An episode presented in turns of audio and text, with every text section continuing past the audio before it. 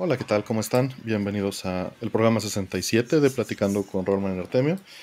Y tenemos el gusto, por supuesto, de estar con mi buen amigo Rolman. ¿Cómo estás, carnal? Artemio. Muy bien, muchas gracias. ¿Tú cómo estás? Bien, bien, aquí andamos, este, otra, otra semanita de pandemia. Aquí vamos. ¿Tú? ¿Todo bien?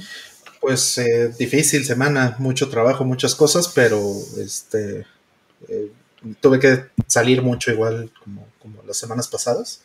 Pero bueno, ahí me, me, ha estado acompañando mucho el Switch. Entonces, ahí le he estado pegando un poquito. Le, le, he pegado un poco al Hades. Saludos ahí, este. Uh, por supuesto, antes de, de, saludar al chat, que ahí va, lleva para allá, por supuesto, tengo al invitado aquí, no lo voy a hacer esperar más. Al talento. Al, al, al, buen encargado de que tengamos el software con el cual se recaudan las preguntas. A los que estaban preguntando de cómo funciona, este, las preguntas las pueden hacer en cuanto las abramos. Yo voy a decir en cuánto y las vamos a abrir y pueden entrar con el hashtag de pregunta. Y vamos a tomar unas cuantas y así nos vamos a ir yendo y regresando. Eh, ¿Cómo estás, Aldo? Estamos, lo cual es, es bueno, es bueno por ahora. Este, contento. Poco. Sí, no, no es poco. Contento, contento de verlos, amigos, después de un rato. La semana pasada no nos puede verme que gente. Pues, este... Qué mejor que, que, verte, aunque sea remoto, nos vemos. Sí, es lo que hay. Es lo que hay, efectivamente. Saludos, bueno, está Hola Planeta, DJ Arnold, Carnesauria, está Kegan, Sancho Panza, Ian Curtis, ¿no? Mucho, muchos buenos amigos, Alex Bellin, está César Córdoba, Luis Gerardo, que es quien se encarga del buscador, ¿no? en conjunto acá con, con el resultado de, de, lo que nos entrega el, el, software. Este, y bueno, pues muchas gracias por andar por acá, ya 67 programas. ¿Mm? Ahí vamos. Ahí vamos, dice. Ahí vamos, ¿no? Este, Gerael, muchas gracias, que ya, ya, se nos adelantó, dice que un gusto, buenas noches, un gusto vernos. No, pues gracias a ti, Gerael, gracias. Este, gracias a todos por estar aquí, eh, escuchándonos, ¿no? Eh, ya está actualizado en Spotify, ya está actualizado en todos lados. Ya tienen este, subida de trancazo 40 horas de contenido. ¿eh? Ay, wow. en la torre. de que está, en, está en TikTok también. Ya en TikTok, en TikTok de Aldo pueden ver los clips. en TikTok. Uy, sí, sí. Re recortaditos así, los soundbites de, de Aldo. Ajá. Y este, y pues bueno, este, que jugaron algo antes de que abra las preguntas, ¿cómo va la semana? Sí, de, como te decía Hades, uh -huh. eh, ya le estuve metiendo cosas que, que, no había hecho por, por jugar realmente la, la parte del gameplay. Y el guion muy interesante. Está, me, me gusta mucho. Está muy padre ese juego. El gameplay es muy bueno, la música es muy buena, el balance es bueno. Sí, sí, el balance es bueno, es divertido, es un juego divertido. ¿Tú, Aldo, ya lo, ya lo estás eh, jugando también? Estaba, sí, de hecho ahorita, bueno, hace unas, que hora y media, dos horas estaba jugando. Lo dejé ahí en pausa y ya llego al, creo que es el tercer nivel, Campos Elíseos. Mm. Y ahí me parten mi mouse, nada más he llegado una sola vez con el jefe de ahí. Mm. Eh, y llevo ocho intentos, creo, de escape. Este sería, creo que el noveno. Mm. Y ahí va. Está, está entretenido, pero luego me, me hallo mucho como dando botonazo a lo güey. O sea, como en, entre que haces esto de que se desliza y el golpe. Sobre todo traigo escudo. Perdón, el perro, que no es mío. Este, y sí, me veo mucho como que en la desesperación de que son tantos que se juntan así en un solo espacio haciendo eso. O sea, no me parece que lo hago controlado. Me gustaría que lo pudiera no, controlar. No, pues hazlo, haz, haz, relájate mejor. pues Exacto. El, este, sí. Ahora que lo comentan, el logo, eh, gracias al buen eh, Rata Rodríguez, como siempre, o casi siempre. La semana pasada tuvimos invitado y esta vez pues se lució. Ahí, ahí muchísimas gracias. No, no, sabemos si andas por aquí ahorita, pero en cuanto andes por ahí, gracias. Gracias como siempre. Su Instagram está en, en la documentación, en el doobly-doo, como dirían en otros canales de hace muchos años. y una bonita felicitación para un usuario que tienes ahí que dice que cumple 40 añitos el día de hoy. Bienvenido. Se te fue, se te fue ahí. No, es que es, es, difícil estar al tanto, pero para eso, para eso mis invitados aquí. Sí, para eso estamos ahí cuidando el, el negocio. Gracias, el negocio, ¿eh? Felicidades, este, pues gracias por andar acá. Iba a decir rebaño, pero me salió mejor. Ah, bueno. Luego ¿por, qué, luego, ¿por qué te andan troleando? Ah, Eso se merece, por estarme diciendo cosas. ya, vas a empezar como, como esos, esos lugares donde trolean al. no. No, a mí me, caen bien. Saludos a todos los que están por ahí. Karen Sauria, creo que se llama ella, que también me estuvo ahí diciendo cosas. Hola, Planeta, claro que sí. Y demás. Bien, entonces, pues este. Pues bueno, vamos a arrancarnos con las preguntas entonces. Y eh, abro preguntas en este momento y vamos a tomar pues, unos segundos de preguntas. Venga por acá. Ahí, pues bien por donar sangre a alguien. Eh, gracias de su parte. Saludos a Lex que anda por ahí. Eh, Lex. buen Lex. Ay, güey. Ah, cierra preguntas. Cierra preguntas. A ver cuántas entraron. Wow, sí se necesita esa cosa, ¿eh? Entraron 18. Fui ya, ya están cerradas. 18 en 7 segundos. Perdón. Ah, fue, 18 en 7 segundos. Y ahorita este, las vuelvo a abrir. Tratamos de irnos este, leve. ¿No? Eh, gracias, eh, en verdad gracias por, por el apoyo. Eh, por ahí eh, no entraron estas de Cracker ni de Karen. Eh, pero ahí vamos, las preguntas están cerradas de momento. Y el chat va mucho más lento que la aplicación, ¿eh? Pero. ¿Eh? ¿Qué tal? Sí, vámonos con la primera. Entonces, para irnos más o menos rápido y que volvamos a abrirlas pronto. ¿No? A ver, la primera dice: Buenas noches, Artemio Romano, un gusto de verlos. Fíjese que tengo una micro SD de 128 GB. Y hace poco la metí a mi compu y se me borró. ¿Hay forma de poder recuperar la info borrada? Pues de entrada, hay que ver por qué se borró, ¿no? Eh si fue un error tuyo de que la formateaste o le diste delete, existe la opción de utilizar las aplicaciones de on delete que hay para distintos sistemas operativos.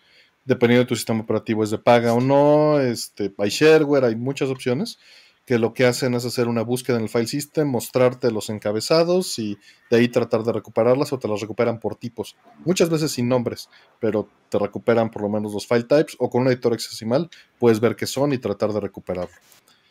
Si fue un error de hardware, ahí yo creo que no hay nada que hacer. Rol, ¿qué se me fue? Pues eh, justo como mencionas, hay aplicaciones que, van a eh, poder hacerte estas cosas de un delete. Y em, hay dos puntos que yo agregaría aquí. Uno es muy importante saber cuál era el file system viejo que tenía, el tipo de, sistema de archivos. Normalmente cuando tú compras una, eh, un SD card, puede ser que venga con eh, FAT32 o puede ser que venga con este nuevo file system que se llama XFAT. ¿no? XFAT. Que no la borró, que tardó en leerse y luego le apareció vacío. Perdón, adelante. Ah, este, puede ser ese caso también, de hecho. O sea que el, sistema en el que le está tratando de leer no tiene, eh, por ejemplo, un driver de exFAT, ¿no? Esas, esas cosas también pueden pasar. Eso es muy importante, saber qué file system es el que traía, eh, porque de ahí deriva también si eso este, se pudiera rescatar con un, un delete. ¿no? con una de estas herramientitas. Hay muy pocas herramientas para hacer eso, este, eh, en general que funcionan ¿no? Este, wow. Wow. Sí, cayó cerca un, rayo aquí. Es, es, FAT32 su file system, entonces sí debe estar soportado en el file system que sea. Ok, sí, eso es mucho más sencillo, ¿no? Eh, digo, pero si está seguro que, que así venía, en, eh, que así estaba antes de, que la metiera y se le eh, borrara, Es muy, muy importante que, que, verifique eso. Este, segundo, puede ser que justamente la puso y no sé, había un, control de, formateo o alguna cosa de estas y ahora está en un nuevo eh, sistema de archivos. Eh, por lo cual, pues sí, tiene que ser forzosamente con, software. Y, ya, ¿no? Pero hay un punto extra que sí es eh, complicado o sería, este, haría muy difícil que pudieras recuperar los datos si ese proceso de formateado o el proceso que sea que te, borró esos datos o que te quitó el acceso a ellos, le corra un, este, un comando a la, al, SD card, que esto ya es bastante popular por la manera en la que, en la que funciona el, solid state eh, actual y todo esto, cómo funciona el flash, eh, que le manda un comando de discard El discard lo que hace es que le dice al, aparato, le dice a la, pequeña SD card, le dice cuáles son los, eh, este, los bloques que puede reutilizar. Y eso sí es un borrado total. Ahí ya no hay nada que hacer. Entonces eh, hay que tener mucho cuidado en, ver si, el proceso, investigar, pues si el proceso que, hiciste por alguna razón pudiera tener activado una, cosa de esas. Y, si no, bueno, pues entonces eh, funcionaría tal vez una de estas herramientas de recuperación. Este, pero bueno, dado que ya estás en la circunstancia y, tal vez este, lo único que te importa, más bien tienes que intentarlo, entonces consíguete una de estas aplicaciones eh, de preferencia en una, en una computadora, no en un celular. Corre el on delete, respalda todo lo que te aviente ese on delete. Eh, y, bueno, si es que evidentemente encuentra y no la vuelvas a usar, porque muy probablemente es un error de, de fierros, ¿no? de hardware, dado lo que estás diciendo. La puedes usar como para algo desechable o para tener, no sé, tu música para el celular, cosas así, pero es posible que te vuelva a fallar y que de ahí vaya para abajo. ¿no? Sí, este, cuando estuvimos eh, este, haciendo pruebas de SD cards por el, el, este, el aparato este de PC Engine, el SSD S3, el Super System este, S3 o algo así, no me acuerdo cómo se llama. Eh, cuando, cuando estábamos haciendo eso, cuando estábamos haciendo las pruebas, probamos de diferentes marcas y hay varias marcas que son terriblemente malas, terriblemente malas y, que fallan mucho. Yo devolví una de las que, de las que compré para las pruebas. Ya le puse tantito estrés y se, y se perdían datos, se corrompían archivos y ya le pasaban cosas feas. Estamos hablando de nueva, ¿no? Simplemente por ponerle estrés, de formatearla, reformatearla, escribirle, borrarle, cambiarle, hacer muchas, muchas operaciones para eh, forzarla pues a que fallara y fue extremadamente fácil. Esta marca en particular fue Transcend la que, la que fue horrible, pero bueno, puede pasar con otras marcas también. Este, Adata sí también falla seguido. Pues es, barato, a final de cuentas eh, son calidades y, te venden algo que funciona, pero que tiene una cantidad de ciclos de escritura y de lectura. Exacto, y además Transcend, eh, Kingston y Adata, esas tres por lo menos, puede haber otras marcas, pero por lo menos esas tres me consta que te venden mucha o puede haber mucha piratería. O sea, piratería es que se ven idénticas, pero pues el, camino de distribución vino de alguna fábrica o de algo que te las vendió reconstruidas o refurbished o este o simplemente tal cual piratas usando el nombre y en realidad no son ni del tamaño que te dicen. Hackean el firmware para que te reporte el tamaño que, no es. Y cuando accedes, crashea y se borra, que pues, pasó. Eh, exactamente. Ajá. Exactamente, o bien pues van a estar inestables, que también eso puede pasar. insisto, no necesariamente eso es lo que te pasó, pero sí es algo que, este, pues es una, un foco rojo. Sí, pero pues digo, entiendo que por economía todos hemos caído ahí, ¿no? En comprar una de las baratitas, ves la oferta y dices, no, pues vale la mitad. Pero sí, sí puede ser como aquel comercial de los ochentas de lo barato sale caro. E, en estas cosas sí puede. Así es. hay otras cosas en las que sí no importa, pero en esta en particular sí sí afecta. Sí, como dice César, si la compraste en el metro seguro es clon, sí, por desgracia sí. Pero en Amazon te puede pasar, ¿no? O sea, puede pasar en cualquier lugar. Eh, revisen las reseñas antes de comprar una de estas tarjetas, porque hay vendedores que las tienen más baratas y muchas veces son lotes eh, que, no están eh, respaldados, ¿no? Y puede fallar una original. O sea, igual la SanDisk ¿eh? puede fallar igual. Es memoria flash.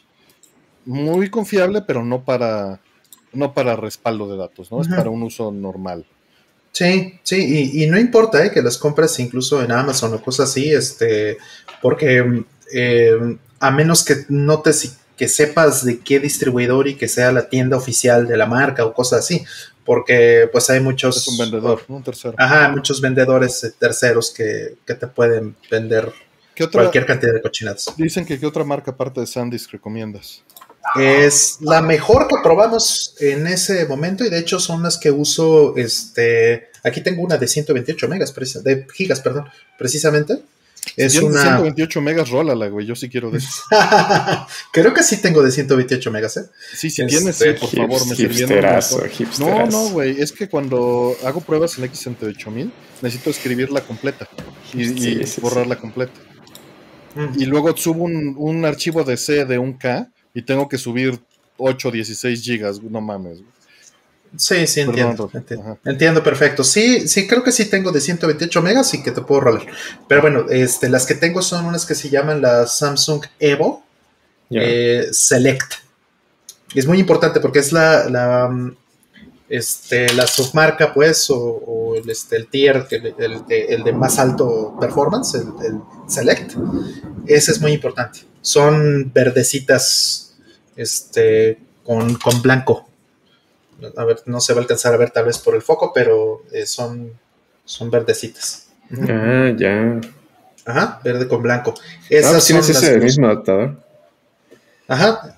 Sí, el, sí, creo que yo tengo ese mismo, pero el, para mi celular.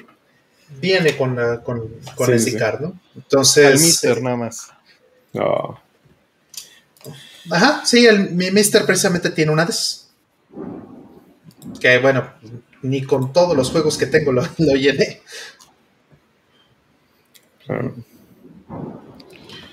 Bien, entonces pues este, creo que ya cubrimos toda la pregunta, ¿no? Vamos por la que sigue. Creo que se está cayendo el cielo en todos de nuestras casas de cada quien.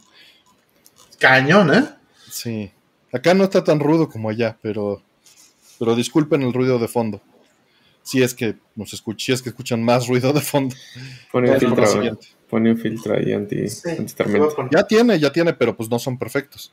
Ah, bueno. Exacto. Eh, la siguiente dice, ¿llegaron a jugar Air y Bounty Hunter Sara de Dreamcast? ¿Qué les pareció? No, no lo conozco. ¿Tú, Rol? ¿Cuál, perdón? ¿De Dreamcast? Air y Bounty Hunter Sara de Dreamcast. Ah, no, no, no, no, lo conozco tampoco. ¿Tú, Aldo? no tuve Dreamcast, imaginé era niño Nintendo. No, pues no, pero, no, pero, pues pero, el Dreamcast pues ya estabas graduado de la universidad, ¿no? No mames, no. Estaba en la prepa, creo. Sí, estaba en la prepa. Apenas iba para la universidad. Vámonos, perdón, no somos ignorantes, te fallamos, Marcos. Vamos por la que sigue. Pero lo, lo checaré, tomaré nota y los checaré a ver qué tal, a ver si no me crees una necesidad. Ya culpando al chat así. Buenas noches. ¿Saben cómo se puede conectar un monitor arcade a una Raspberry o algún tutorial? Eh, mira, existen adaptadores, pero no es algo trivial. Los que hay son por GPI. Eh, Bob de RetroRGB tiene videos y tutoriales en su sitio al respecto. Hay muchas opciones. Hay este para Raspberry a llama, Raspberry a, GPI. Cracker ahí seguro te va a poder dar información porque el otro día estuve platicando eh, con él un poquito al respecto. Eh, pero no compres lo más barato. O sea, lo barato aquí te va a pasar lo mismo de que hicimos con Leslie Card. Igual y consigues algo que funciona eh, pero tienes que saber bien lo que estás haciendo. Si, si el, tu monitor arcade es un CRT de PC, no vas a tener bronca y por, por VGA, ¿no? Con un HDMI a VGA eh, como este, eh, saldrías perfecto, ¿no? Pero si no es un monitor de PC, si es un CRT 240p o de 15 kHz, vas a necesitar, como dice Cracker, entonces P2 llama, que te lo va a convertir a llama, al, estándar de arcade.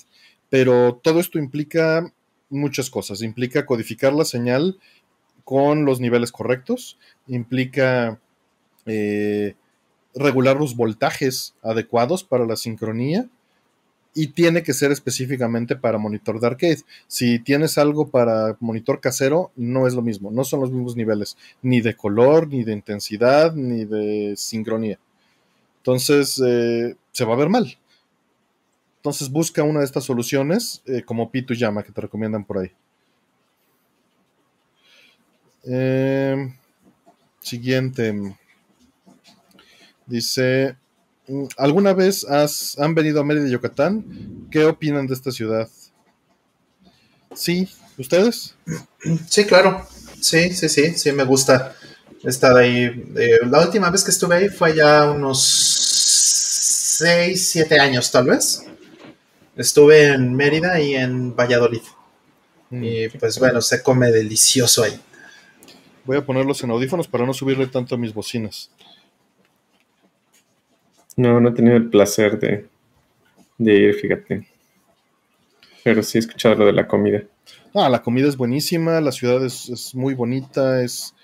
eh, Y lo del calor. o sea, bueno, calor obviamente, eh, pero es muy tranquila para caminar, ¿no? Para andar este, paseando como turista está increíble. No sé qué tal esté para vivir, evidentemente, pero como turista está muy padre. Se come Tendrán- muy bien, hay, muy, hay buenas cosas, ¿no? Que ver.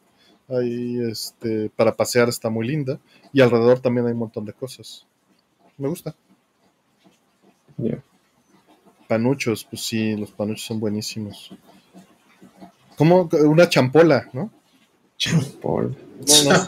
¿Sí sabes qué es, este Aldo? Ni nunca lo había escuchado. Es como un, eh, una malteada. Es una bebida. Es de chocolates. Mm, ¿Ya, ya Ah, la huevo. buscaste? No, no, no, pero a huevo que tiene, o sea, como que todo a huevo tiene que ser chocolate por alguna razón, no sé. César nos dice que para vivir es muy tranquilo. Pero no, Mm. te yo te veo peleando con la maleza y con... Claro, así de con machete o qué. con machete, así, o sea, abriéndote paso. Sí, sí, sí. No, imagínate si, si aquí en la ciudad en temporada de lluvias el pasto crece como si no hubiera un mañana, ¿no? Ujú. Qué bonito México. Sí, sí, qué bonito, sí. La última vez que fui a Valladolid, este, fui a un restaurante donde... Uh, el que está en el hotel del centro. Eh, no, creo que no. Fue un, un lugar muy bueno que me llevaron. Mm. Y este, pidieron un, un confeti. El confeti es como una parrillada en, en, este, en Yucatán.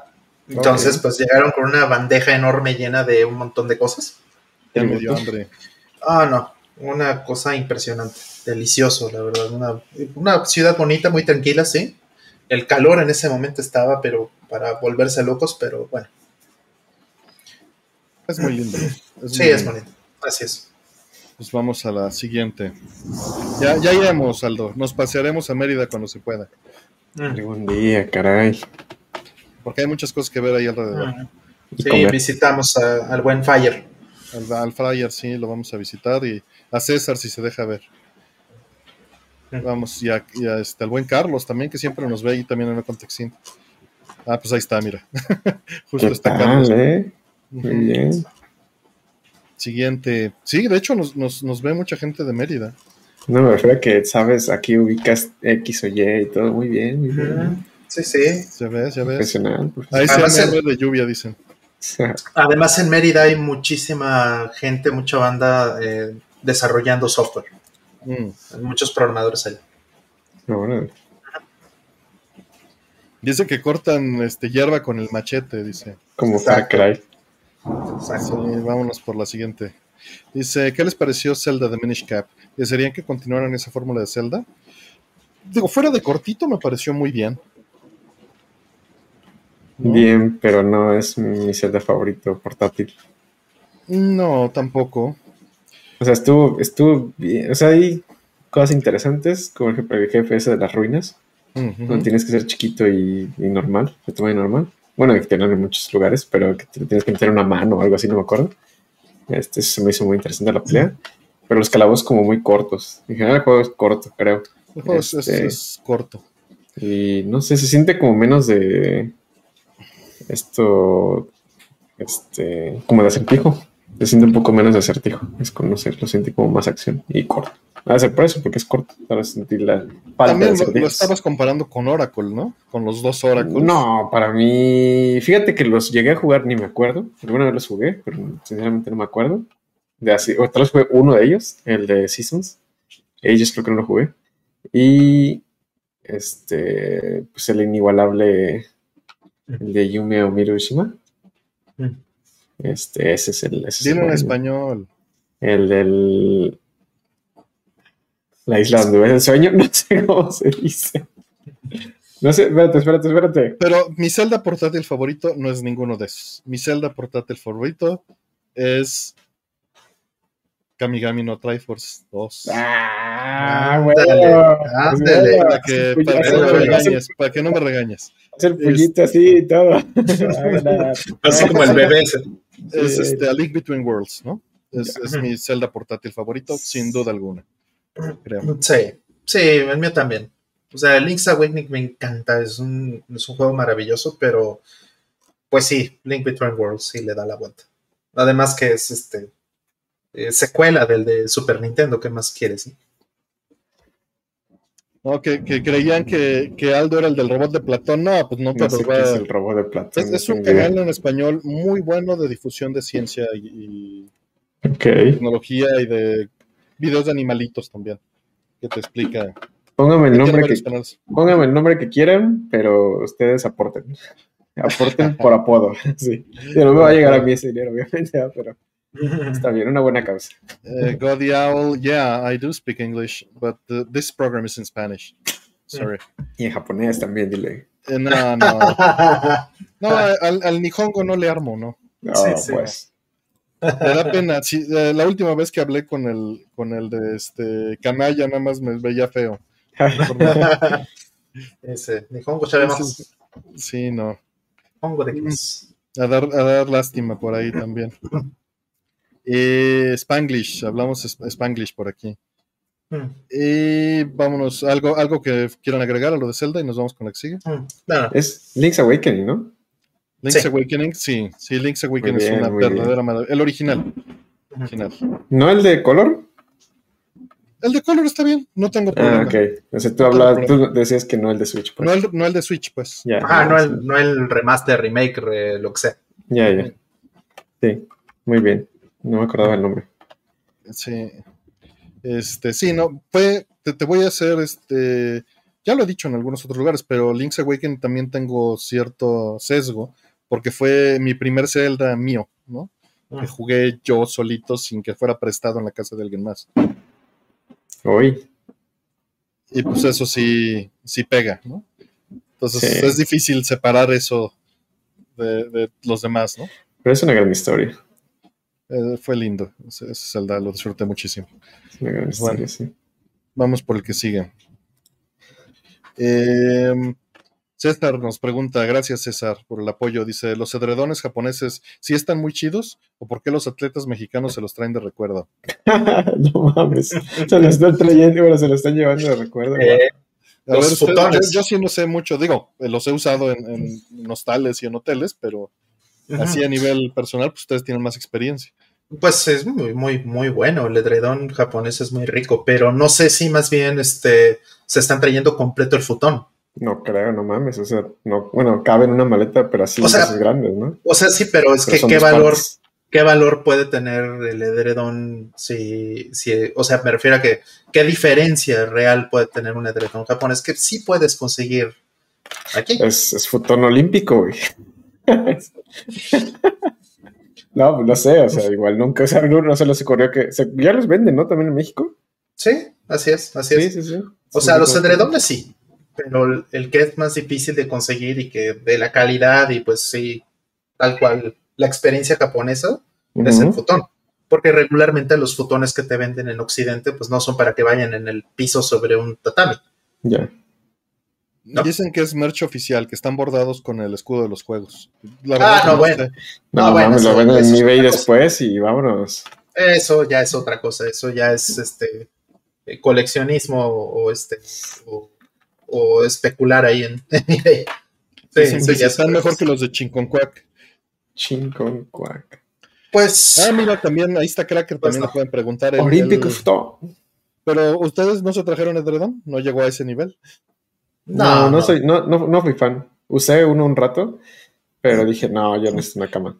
Y Sí, es compré bien un distinto colchón. también. Digo, por ejemplo, ya hablando, ya hablando de este tema, es bien distinto los edredones en, en Finlandia, por ejemplo, o, digo, en Noruega, perdón, y los edredones en Estados Unidos. La Mm, textura se siente bien distinta de la cobija que estamos Mm. acostumbrados con sábana aquí en México, ¿no? Es, es una costumbre bien distinta. Sí. Sí, sí. O sea, el edredón japonés, pues, como tal, me parece que es muy bueno. Pero, pues, yo tengo unos aquí mexicanos que la verdad no creo que le pidan nada. Honestamente. Órale, Ahora, ya se armó la pijamada. ahora, el futón, como decía, sí es otra cosa. Eh, eso sí me gusta muchísimo. Yo sí, hasta si tuviera los recursos, sí pondría tatami en un cuarto y sí me pondría un pistón en el piso. Me encanta. Creo que es lo que más me gusta. Nada más así tienes en tu casa en Animal Crossing. Ándale. Ah, Exacto. Sí, me gusta mucho el tatami, eso sí. Sí, lo, admito. Eh, por ahí nos, nos comentan este, Mao y John, dicen que tienen el logo y que tienen permitido llevárselos con souvenir y que les dieron permiso porque todos maneras los van a tirar. ¿no? Entonces que, por eso lo están llevando. Mm.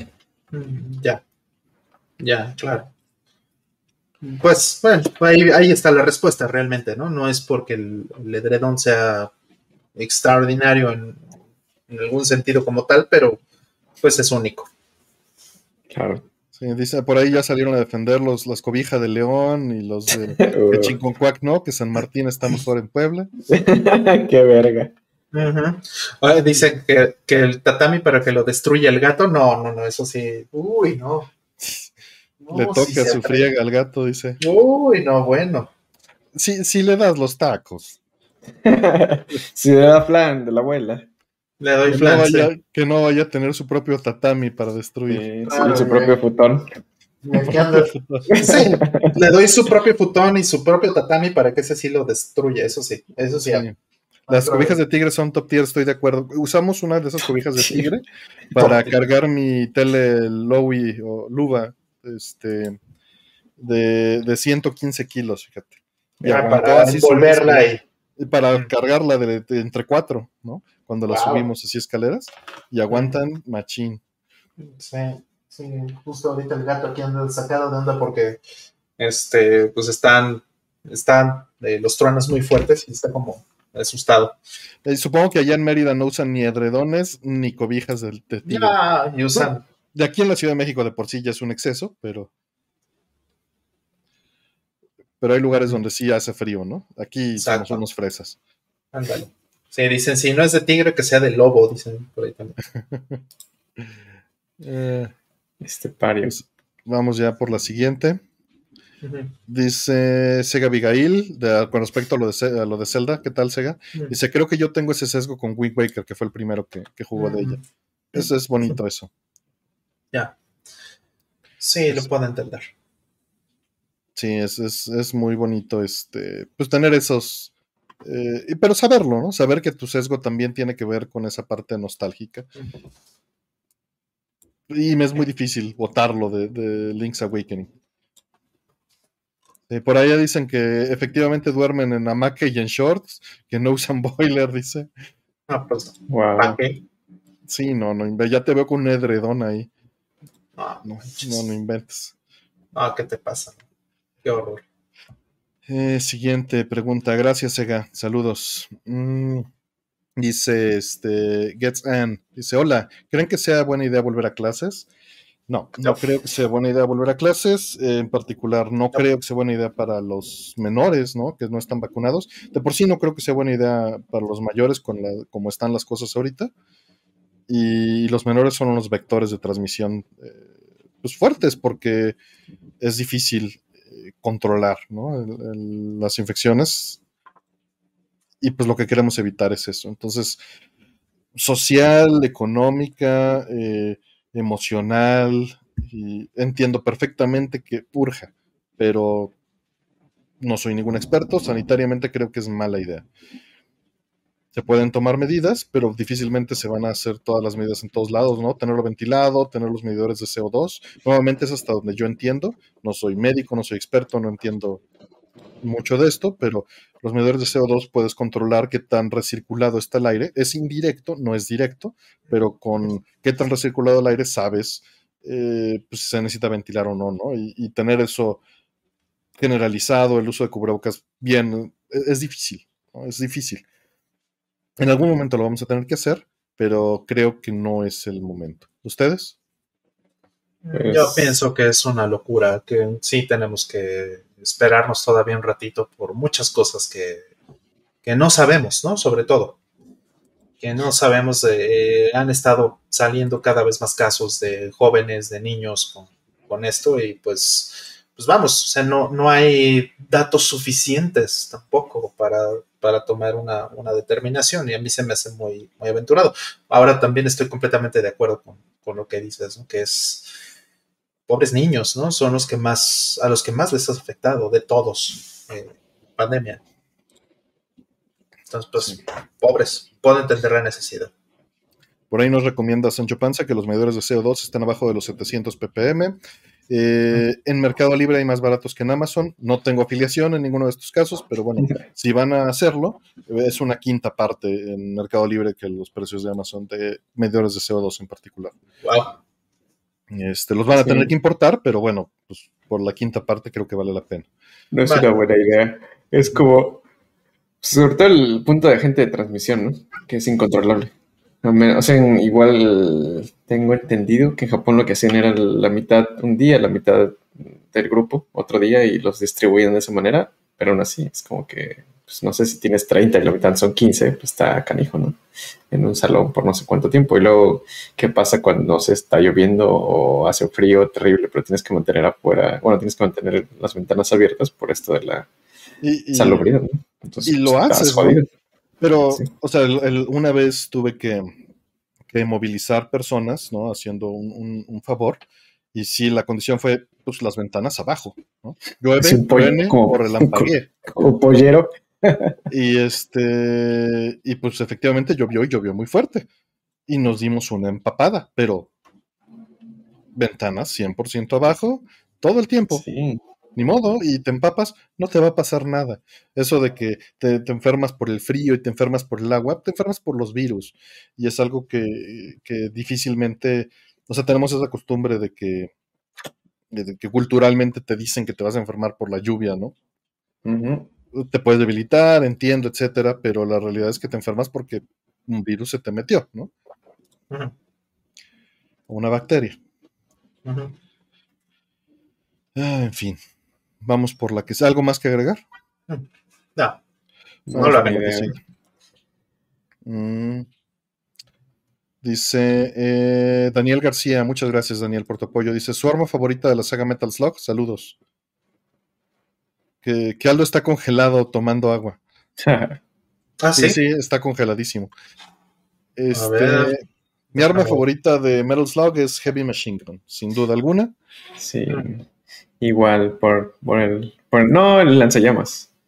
Lanzallamas está chingón. Sí, el lanzallamas está muy padre. En el X, cuando vas contra las momias, por ejemplo, ah. ahí está chingón. Pues a mí me gusta, en ese, en ese lugar en particular, me gusta mucho la escopeta. Mm. Ok. ¿Hay escopeta en el X?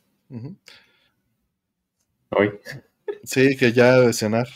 Que el botón, que lo pongas. Que ya, ¿dónde está el botón? ¿Qué pasa? ¿Qué pasa? ¿Ven? ¿Ven? ¿Ven? está, asustado por los, por los truenos. Están, cayó uno muy cerca y sí, pegó un brinco, te estaba dormido. Este, paréntesis, Gerard Van eh, Medo nos, nos aclara, digo, no fui del todo específico, ni soy ningún experto, pero dice que el frío reduce el movimiento del epitelio este, ciliar en el tracto respiratorio, haciendo que el moco se acumule y con él la carga viral aumente. Pero efectivamente eh, tiene que haber una carga viral, ¿no? Sin una carga viral, pues ¿De qué te vas a enfermar? Sí. Pero, pero sí, o sea, sí te debilita, ¿no? lo dije mal, pero esa era la. Él lo pudo explicar muchísimo mejor. Y este, y bueno, entonces arma favorita, Rol, del Metal Slug en general. Pues igual, el, este, yo iba a decir las llamas, ¿eh? De hecho, estaba pensando en eso precisamente. Pero no, sí está mejor el, este Machine mm. Sí me gusta más. Eh, Siguiente, nos vamos. Gracias, Daniel. Eh, viene Aarón Moisés, gracias también por tu apoyo, Aarón. Dice, buenas noches, acompañando por primera vez en vivo. Me acabo de contagiar, ya estoy en cuarentena, pero a la vez me llegó mi Play 5. ¿Recomendaciones de juegos? No, este, antes de comprar el juego, cómprate un oxímetro, que espero que ya tengas. Ojalá que sí y estate midiendo. Nuevamente no soy ningún experto, en el chat nos pueden aclarar las personas que están ahí. Yo leeré las aclaraciones como las que, la que nos dio este Gerard al respecto de las infecciones. Y este, pues sí, mídete temperatura, oxigenación, descansa. Y las recomendaciones, pues Yakuza Like a Dragon, eh, eh, Demon Souls y eh, evidentemente No mames, Returnal. Returnal. ¿no? Returnal, por supuesto. Returnal, güey. Ajá. Este, Final Fantasy VII Remake. Ah, ya salió. Ni me enteré. Muy, muy bueno. En, en- en Play 5 está muy bien, ya tiene muchas mejoras, este, padres. O sea, sí, sí, sí funciona mucho mejor el juego ahí. ¿Y qué más? Eh, ya, ya, básicamente. O sea, juegos nativos de Play 5, pues. Sí. Ujú. Ghost of of Tsushima, no sé si ya hay versión este, nativa, igual Doom Eternal, pero bueno, pues ahí los están recomendando. Ratchet and Clank no lo he jugado, pero se ve que se ve, in- se ve que se ve increíble. Este, pero pues sí, no Control. lo he entrado. Control también está muy bien en Play 5. El No Dead Standing. Mm. Ah, pero todavía no está, ¿o sí? No, pues tampoco está Ghost of Tsushima. Ah, bueno, eran las sugerencias del chat, por, yo dije que Ya. no sabía, pero Mm. Este, no sé si hay Horizon. Eh, ya No, es- 5, no tengo idea. Aunque haya, creo que lo están, este... Creo que también va a salir en Play 4, ¿no? Lo quiere decir que le van a quitar el, el punch. Eh, no, si ya sí. está. Ah, no, no es cierto. No, lo estaba buscando, pero no, estaba yo equivocado. No, Sí, eh, ese creo Horizon que parece no va a estar chido porque va a salir para las dos plataformas. Eh, no, me refería al, al Horizon Zero Dawn, el que, el que ya está de Ah, Play 4. ok, ok. ya Si uno le nuevo. hicieron un update a Play 5. Ajá. No, ya existe eso, sí. ¿Anunciado está? No, no, no. Justo lo estaba buscando para ver si eso existía y me parece que no. Ya, creo que no. Sí, porque es un juego de Play 4, tal cual. Ajá, ajá. este, pues vámonos por la que sigue, porque han, han entrado varios este, que, que- que están apoyando y, y las preguntas están empujando, pero vienen unas interesantes. A ver, Eh, antes que nada, Aarón, cuídate mucho. Te repito nuevamente, aunque parezca disco rayado, oxímetro, temperatura, hidratación, descanso, ¿no? Y las lo que te diga tu médico, ¿no? Y pues ya el Play 5 ahí para que te retenga mientras y que te mejores pronto. Siguiente, dice Orlando Barrera, muchas gracias Orlando. Dice, saludos Artemio Roll, Aldo, me llama la atención la RetroTink 2X Mini para mi NES y Super NES. ¿La Mm. recomiendan o es mejor invertir un poco más para una Pro? Ay. Pues mira, eh, si te interesan los features específicos, que es decir, escalar a 5 o 6X, eh, es decir, para ser mucho más claro, si te interesa el, eh, escalado vertical que te llene la pantalla y, y que sea en enteros, eh, pues vete por la 5X. La 2X está súper bien. Si no necesitas esos features extras como los que está agregando de los scanlines, no sé si vieron, puso para el RetroTink 5X Mike Chi un preview de un filtro de PBM Mm. que se ve súper bonito. Ah, puso sí, lo vi. Lo vi ayer, antier, lo puso. ¿no? Sí, tiene poquito. Entonces, este, eso sería mi recomendación. El 2X no te va a quedar a deber en nada en, en funcionamiento, en lag, etcétera. Es solo si te interesan los features específicos que acabo de mencionar del 5X, eh, que, que te daría brinca un 5X Pro, ¿no? Al- al- a este pequeño. que Anda por aquí. Mm. ¿Algo que, que se me haya ido? Mm. No, no, creo que eh, también depende mucho de si es la última, la, la única consola que vas a eh, que vas a, este, a escalar. Si es, si lo que estás pensando es no pagar mucho porque únicamente te interesa hacer el escalado de una consola, pues entonces tampoco tiene sentido el, el RetroTink 5, el 5X. Pero si vas a estar haciendo o vas a estar haciendo upscaling de múltiples eh, plataformas, Genesis, PlayStation y cosas así, pues entonces eh, definitivamente te conviene más un, un 5X. ¿Qué cables son los que usa eso? ¿El 5X eh, o el 2X? 5X. Eh, Exacto. tiene entrada de SCART, Ujú. tiene entrada de componentes, Y de compuesto. compuesto y es vídeo. No hay JP21, ¿verdad? No, No, tendrías no que existe. comprarlo. JP21 está muerto, necesitas un adaptador que, bueno, está ahí arriba. Nos vamos con la isla completa, cabrón. De, de hecho, en Japón se utiliza puro, eh, puro SCART ya, ¿eh, Aldo? Seguro. Este, sí, Cracker te puede decir, él se dedica a hacer mods allá en Japón. Y todos sus que, clientes. que yo voy a VIP Y en VIP tienen SCART, no Pregúntale, pregúntale a Cracker y vas a ver. Ahorita nos dice en el chat. VIP. No venden cables, este, no hay, o sea, no hay fabricación de cables nuevos ya. Este, ah, bueno, es que hay unos como unos indies que fabrican cables también. Sí, pero ya, como todos los escaladores están usando SCART nuevos y Microsoft no ha sacado nada nuevo. Maldita sea. Estamos fritos, O sea, eso ya ya, ya ah. fue. Ahorita te lo va a aclarar ahí Cracker, pero. A mí eso me parece abominable. Yo sigo usando JP21 y, la verdad es que lo voy a seguir haciendo hasta, hasta morir, pero. Ah, entonces dice, dice Cracker que es JP21, que sí están usando. Ya ves, asegurando cosas que no, ¿eh? ¿Qué tal? Pero es que no hay cables este, de calidad, ah. no, no, los cables. Este señor, yo te paso ahí su contacto, yo le compré. Pero no hay escaladores y no hay convertidores de calidad. Eso es meterle dinero a Microsoft. Pues, este, los, los, adaptadores JP21 los card probados con MD Fourier eh, meten muchísimo ruido. Hay que hacer un Microsoft Tone. Sí. No, pues somos JP21 aquí muchos, por desgracia. Pero la neta es que si se quieren, si le van a entrar a RGB, no le entren con JP21 hoy en día. No, no si van a empezar, si van a empezar, eh, eso yo estoy completamente de acuerdo. Es un, es un mundo de dolor tener que estar este, convirtiendo las cosas. O sea, mi FrameMaster, por ejemplo, sí tiene JP21, pero el Open Source Scan Converter, este, por ejemplo, ya los, los switchers nuevos, eh, esta cosa, el RetroTink, eh, y pues muchas de las cosas que están saliendo ya están saliendo. Los adaptadores VGA SCART que están preciosos que diseñó Tianfeng este, pues son también SCART, ¿no? Exacto. Sí, no está frito. El grupo de riesgo es JB21, sí.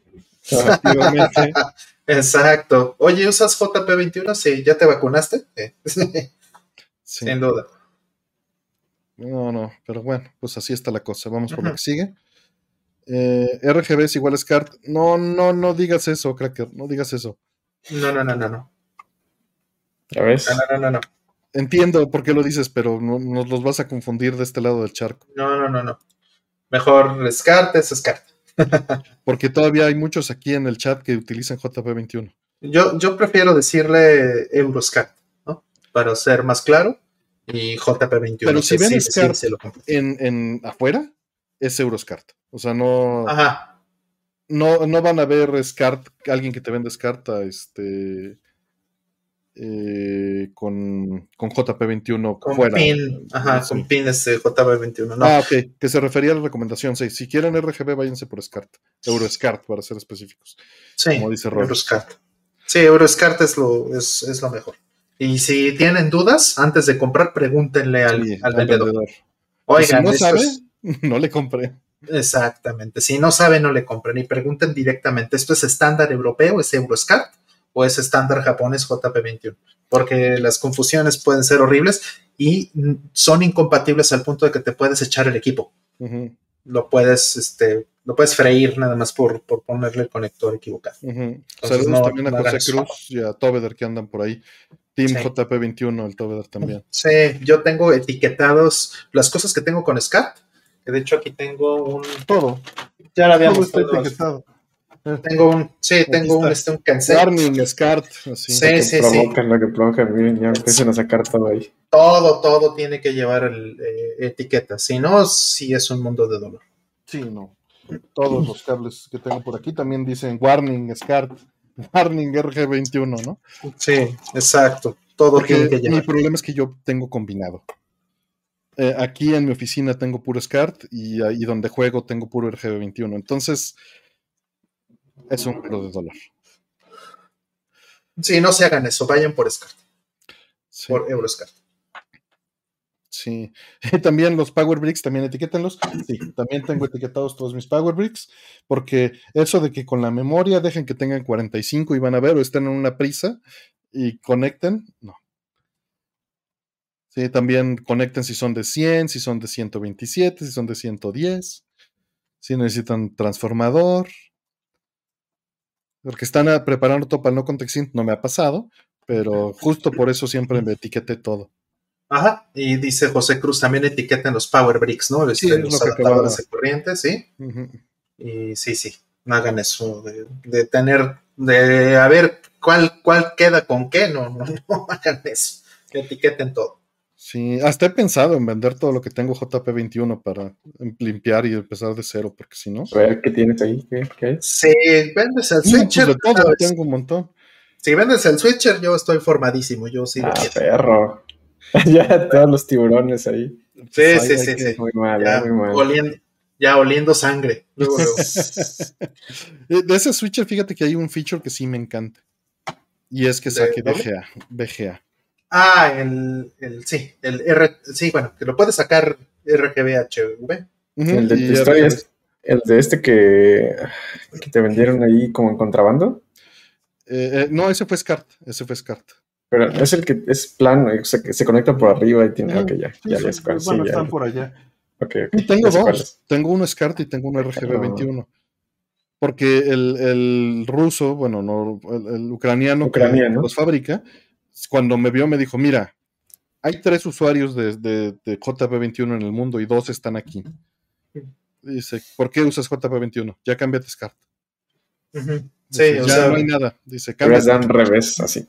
Ven, el que los hacía vendió dos en México. Mira, le dije, le dije, mira, importar a México es un desmadre. Dice, güey, vi- vivía en Ucrania. Yo me tenía que atravesar al tren y sacar las cosas del tren para importar mi Saturno. ¿Me vas a venir a decir que México es más difícil? Pues no, No, pues no, no. no, no, no. Bueno, Pero bueno, yo sí, JP21 hasta la muerte.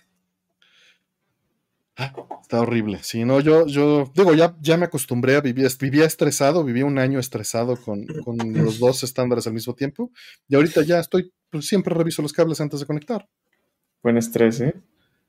Pues es que todos mis PBMs ya los tenía con un cable colgadito de BNC, RG, todo sabía que era RGB21, ¿no? Y tenía, no tenía problemas.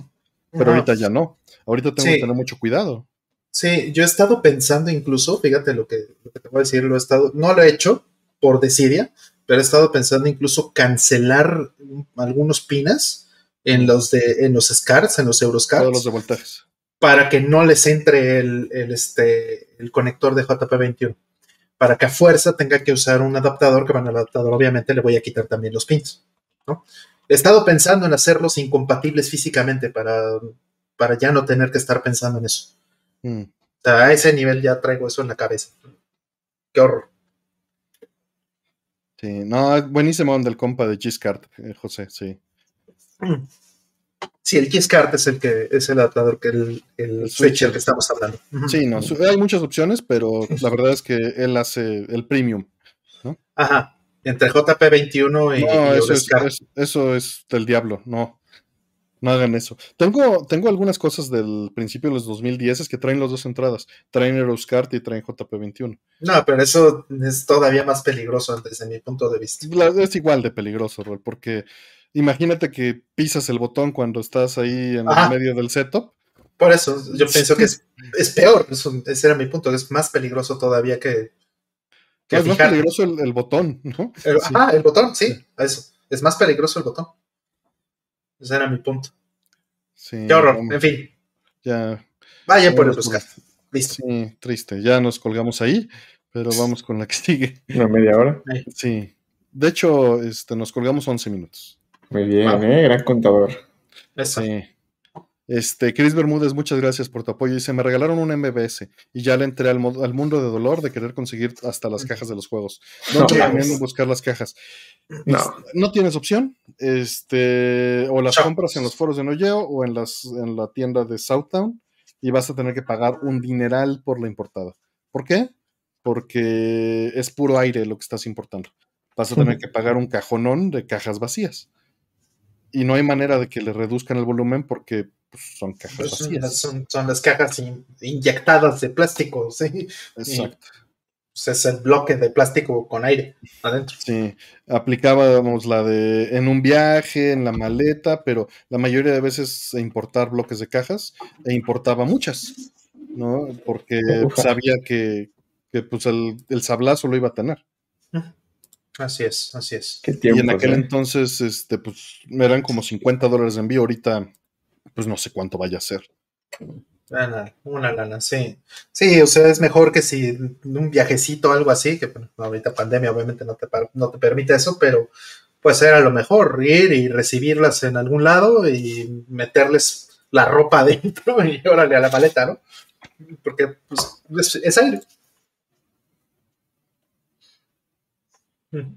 Ni modo. Voy, perdón. Las shock boxes, ¿no? Son Las las shock que- boxes. Ajá. Muy bonitas, por cierto.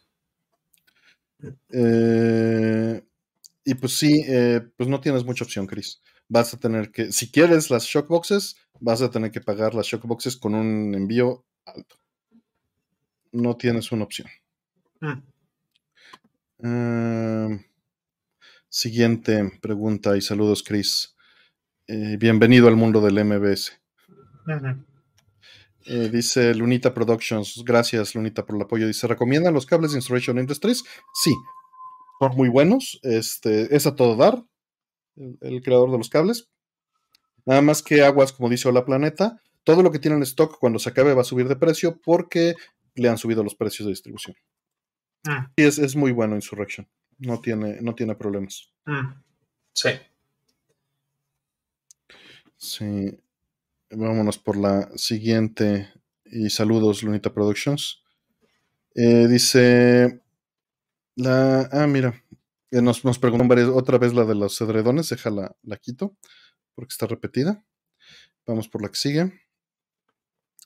Dice: ¿Les agradan las películas de DC? Un es placer escucharlos cada viernes. Gracias, gracias por venir y, y- y es un gusto estar aquí. ¿Les gustan las películas de DC?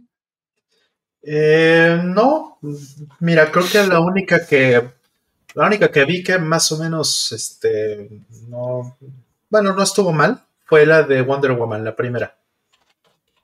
Y ya, Me acuerdo. Ah, ya. Vi una de- mal. vi una de, o sea, estaba viendo la de Batman versus Superman en, en algún avión o algo y me dormí. Terrible. Me pareció muy, muy mala. Este, y en general, eh, no. Ahora, vamos, de, esas son las que están ahorita, ¿no? La trilogía de Nolan de, de Batman, esa, este, por lo menos las dos primeras me gustan mucho. La primera es, es mi favorita. Maravilla. Y, y ya, o sea, no, no tengo en la cabeza otra, otra película de DC que, que haya disfrutado. ¿Tú, Aldo? Puro Batman. Siempre fui muy fan de Batman. Ese- esa de mezclada con Superman nunca la vi, entonces no sé. Pero de las de Batman sí, sobre todo esa trilogía de Nolan. Las de antes no eran consideradas DC, eran que Warner nada más. Bueno, Las de- pero, pero el de la compañía, ¿no? De- o sea, de superhéroes de la compañía de cómics. es a lo que se Ah, bueno, sí, entonces, pues la- no sé, las de los noventas. Antes de la de Schwarzenegger, donde salía de Mr. Frío, antes de esas. La de Batman regresa y Ajá. la Batman, la primera. Eh, Tim Eso- Burton, ¿no? Esa es gran película. Gran, La gran de Tim Burton. Ajá, las dos primeras. claramente cuando fui a ver Gatúbela y cine. así. Eh, sí, ándale, esas también están bien. Pero bueno, mis favoritas son las de Nolan, sin duda. Este, yo no he visto nada de lo reciente. Las últimas que vi fueron las de Nolan. No sé si vi las tres. No estoy seguro. Seguro. Seguro Es, que es sí. posible, pero no lo, no lo recuerdo con claridad. Ujú. O sea, me acuerdo de haber visto la primera y la segunda, pero la tercera no, fíjate. Mm, no, sí, no, no recuerdo con claridad haber visto la tercera. mm. Y las animadas me gustan mucho, que se las están mencionando por ahí. Esas sí he visto, no todas, pero he visto un par. Mm, un par, Ah. sí. Sí, no, es- no estuvo tan mala de año uno. No estuvo mal, year one. No, no. Y hubo una que hicieron horripilante, de hecho, creo que les quedó bastante mal, la de Killing Joke. Ya, esa no la vi. Sí, no. la vi. No te hagas eso. No, está sí, buena, No, no- no he está visto las, las nuevas. Eh, Termina como el cómic. Entonces me pareció Pues, que mínimo lo respetaron. mínimo, mínimo, sí. Mínimo. Que se está cortando. Digo, no, nos- no me están oyendo, pero espero le hayan dado F5. Eh. Como dice Karen, que ya estamos ahí. Eh, que lo saque del chat. A mí también me ha estado sacando del chat. O sea, YouTube también ha tenido unos problemas de conexión ahí que son de origen. Sí, así es. O sea, nosotros aquí estoy vigilando el, el audio constantemente, el stream y todo. A, a mí me dice que, no veo. que el stream que no le está llegando suficiente en datos a, a YouTube. ¿eh? que está bufereando durísimo, me dice. Ya, y mira, yo aquí estoy mandando 4 megabits. Para bajarlo. Sería bajar la calidad, ¿no? Bueno, pues Sí, creo que está en 1080 máximo. si Ahí ya está healthy, ya está recibiendo bien. Ok.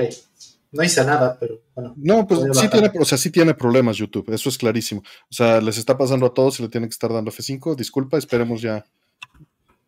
Que, que- que en 240p se ve bien, dice. Como los hombres, dice Travis. Muy bien. Ya Muy está. bien, listo. Ya estamos estables, listos. Ya estamos estables y en 1080. Ya, o sea, sí Ah. tuvo un hipo YouTube fuerte. Eso fue YouTube, sí. Sí, porque aquí el stream lo veo Es más, completamente limpio. para no tirarle ahí al adivino, vayan aquí. Y ahí ven.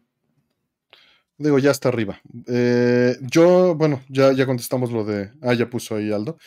Ya, ya contestamos lo de DC. Vamos por la siguiente pregunta. Dice: Tengo ganas de jugar algún juego de misterio e investigación. ¿Qué recomiendan? No importa con Sí. ¿Les gusta ese género? Aldo. Sí, date este. Ah, ¿cómo se llama este güey? Jingu Sauro. El del detective japonés de Arc System. Ahorita lo trae Arc System Works. La saga tiene rato, o sea, está desde el Famicom Disk System. Debe tener que este, pues ya más de 30 años. Y tiene un gran soundtrack. Es, es, muy, es reconocido porque tiene un muy, muy buen soundtrack. Eh, generalmente es jazz. Y está muy bueno. No sé, la versión de Switch que salió de. ¿Cómo se llama? No me acuerdo. Jewel Eyes, una cosa así, no me acuerdo cómo se llama. Y salieron de 3DS, y salieron de 10, salieron como 3 de 10. Hay de PlayStation, Mm. hay de. Para aventar para arriba, de 64 creo que no hubo. Pero bueno, Play 1 creo que sí, de Play 2 igual. Este. De misterio, yo diría eso. Por ahí hay, hay muchas recomendaciones en el chat. Eh, que acá se llama Jack Hunter. Le el Disco Elysium, Hotel Dusk. Bueno, ese, ese yo lo iba a mencionar también por ahí. Hotel Gabriel 2, por Knight. supuesto. Eh, voy a ahorita leerlos más o menos eh, rápido y ya ahorita eh, tú, tú nos contestas, Rol. Mm. Eh, dice Pues- el de Sherlock Holmes de Play 4, Green Mm. Fandango, Famicom Detective Club, que lo acaban de, de editar, ¿no? Ajá. Ahora sí, Rol. Phoenix Wright, eh, están diciendo. Pues, pues ya dijeron todos los que, los que se me ocurrían, ¿eh? Este, está también este Ghost Detective. De 10. También lo podría agregar si es de 10. Y, AI Somnium Files, que salió para Play 4 hace unos años, de Silver Ajá. Case, Uh, de Silver Case. eh, Blade Runner, eh, el original de los noventas. Ajá. Ya. Varios Pues- de esos sí, sí los ubico y los recomiendo también. Sí. Se llama Genosha, creo que se llama, que también era de que, como Danganronpa, creo que se llama esa otra Mm. serie, que es de estar ahí viendo quién asesinó a quién, Mm, y estar sacando pues, básicamente entre pistas y se supone que todos engañan a todos para... mm. A ver, ah, mira, se llama Genosha. ¿Cómo se Eh, llamará? acá? Last Windows están también recomendando, que es la continuación de Harold Dusk. Miren, aquí se los pongo. Fahrenheit, Tiene un, buen, un muy bonito arte. Trace Memory, A ver, aguanten. Aquí está. 999. 99, ándale, los eh, Nonari Games, ¿no? Que están los dos primeros en, en Play 4. El tercero también ya. En Play 4. Pues ya ahí tienen. ¿Nanashi? ¿En Nanashi no es que- Game o cuál? Eh, los de Zero Escape. Ah, no, esos son otros, ya. Ya ahí tiene una lista extensa de, Sí. principalmente, evidentemente, aventuras gráficas. Podemos recomendar nada más para meter un, un, un tiro ahí de chanfle, este Timberwood Park. Mm. Ok. Sí, para que le des una checada. También es, es justamente de misterio, investigación y más cosas. Yo lo tengo en backlog ese. Uy, sí, dale, dale. Sí, lo tengo en, lo tengo en backlog en Play 4. Muy, muy lindo, muy lindo. Mm. Yo lo jugué, no, yo lo jugué en PC, fíjate. Mm. Lo jugué en PC. Tengo la, tengo la edición física de PC que viene en floppy. Qué bueno. Digo, no viene en el floppy, pero viene con un floppy de verdad que no tiene el juego. Yo creo que no tenían cómo grabarlo. Estilo este, eh, Limited Run Games, pero No, pero este sí es un floppy de verdad. Solo viene vacío, pero sí es un floppy. sí, porque los de Limited Run Games te mandan un pedazo de plástico que se asemeja a un floppy. Exacto, con forma de floppy. Exacto. Sí, sí, mencionamos Hotel Dusk, perdón. de hecho, están los de Zero Escape, están en descuento en, Amazon México. ¿eh? Mm. los, pues están los tres, pues está en. Sí, es, una compilación, ¿no? nada más los dos primeros es una compilación y el tercero sí está estándar. Mm. Es este, Zero Time Dilemma. Ya saquen el de afiliado. Ya, Están tardando el canal. Para poner ahí las ligas. Vamos sí, exacto. Porque si nos, vemos lentos. Somos malos para esto de la twitchada, Aldo, perdón. No, pues tienes un Play 5, ¿qué te digo? Eso es Renzo. Pero bueno. Siguiente. Dice, ¿qué opinan acerca de los juegos que cuentan con múltiples finales? ¿Les gusta o prefieren que los juegos solo tengan uno? Hmm. Depende. ¿eh? Depende por completo. En general no me molesta. Hmm. Me molesta hmm. cuando si es un juego de 200 horas que no está planeado para que lo saques todos. Pero porque me gusta ver todo. Hay, hay, casos en los que un juego de múltiples finales me gusta para sacar uno solo y que sea mi final. Y hay juegos que intencionalmente tienen múltiples finales como parte de la narrativa. Y hay juegos que tienen múltiples finales dependiendo de si juntaste todo. Ahí, pues muchas veces son extras al final, ¿no? Y, no me tampoco. Sí, vamos a decir Metroid, ¿no? Que al final cambia dependiendo del porcentaje que hiciste del, juego. Mm. La ropita. Ajá, y cambia. Eh, vamos, es, mayormente es un, este, cambio cosmético en, este juego. Entonces me parece que eso está bien. Están mm. otros juegos como en, en Is, ¿no? Que también este, hay, como bien dices, recompensa dependiendo del, de lo que haya sacado y todo eso, eso me parece que está bien. E incluso, bueno, ya onda Chrono Trigger, ¿no? Que tiene 14 finales una cosa así. Este, pues bueno, eso tampoco me molesta en absoluto, ¿no? otra saga también me gusta mucho que tenga múltiples finales y que, y que de ahí incluso los finales o se complementen o se contradigan, es este Tekken. Mm, ah, mm. son, muy divertidos algunos finales. También Street Fighter, ¿no? A final de cuentas. Pero porque no han nombrado a, su, majestad Chrono Trigger, ¿no? Chrono Trigger, sí, ya dije. Chrono Trigger. ¿Y Chrono Cross? Y Chrono Cross, bueno, sí, también. Pero. Ajá, este. Pero bueno, por ejemplo, el Street Fighter eh, no llega al punto, por lo menos en, la línea eh, normal de, los Street Fighters, no, no, se contradicen tanto, pero donde sí se contradicen muchos en, en los Zero. Exacto. Ajá. Ahí sí se contradicen un montón. Y también, tampoco me parece que esté mal. Simplemente selecciona en algún momento, este, digo, Zero es prácticamente como Street Fighter Gaiden, ¿no?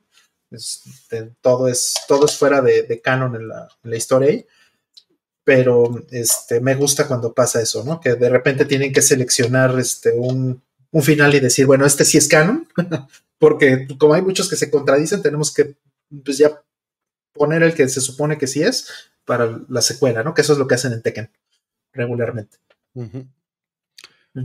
Suicoden también mencionan. Ándale, Suicoden también. Bueno, ese son 107 monos. ¿Cómo les explico? No, no, no, entremos en detalles, pero sí es gran ejemplo. Eh, un, ejemplo light es Streets of Rage, me parece muy bien que también estén ese tipo de finales, eh, como en Streets of Rage 1, ¿no?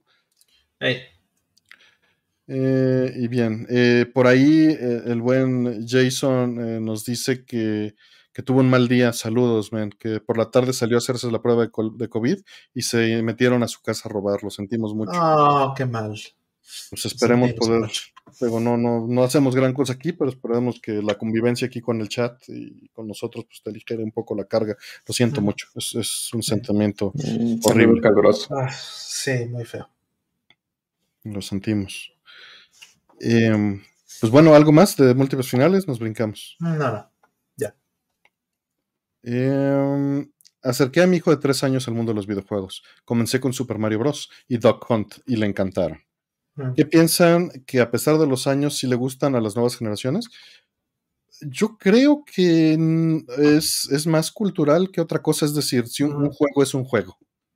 Y, y, si el juego es divertido, va a funcionar a cualquier nivel, eh, sin importar, ¿no?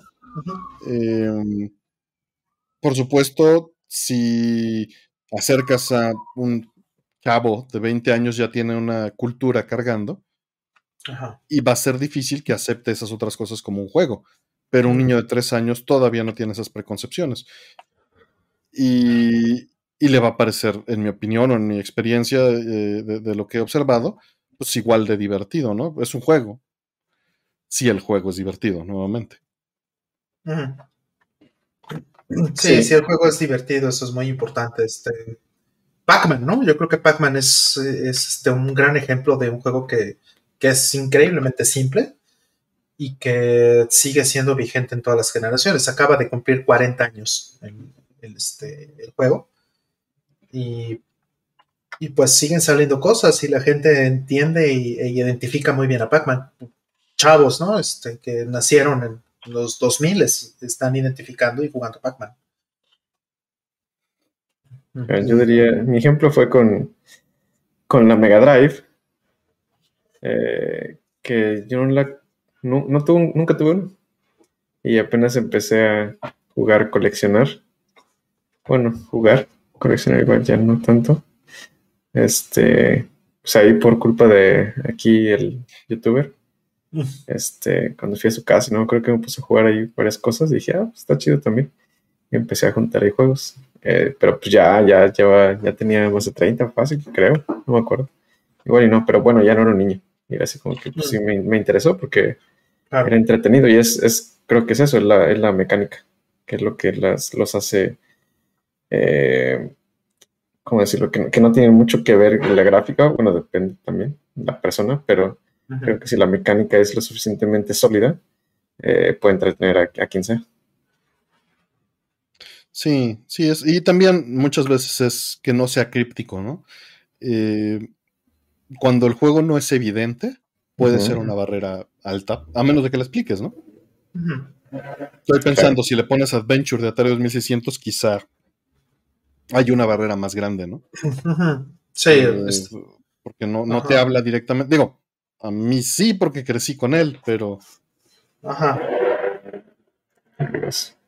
Sí, sí, este, no sé, Cloudy Mountain, ¿no? O sea, ponérsela a un niño hoy, Cloudy Mountain, a lo mejor sí está complicado. Y, porque también estás, eh, eh, pues con la cultura actual y el diseño actual, estás acostumbrado a no tener que moverle a la cosa para, para aprender a usarla y sacarle provecho, porque tienes otras 40 cosas junto, ¿no? Cuando tenías una sola cosa enfrente, pues veías de, pues esto es para jugar, a ver cómo le hago, ¿no? Pero es lo que hay. Y eso también tiene un valor positivo. O sea, un yo-yo no te va a hacer entretenimiento inmediato. Primero tienes que desarrollar una cierta habilidad. Y pasa con cualquier juego. O sea, si le pones Fortnite va a pasar lo mismo. Tiene que librar una barrera de, habilidad para, para divertirse, ¿no?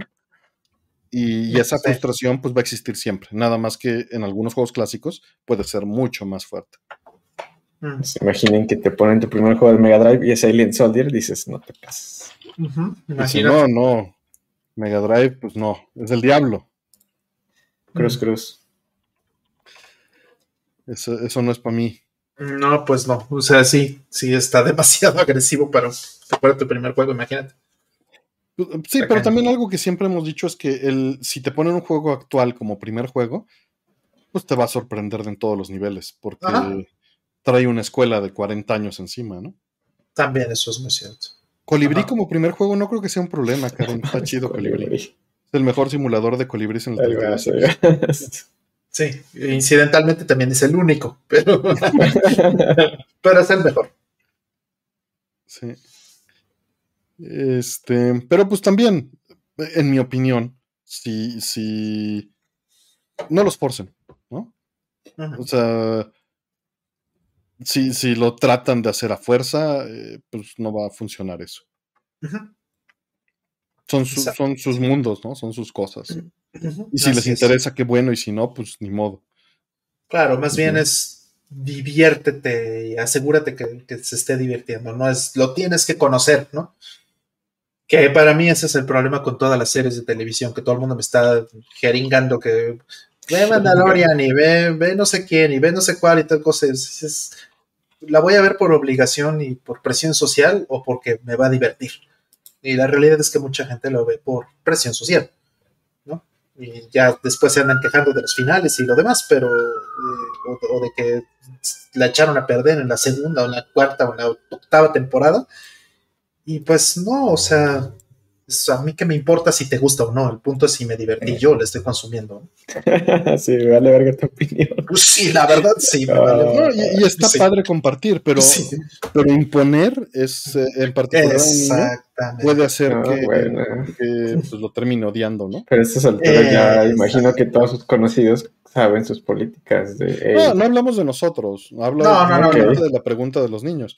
En general, en general, o sea, si de niño a mí me hubieran puesto a fuerza un juego porque lo tengo que conocer, pues probablemente me habría puesto mucha resistencia.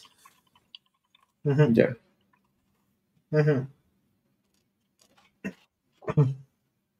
Bien. Vamos por la siguiente.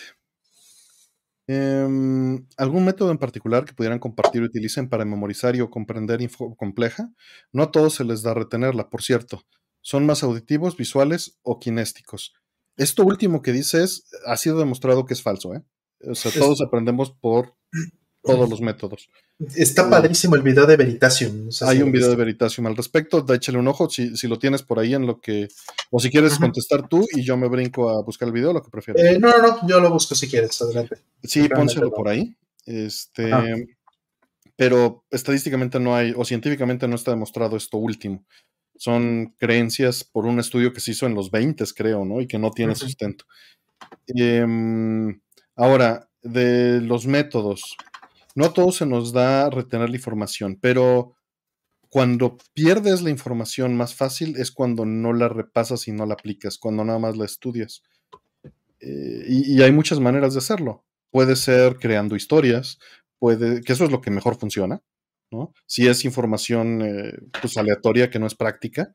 Práctica me refiero que no puedes agarrar y hacer una ecuación y resolverla.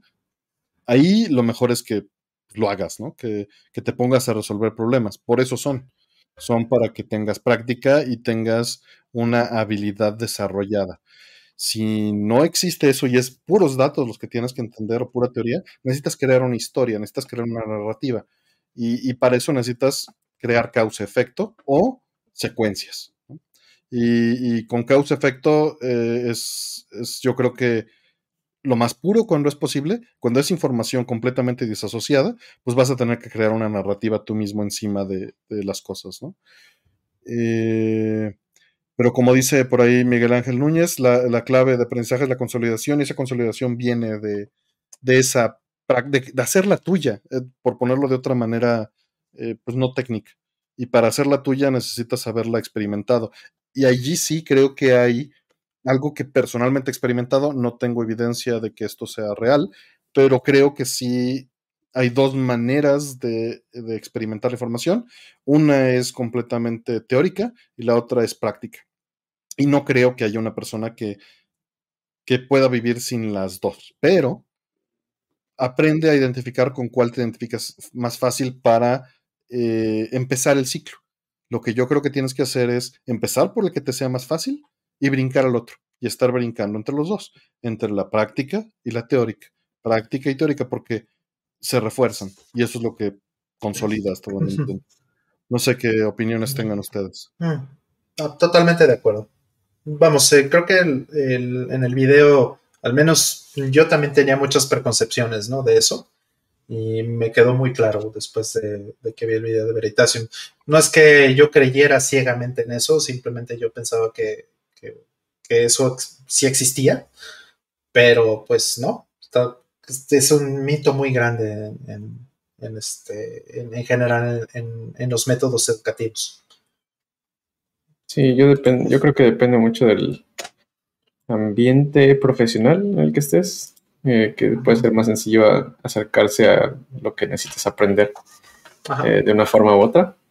Eh, por ejemplo, no sé, yo hacía antes muchas redes y en redes para mí funcionaba más fácil o sencillo.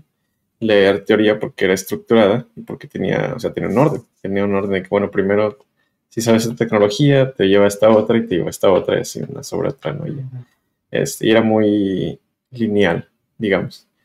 Eh, y ahora que ya no hago tanto eso, sino otras cosas como más de sistemas, es más un desmadre. Entonces, así como que pues, tienes que aprender de todo siempre. Y entonces ahí es donde tienes que aplicar tal vez otro tipo de, este, aproximación al problema, que es esto de, practicar. Este, pero sí, ahí, yo veo más, o sea, depende mucho de qué ambiente estás. Y también en que se, te sientas cómodo, porque por ejemplo, este, aunque sea de ese tipo de ambiente más dinámico, más como de tantas cosas a la vez, eh, no es que vayas a dejar de aprender a tu forma favorita, que puede ser esto de leer un libro o leer artículos así. Pero al final pues, lo tienes que aplicar, si no se te olvida. Este, por ahí Jerry Eduardo Alcántara nos menciona que para aprender la información debe ser significativa y simbólica para mantenerse en la memoria y emotivamente debe de aportar a la vida. Es decir, es otra manera más eh, teórica de decir la, la, parte de que lo tienes que hacer tuyo. O sea, tiene que haber creado un significado, tiene que tener unos símbolos que lo representen y emocionalmente tiene que significar algo, ¿no? Desglosando lo que está diciendo. Y todas esas partes, pues, vienen mucho de esa práctica de hacerlo tuyo, de resolver el problema, hace que emocionalmente haya una, una liga con las cosas porque hubo una recompensa, ¿no? Mm. También por eso sirven esas cosas, en mi opinión. Sí, coincido. Siguiente, vámonos con eh, Sion Lugo nos dice, muchas gracias por el apoyo, Sion. Dice, hola, Rolman Artemio y Aldo, saludos. Ya voy al corriente con los programas, los veo en la repetición, pero ahora sí tengo una pregunta. Se los mando en el siguiente superchat. Muchas gracias. Ah, no tenías que separarlo, pero muchas gracias, Sion. Y este, vamos por la siguiente y te agradecemos mucho. Esperamos la, la pregunta, aunque no sea superchat. Superchat. No, puedes ponerla ahí, no tienes que ponerle otro superchat este, ponla ahí y la vamos a revisar y la agrego, ¿ok? Muchas gracias. Vamos por la siguiente pregunta. Dice, ¿qué opinan de Arc Linux? Me dan mucha risa los chistes respecto a las peleas de distros, aunque siento que se, prestan al gatekeeping. ¿Creen que es algo a lo que aspira? Mira, eh, esto es un tema que, que, es complejo.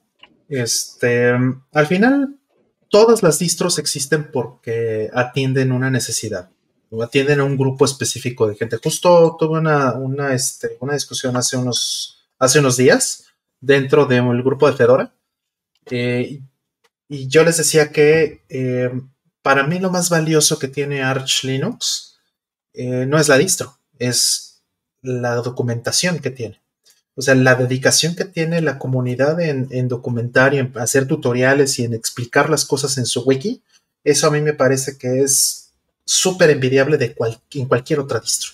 Creo que en ese sentido es, de lo mejor que hay, pero técnicamente no es la distro que me parece más este, eh, completa o, me parece más adecuada para muchas cosas, sobre todo en un punto muy particular que es que hoy día eh, pues Linux lo está usando más gente y mucha gente está tratando de hacer este eh, está intentando desde hace que 20 años o 30 años tal vez que, Linux se utilice más en el desktop, ¿no?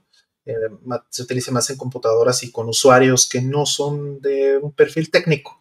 Y por supuesto, la documentación ayuda mucho, pero el problema más grande que hay con todo este, el, manejo de aplicaciones en Linux y, la razón por la que no existen este, muy buenas distribuciones de desktop en Linux, eh, es porque hay mucho trabajo que se repite y no hay un verdadero estándar de cómo se deben empaquetar las, aplicaciones. Y no estoy hablando de formatos de paquetes como RPMs y Pacman y, y, todo eso, ¿no? Que bueno, esa es otra de las cosas que, no está tan padre, eh, que sí está padre y no está tan padre de Arch, ¿no? Que su manejador de paquetes se llama Pacman. Así, mm. valiéndoles gorro y cuando este, instalas un paquete sale un Pacmancito. O sea, qué bonito, pero a ver, ¿no? Estás violando propiedad intelectual, ¿qué te pasa, no? En fin, el, punto con, con, este, con la paquetería es más que nada el hecho de que la paquetería esté estandarizada en, la parte que es el AVI ¿no? El Application Binary Interface, que eso es súper importante cuando, cuando tienes aplicaciones que vas a publicar, que son aplicaciones que se repitan y que sean funcionales en todos lados. Artemio sabe muy bien esto en, en este en MD Fourier, ¿no? La razón por la que Artemio hace las cosas en C, por ejemplo, por la que este, hace binarios específicamente en Windows y, tal, tal como, como lo hace en los releases de MD Fourier, es porque para él como desarrollador está muy claro lo que tiene que hacer en Windows. En Linux muchas veces es, y eso es la realidad para casi todos los Linuxeros, es, pues compílala para tu distro, ¿no? Compílala y, pues que te vaya bien. Y eso es una barrera de entrada. Si quieren hablar de gatekeeping, ese es el verdadero gatekeeping. El obligarte a que tú tengas que compilar tu, aplicación o entonces no la puedes usar. Y, si te falta hacer eso, ¿no? Además. Sí, pero el problema es qué pasa si tú tienes en Arch una versión de glibc y una versión de este, diferente de la que tienes en Fedora. Tienes una, una, este, una biblioteca de, de, Fast Fourier Transform en Arch diferente de la que tienes en Ubuntu. Y entonces darle soporte a eso a ti como developer, pues es una pérdida de tiempo. Además de la pérdida de tiempo que hay en cada distribución de cada persona que tiene que dedicarse a este, hacer el paquete específico. Tiene que haber un maintainer de cada, de cada distribución. Hay un ejército de gente trabajando en paquetes de Debian, repitiendo el trabajo que hace el ejército de, empaquetadores que hay en SUSE, y lo mismo en Fedora, y lo mismo en Ubuntu, y lo mismo en todas las demás, ¿no? Los e-builds de Gentoo y, todo eso, Entonces, eso no es productivo. Y es algo que, eh, ha hablado mucho eh, Linus Torvalds, curiosamente lo ha mencionado mucho, que eh, en una entrevista bastante, bueno, más bien en una charla en un congreso, él mencionaba que, este, que para él una de las cosas más importantes en, el kernel, una de las promesas más importantes que, él puso desde día uno en el kernel, es que en, el hecho de, estar haciendo Linux y de estar metiendo todas las cosas que mete en Linux, su promesa más grande es no romper el espacio de usuario, el user space, ¿no? no romper las aplicaciones que corren encima, que sea culpa del kernel. Eso es algo que él no se permite y es muy estricto con eso. Pero arriba, todas las bibliotecas se rompen todos los días, porque todas las distros hacen un desastre con, ellas. Y, entonces la realidad de, Linux es así, por eso, y por eso se presta a ese tipo de gatekeeper, Entonces, si me lo preguntas a mí, Arch como no existe un estándar de Application Banner Interface por diseño en Arch, porque es algo que le llaman un rolling release, no existe un Arch 2020 eh, y luego un Arch 2021 y luego un Arch 2022, eso no existe ahí, ¿no? No es como un Fedora, que existe un Fedora 32, 33, 34, 35 o un Ubuntu 20.04 y un 21.04, no. En Arch eso no existe. Y eso es un problema porque todo el tiempo, por definición, se está rompiendo esa compatibilidad binaria. Entonces, bueno, hay maneras de hacer paliativos. Ahorita está eh, volviéndose popular un, esquema que se llama eh, Flatpak y hay otro que se llama Snap, que bueno, tiene muchos problemas en mi opinión, pero Flatpak, la idea de Flatpak es empaquetar las aplicaciones como lo hacen los celulares. O sea, separar el sistema operativo los updates del sistema operativo de los updates de las aplicaciones, que eso es algo que ya nos acostumbró muy bien a hacer el celular. Y hoy día también sistemas operativos como macOS ya lo hacen igual. ¿no? Ya tienen, incluso Windows ya se está moviendo a ese, a ese modelo, de separar por completo este, las aplicaciones y que cada una tenga sus propias dependencias y su, su propia compatibilidad resuelta en una burbuja, en un contenedor, y que el sistema operativo y todo el desastre que se tiene que hacer ahí, eso sea completamente aparte y no choquen eh, ambas, ¿no? Creo que ese sería tal vez el, este, el camino para que, para que las aplicaciones se puedan volver compatibles en todas. Y entonces poder publicar, Artemio podría publicar en, en Flat Hub, ¿no? Eh, MD Courier, y entonces ya no importa qué, distribución tengas. Ya si tienes Fedora, Ubuntu, Arch o lo que quieras, bajas, instalas y, traes sus propias dependencias. Ya no tienes que, este, un binario ya completo, como en Windows. Eso es lo que tendría que terminar siendo para que entonces este, eh, las aplicaciones tengan compatibilidad.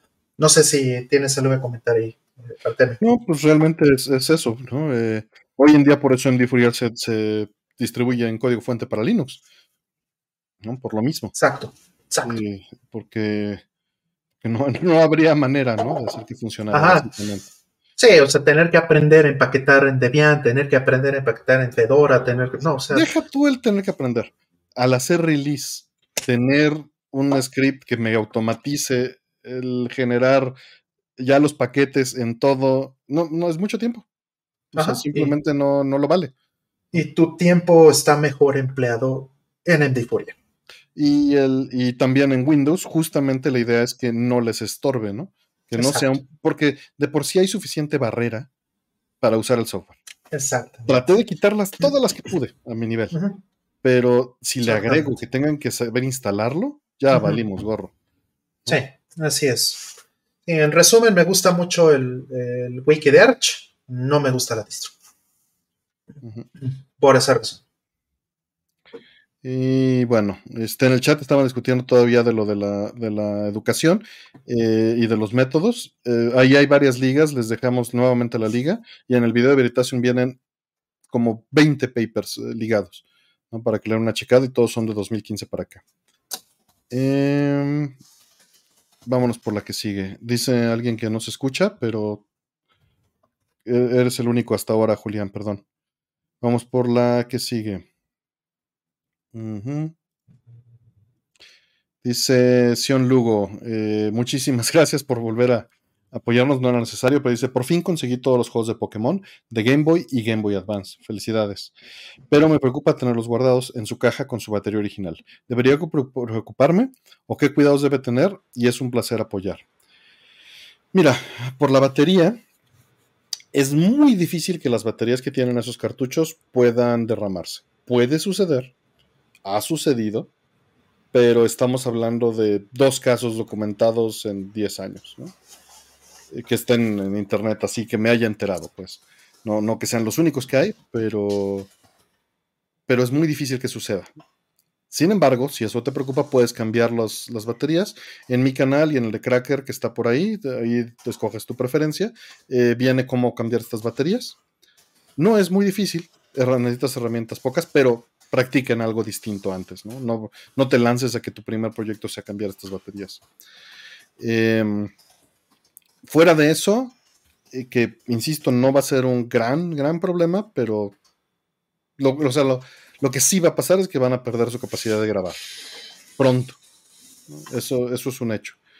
Eh, pero que se derrame, difícil. Ten controlada humedad y temperatura, es decir, no que tengas un deshumificador o, que estés este, monitoreando obsesivamente las circunstancias, sino eh, no los tengas a la luz directa del sol, no los tengas en un espacio en donde cambie mucho la temperatura, de que suba y baja, o que haya humedad seguido, ¿no? que estén ahí junto a la cocina o, junto al baño, eso, eso son malas ideas.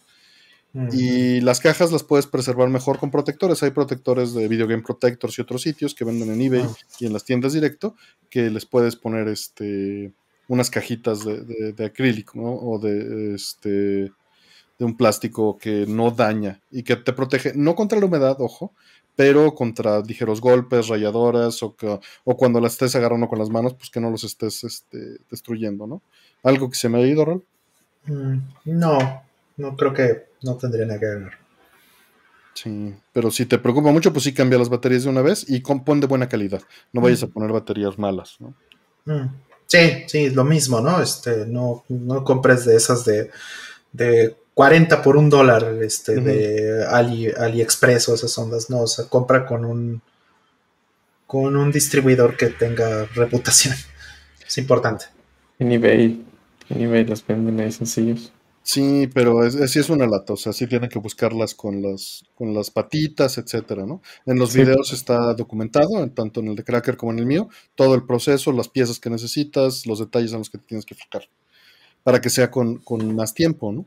Son videos de unos 15, 20 minutos donde te lo describimos eh, pues más en detalle y, y de manera práctica para que decidas si es algo que puedes hacer tú. Tienes que ver eh, bien cuáles son las, placas que necesitas. Y si no, no es buena idea comprar las pilas de, Game Boy Advance SP en el, Express, no sabemos. Mm. Pero difícilmente tenemos opciones en ese caso particular, ¿no, Sí, sí, busca recomendaciones, busca este, eh, garantías, ese tipo de cosas es muy importante. Y, y preguntan por ahí Time Rider que si había problemas con las importaciones Era de baterías. justo lo que iba. Sí, Sí, sí, sí. Sí, los hay. Las, eh, está prohibido importar este, baterías de litio. Entonces, este, pues buena suerte si los pides. Yo por eso igual prefiero que sea un distribuidor conocido. No es como que eh, hoy día haya muchas pilas. Digo, era el caso en la CPC2, ¿no? Pero, eh, pero en cartuchos y cosas que se usan, este, son pilas que, que perfectamente venden en México. Sí, pero conseguirlas con las patitas no es fácil. Eso sí. Busquen, busquen bien que sean la medida que necesitan y con las patitas para soldar. Si ponen el cautín encima de una pila de litio directamente, puede explotar y les puede ir muy, muy mal. Entonces, Mm, siempre compren las, eh, las baterías. Eh, hay distribuidores también en México, no está Mauser y hay otras cosas de estas. Mm. Busquen si hay ahí. Va a ser más Mm. caro, sí, pero van a ser de la mejor calidad posible. Y no sabría dónde recomendarles eh, ahorita si en el chat tienen idea. Mm. Que, que Luis Mota dice que en República todavía se encuentran. A mí me ha costado mucho trabajo las últimas veces, eh, pero igual en línea, ¿no? Eh, Sí, hay que buscarlas bien y, y qué bueno esto que mencionas de, que puedes hacer estallar una pila de litio. De hecho, es la razón por la que están prohibidas ahora.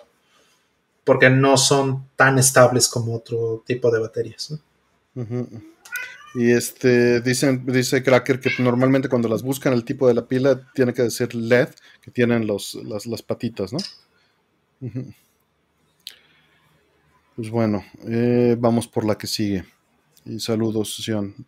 Eh, dice Cristian Rodríguez, eh, gracias Cristian por, por el apoyo. Dice, pasando a saludar y cooperar para los taquitos de canasta. Gracias. Dice, pregunta musical. Billy Idol, Eyes Without a Face o Joy Division Shadow Play. Gracias por todo. Joy Division Shadow Play. Ustedes. Sí, híjoles. No escucho ninguno de los dos, no, no sé. No manches, qué difícil. Pues. mm, Pues mira, yo crecí escuchando más a Billy Idol, Mm, sin duda. Entonces, eh, pues sí, solo por eso. O sea, Joy Division ya lo escuché más eh, cuando era adolescente. Yo los escuché ya los dos grandes, ni siquiera adolescente, Mm. ya después. No, yo de niño este, escuchaba Billy Idol. Era lo que sonaba, pues, ¿no? En, en muchos lugares todavía. Rebel Yell y todo ese asunto. Y bueno, sí, de sus canciones, eh, una de mis favoritas definitivamente es este, Eyes Without a Face. Ajá. Esa y eh, Flesh or Fantasy. Hay, hay buenas. Pero esa en particular me gusta muchísimo. Siguiente. Que si le das atuncito. Sí. No sé, no sé qué tengo. Pero bueno, a lo mejor. No sé si. Sí, sí tenías para cenar. Bueno, si no, ahorita le doy, le doy No te apures, no, no, no pasa nada. Dancing with Myself. Ah, muy buena, muy buena Dancing Mm. with Myself. Um, dicen, ¿les gustan los juegos de Tony Hawk? Salió el 1 más 2 en Switch. Nunca he Mm. jugado uno, perdón. ¿Ustedes? Ujú. Sí, sí lo jugué y me gustaba mucho, pero pues ya, o sea, por, todo esto por las, por la, es como iba la, el conjunto de la música con la acción del juego, era muy bueno y también pues, estaba como en esa época que nunca hice nada de, de patineta, pero tenía amigos que sí le daban mucho eso, como que ahí Mm, me entraron las ganas de jugar ese juego y entretenido, pero no compré el, el remake, o creo que sí, el remake este, del 1 y el 2 que salió también para Play 4, creo que lo van a sacar Mm. para Play 5, de hecho. Este, y dije, no, porque ni lo voy a jugar. Mm. Dice Cracker que le des un cable JP21 para que juegue. Ah, al gato, Play sí. 5. Uy, les- no, les, le doy los scarts aquí. Para, ya con Yo- desprecio. exacto. Este, sí, sí, yo fíjate que nunca jugué bien. Sí, sí los jugué en un inicio, pero no me, no me atraían. O sea, para mí el, el tipo de juego de, de, de, este, de skate y eso era más de skate or die y, y de ese tipo de juegos. No, no de simuladores o de tipo arcade así como, como Tony Hawk. Nunca me, nunca me atraparon. Mm. Uy. Perdón, estaba contestando.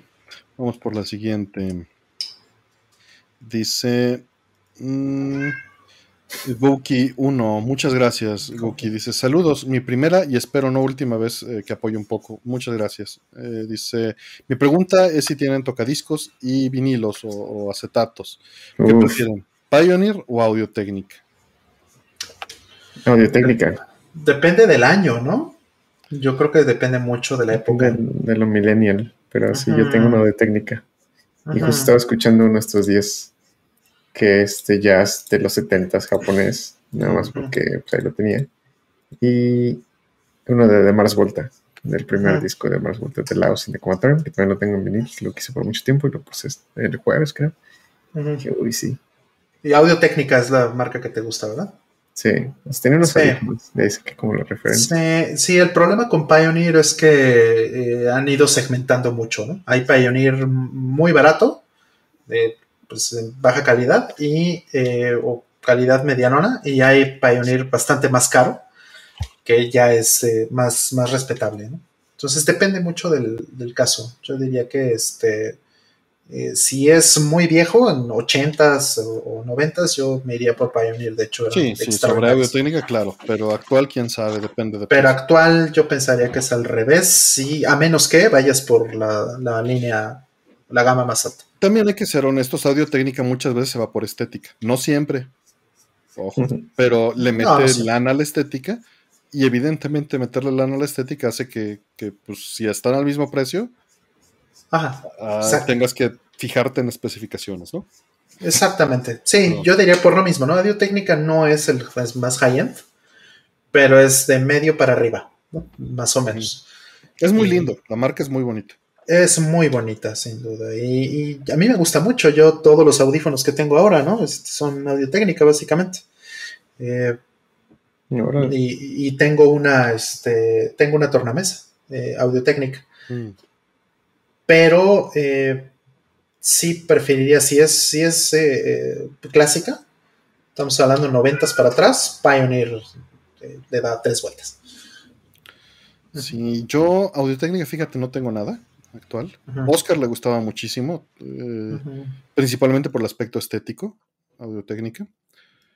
Eh, sonaban lindos sus, audífonos. No, no, tenía el tornamesa. Tornamesa tengo dos. Eh, tengo una Rotel que no uso, la tengo como de, backup. una Rotel de los 80 que está en perfectas condiciones. le dieron servicio hace 15 años, pero no la he usado. En, en esos habrá que cambiarle la banda seguramente. Eh, nuevamente, pero está en muy buen estado. La que, uso, ¿Mm? Eh, la que yo uso es una Pioneer PLL1000, que es lineal, es decir, eh, el brazo no, no se mueve en un arco, sino va completamente tangencial al track del, disco. Está sostenido magnéticamente el brazo y va haciendo tracking por la suspensión con una fricción mínima y con un peso mínimo.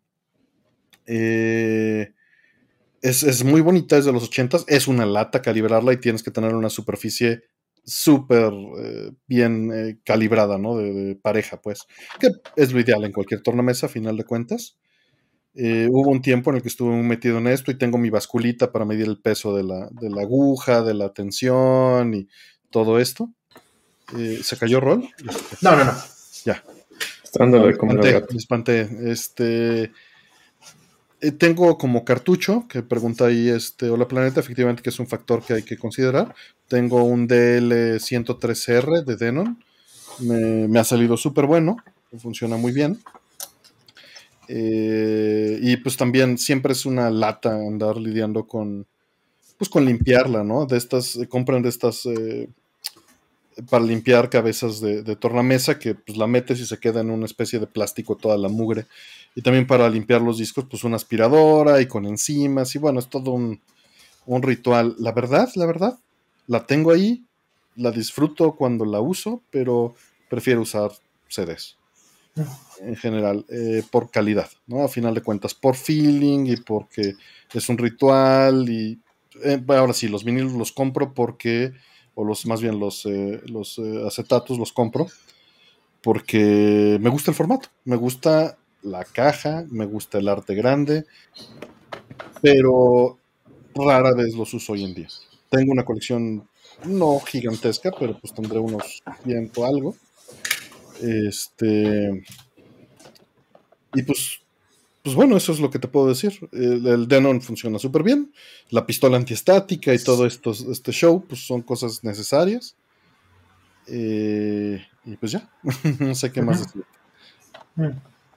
Y bueno, claro, el, el demodulador, ¿no? Muchas tornamesas actuales pues ya tienen, pero sí tienes que hacer una concordancia entre el, el, demodulador que utilizas de la tornamesa y la salida analógica, porque hay dos tipos de cartucho, ¿no?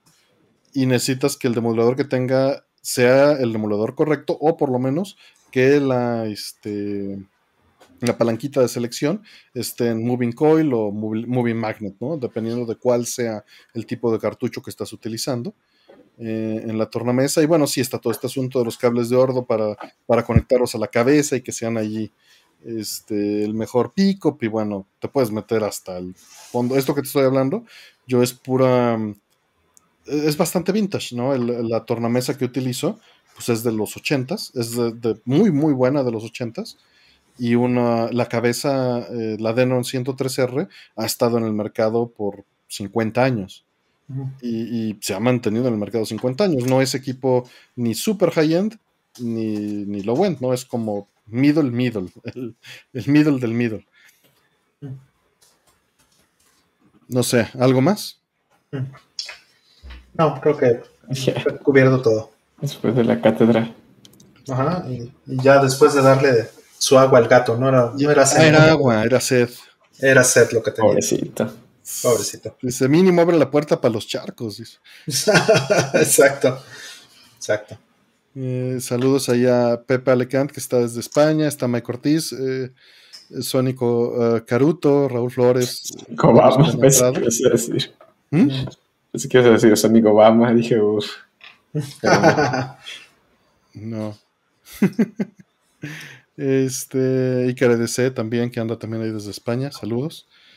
Y vamos a la que sigue. Ya quedan pocas para volver a abrir. Dice, ¿saben por qué los juegos de 3DS se ven más nítidos cuando el 3D se activa? Con el 3D se notan los píxeles y no solo líneas cuando el 3D está desactivado. No, no, te lo sé con certeza, pero asumo que es eh, por el tipo de pantalla utilizado que cuando está en 2D eh, pues están las dos señales allí y el efecto 3D eh, que se hace a través de una especie de prismas eh, de plástico, pues hace que se vea un poquito más borroso. Mm. Tendrías que probar en un 2DS para, para usarlo en una pantalla que no sea 3D, ¿no? Mm. ¿Ustedes? Yo creo que es eso, que la resolución, no sé si la resolución como tal, pero lo que puedo percibir al tener ese efecto de apagar el efecto 3D, al apagar el efecto 3D y el tenerlo prendido, es que sí, como, no sé, como que la mitad de la resolución se va. Pero igual es eh, como la percepción de ello, ¿no? Eh, no tengo el aspecto técnico de que, ah, no, así es porque funciona X o Y. o sea, sí tienes razón, se va a la mitad de la resolución, pero más bien es porque te está repitiendo la, resolución horizontal eh, para cada o sea, se pierde por completo el, este, el efecto 3D porque este, la pantalla sí tiene como un prisma, pero por, cada, por cada línea vertical. Para que tengas diferente este, imagen en, en, cada, en cada ojo. Pero eh, sí es un.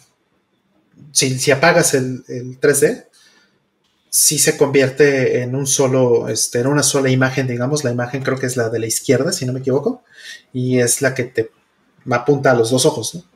Entonces, en efecto, es la mitad de la resolución. No recuerdo exactamente cuál es la resolución del, Cierto, tienes 310, pero este, digamos que si tienes, eh, no sé, puede decirlo pues, al, aire, ¿no? Son 800 píxeles eh, eh, horizontales en realidad son 400 y 400 para cada ojo. Y entonces en el momento en que le quitas el, 3D, tienes los 400 para ambos.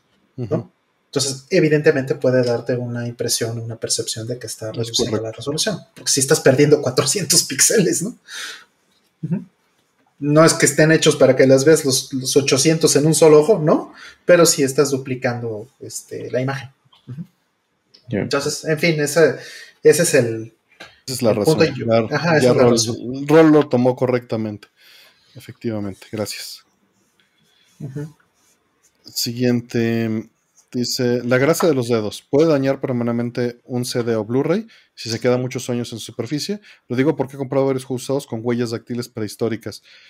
Pues de- si es nada más la grasa, es muy difícil, pero, pero sí hay ácido. ¿no? Si estaban comiendo sabritones o si estaban comiendo eh, papitas adobadas o unos tacos de canasta, es distinto. ¿No? Así es, así es. Depende qué estaba comiendo o qué tenía en la mano, ¿no? O sea, porque el- el- la grasa corporal, pues es muy difícil, ¿no? O sea, sí es cierto que eh, hay ácidos ahí, pero pues no sé, o sea, no como para que mm, se queden marcadas después de 20 años o 30 años, no tengo idea. Esperaría o pensaría que no. Pero sí, o sea, sí puede dañar el ácido de los dedos. Ajá. Sí, Sí. puede, dependerá del policarbonato que estén utilizando. En teoría está hecho para que no sea un asunto grave, Ajá. pero la fórmula pudo haber fallado, etcétera, ¿no? Sí, Depende de dónde los compres. yo, yo le iría más a lo que comió la persona o lo que traía en la mano en el momento en que, en que agarró el, el- el CD. Pero pues no Pero lo ser. ideal es agarra tu alcohol isopropílico, tu microfibra. Vamos a repetir esto, no se tallan. Si agarran un CD, no tengo un CD a la mano, sí tengo un CD a la mano. Aquí hay No, uno. no, no creo tener un CD a la mano. pero- Te enséñales cómo se debe limpiar, Rol, por favor. Aquí tengo uno. Espérame, déjame así. Aquí tengo Sí, ya bajé todos los que tenía. uno de. W40 nunca lo utilicen para esas No, cosas. jamás. Nunca, nunca, nunca. Jamás, jamás. No, no es alcohol isopropílico. Y aquí está un, un CD. Eh, no lo limpien así. No lo limpien de manera este, Concéntrica. eh, concéntrica, ¿no? Siempre es de adentro hacia afuera. Siempre limpien de adentro hacia afuera del Es centro. radial, siempre es radial. Ajá, completamente radial. Y este. Y, y listo. Y tampoco le pongan mucha fuerza, ni, ni mucho menos, ¿no? Con alcohol isopropílico basta. microfibra de esas que, Listo. incluso las que venden para coches, les va a servir bien. Ajá, o para los lentes, por ejemplo, ¿no? Ese sería ideal, sería mejor, ¿no? Ajá. Aquí tengo Ya que si era un Harmful Park ahí el que estabas manipulando. Que si era Halford Park, no, este. De Final Fantasy. Es Final Fantasy VII del, del este. del remake. Sí, una microfibra y ácido, y ácido, y este alcohol isopropílico. ya sí. Ácido. Hijo, mira, la pasta de dientes la recomiendan para sacar rayones. Este, y brazo también, o sea, está- vamos a decir las cosas que se recomiendan allá afuera. Pueden servir. El problema es que lo puedes dejar desbalanceado, lo puedes rayar más, lo puedes dejar peor, pero puede servir para sacar un rayón. Sí, sí, sí, sí, sí. O sea, eh, de hecho, hay, hay buenos videos de gente que hace esto con, con, este, con maquinaria, ¿no? O sea, le ponen, este, por ejemplo, esta, ya sea pasta de dientes, la pasta de dientes blanca, que es la que tiene, este, eh, ¿cómo se llama? Arcilla blanca. Esa es la que es importante. Y entonces, este, hay gente que sí lo hace así, es para pulir, pero si vas a pulir, tienes que pulir completo y tienes que hacer, digamos, eh, tienes que asegurarte que no estás puliendo más de un lado que de otro, ¿no? Si no quedan desbalanceados, como dice Aten. y, y vas a meterte en muchos problemas, ¿no? Así es. Mu- muchos problemas. Y también estas máquinas para pulir, hay eh, calidades, ¿no? O sea, las, las baratas no, no las usen, no compren. Vayan por alguien que tenga una máquina cara, ¿no? Porque pues el pulido se hace radial. Y el detalle, el por cual, por cual no se recomienda que sea radial el pulimiento, es porque Que no sea Eh, concéntrico, ¿no? eh, sí, que no sea concéntrico. eh. Perdón, sí, me equivoqué. Que, que tiene que ser radial. Es porque la corrección de errores en el CD es, eh, es buena para arreglar rayones que sean radiales. pero es mala para ayudar eh, reparar errores que sean concéntricos, porque se utiliza un CRC eh, por cada uno de los paquetes que están almacenados concéntricamente y el disco se va almacenando como una espiral. Exacto, es una espiralita y si, si el rayón está así, es decir, a la hora que lo limpias lo podrías rayar tú también. Entonces, si, si, tu rayón lo haces este, concéntrico, estás dañando también la corrección de errores. Entonces, te estás echando los datos del, disco. Y, si tienes un rayón así, no hay problema porque es un, bit o dos bits, eso es algo que sí puede corregir. Y eh, es, es, muy específico también. El láser, si pules de más, ya no va a enfocar porque se necesita una distancia y un peso específico y, y el disco va a bailar adentro de la bandeja o del... Exacto, se puede, puede incluso. Correctísimo. Entonces, bueno, es un, es un tema delicado, ¿no? Así es, usan ya sea pasta de dientes y la pasta de dientes, ¿por qué? Porque tiene este, esta arcilla que es un abrasivo y pues sí es buena para desgastar el, el policarbonato. Lo mismo, este, eh, también usan, eh, ¿cómo se llaman estos? Eh, usan, usan una pasta que es para pulir dentaduras. ¿no? Ajá, esa, esa, es la que yo he visto que, usan más para ese tipo de cosas. Porque justamente es un abrasivo que es mucho menos fuerte que el de la pasta de dientes. Y sirve para hacer un pulido más, más fino.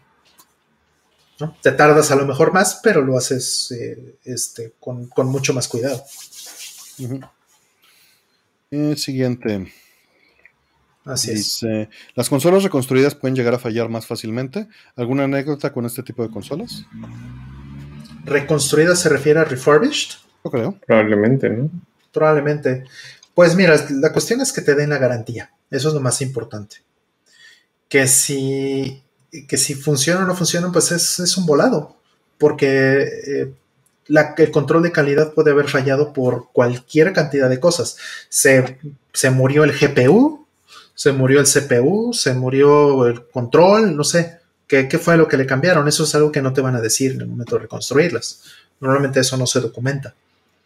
Y, y este, y bueno, puede que te resulte bien. Vamos a decir que si es un tema de, que un control no funciona, alguna cosa así, a veces para, hacer la refurbish simplemente reparan.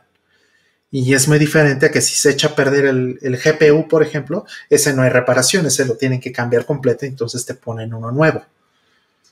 Y, con eso, pues, la probabilidad de que falle, pues sería menor.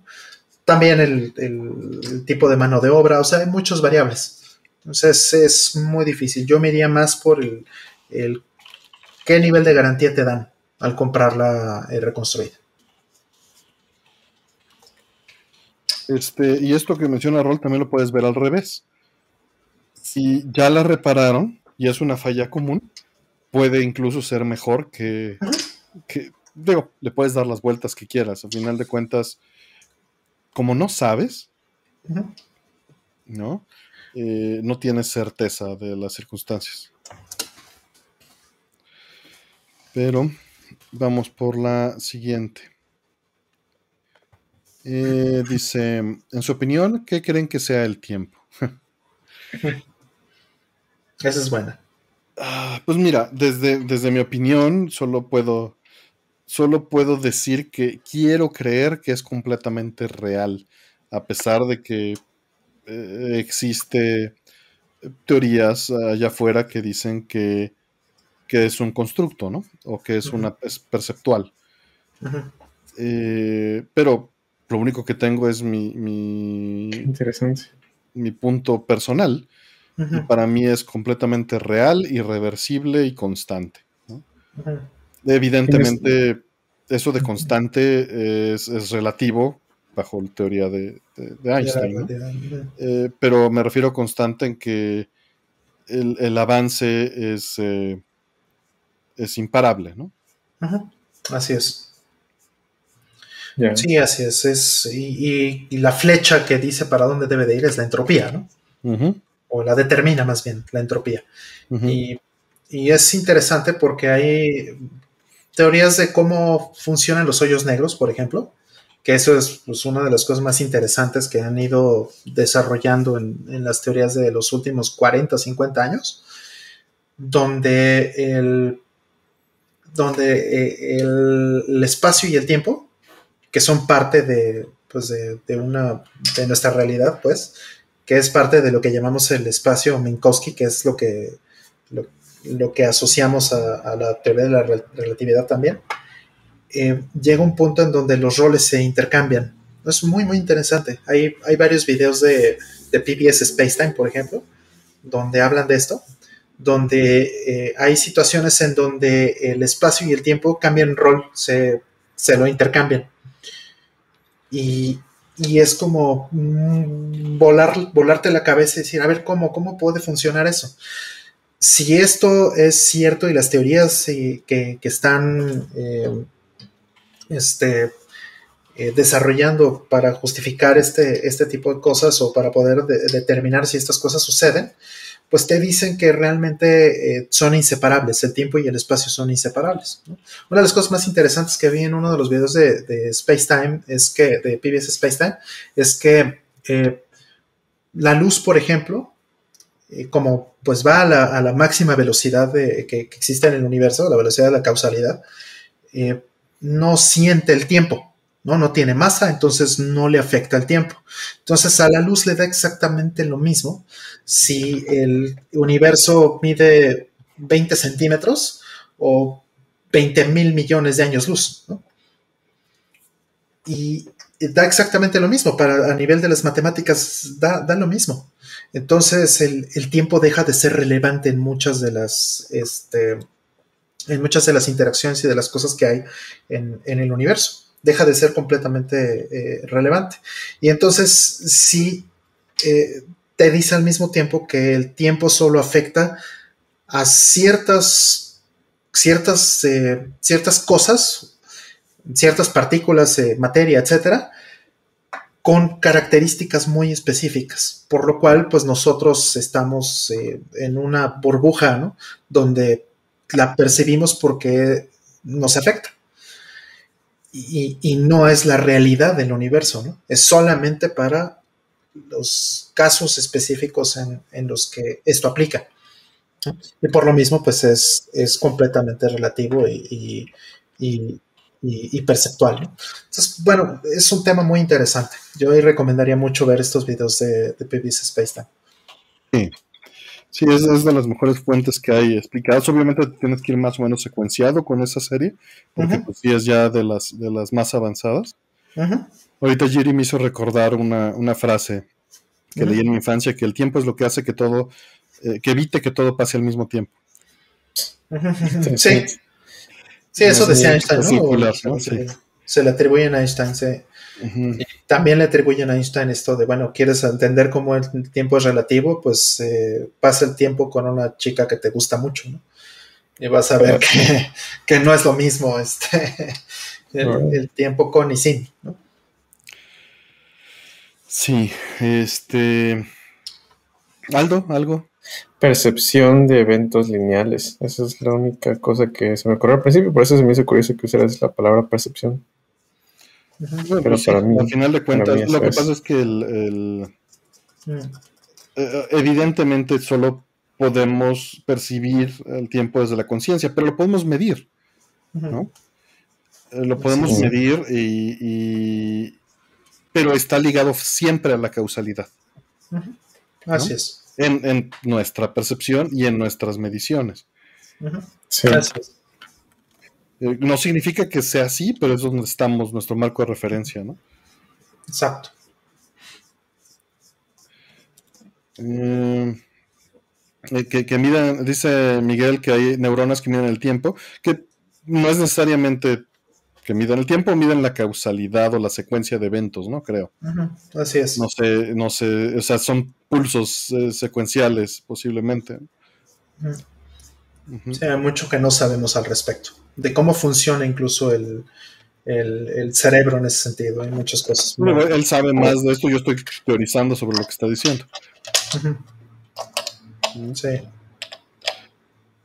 Pero bueno, yo creo que vamos a la, a la siguiente. Ya quedan pocas para que abramos las preguntas un poquito, un unas poquitas más. Un poquito más de tiempo para preguntas. Eso. Eh, dice Javier Amador Fuentes, gracias. Javier, te pregunté aclarar, pero creo que, creo que no estabas ya en, las respuestas del chat. Dice, saludos, ¿qué tanto creen que impacta la calidad del cable en la calidad del video? Saludos, que estén bien. Depende. Si es eh, de entrada un cable analógico, si es digital. Las cosas que seguro pueden afectar en la calidad del video directamente es en un cable analógico, que también blindado esté el cable. Que también eh, el, tipo de cable que sea el recomendado para la impedancia y para eh, si es alambre o si es cable, depende muchísimo de, eh, del estándar que se está utilizando, ¿no? Y si es una malla o no. Es coaxial y esas cosas. Efectivamente, entonces... Pues, perdón, Aldo, ¿no? Ah, no, tío, es, pues es, es un medio de transmisión más, o sea, puede ser otra cosa, ¿no? Puede ser una antena, un enlace entre dos antenas, pues también tiene esa afectación en el medio, en la calidad, o sea, los datos que transmites de punto A punto B, si lo ves como, como eso, como una cosa tan básica como un medio de transmisión, pues sí lo afecta. Claro. Sí, y es interesante aquí la distinción entre analógico y digital, eh, decir señal y datos, ¿no? Um, o sea, como que entendemos señal en el mundo analógico y datos en el mundo digital, ¿no? Aunque en muchos sentidos son lo mismo, básicamente. Sí, eh, y el, asunto de todo esto en video analógico es el ruido y la degradación. ¿no? y, si la impedancia no es correcta, eh, puede haber eco, básicamente, en la señal. ¿no? Se, rebota, hay, hay, reflejos de la señal. Eso es lo que termina sucediendo en, estos casos. Eh, entonces, bueno, en analógico es clarísimo que la calidad puede impactar al, video. En digital, eh, difícilmente eh, vas a tener una afectación. Difícilmente, a menos que si haya un problema serio de la calidad del, cable, ¿no? Sí, si está cumpliendo el estándar, vamos a hacer muy específicos, ¿no? En HDMI, si, si estás utilizando un cable de 1080 para 4K, pues no va a funcionar. Si estás utilizando un, cable de una distancia muy larga, pues va a perder por capacitancia parásita y por la, impedancia la señal a cierta distancia, ¿no? Entonces, en esos sentidos, pues sí se pierde, pero la diferencia es que en, digital se pierde por completo la señal de video, no se degrada simplemente deja de servir. Eh, entonces, en ese sentido, no se degrada, no se impacta la calidad por la calidad del cable. Simplemente funciona o no funciona. Y pues bueno, vamos por la siguiente. Dice, saludos, Metroid favorito. Y en lo que contestan, abro las preguntas. Una, dos, tres. Me arrancan. Super Metroid. Mm. Ya nos habían preguntado, creo. Sí, creo que sí. Ah, mierda, ve todo eso. Cierro preguntas. ya, ya, ya, ya, Ni cuentes. Perdón. Recuerda que te, te, comerías dos segmentos de preguntas. Sí, no, ya, ya entraron, 20, entraron 23. A perder. Gracias, este, gracias, de verdad es, este... Te digo que hay que moverle a eso. Sí, pero es, es, es a lo que iba a decir es, me, causa sentimientos encontrados, me da gusto que, que haya el entusiasmo y me molesta mucho no poder contestar. ¿no? Y que se, nos vayan tan rápido las preguntas. Eh, vamos a apurarnos un poquito más. Sí, a cortar el tiempo de, de respuesta, ¿no? Sí. Exacto, es lo mejor que podemos hacer. y, y, también la otra, ¿Qué les parecería justo que agarráramos? Es, que está horrible la situación. O sea, que agarráramos todas las preguntas y que se hiciera sorteo. Sí, este. está, está, horrible, ¿no? está, está complicado, sí. Todo al azar. Ah, bueno, pero. ahora me saturé porque, porque le subí, porque me habían dicho que no me escuchaba. A ver, ya le volví a bajar. Mm, ya, ya te escuchas bien. Yo te veo bien en niveles. A ver, habla. Ok. Hola, hola, hola. Ya estoy, ya le volví a bajar al nivel normal. Es que me habían dicho que estaba abajo. Poquito, pero estás bien. Y de hecho, con la ganancia te estabas, estás bien, estás en menos 6, menos 5. Entonces no, no está mal. Ok, bueno, Metroid favorito en mi caso también es Super Metroid. Y bueno, este. ¿Algo que queda ahí? Si no, ya nos vamos. Ah, este. Metroid 2 de Game Boy. no mames. Muy bueno. No, no, ni lo he jugado, ni lo he jugado. No, este. El de Fusion, yo creo. Es porque el mm. Super Metroid nunca lo, lo acabé. Yo creo que por eso. Mm. Mm. Fusion es muy bueno. El Fusion es, es, bueno. 4. Um. Metroid 4. Pues vamos, entonces por el siguiente segmento de preguntas. Eh, gracias, gracias por, su apoyo y por sus preguntas. Dice, ¿alguien ya jugó Darkest Dungeon? Si es que sí, ¿qué opinan de él? Y si no, deberían. Es un RPG muy bueno. No, no lo ubico. ¿Cuál dices? Mm. Darkest Dungeon. Darkest Dungeon me suena o indie de Steam o algo así, pero... Me suena, me suena. Vamos a ver. Darkest Dungeon. Sí, suena efectivamente. Suena a este, es un roguelike, dicen que es mm. eh, basado en turnos. ¿2018? 2016. 2016, ajá. En Play 4. En Play 4 y en, y en Switch también. En Switch, ah, Sí. Sí, no, no lo conozco, la verdad. Este, ya lo había escuchado nombrar, pero este, no, no estoy seguro. Le voy a preguntar a Pablo, él, es el que seguramente. Inviten a Pablo, invítenlo. Ya, ahorita, está no, ya está todo ahí O está viendo eh, Olímpicos, ¿no? Está viendo He-Man, sí. Saludos a Jorge Pedrero que está ahí en el chat. ¿Cuánto tiempo? Este, pero no, creo que nadie haya jugado Darkest Dungeon. No, te fallamos. te fallamos, perdón. es demasiado nuevo para que se juegue aquí.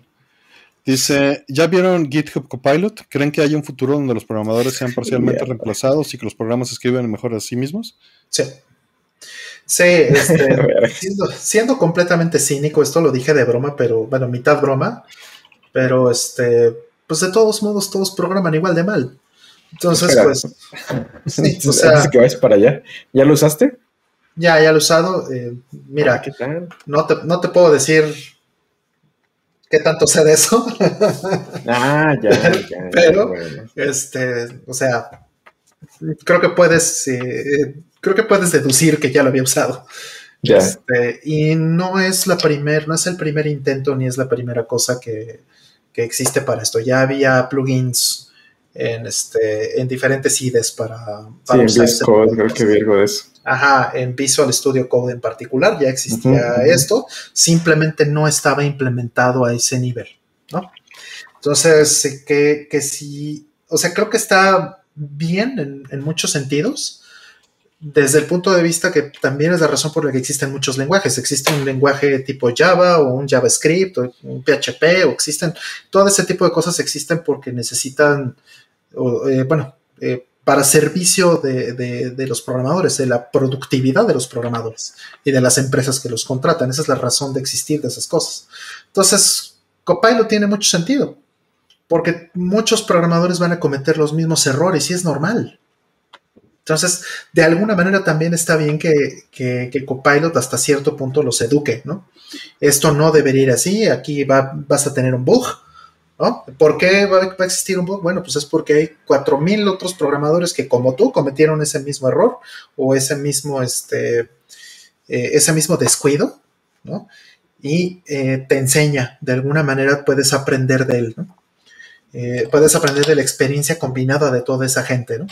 Ahora, desde el punto de vista del licenciamiento y de todo lo que es este, datos personales y todo eso, ahí hay una polémica muy fuerte y que también creo que es muy válida y, creo que ha habido muchas quejas de si eso está bien o no, de tomar el código independientemente de la licencia, así sea propietaria, así sea software libre, así sea lo que sea, a Copilot le importó un rábano y dijo vamos a aprender o vamos a enseñarle a, nuestra, a nuestro engine de, este, inteligencia artificial a este, eh, aprender de todo este código sin importar de quién viene o cómo o, o para qué o por qué, ¿no?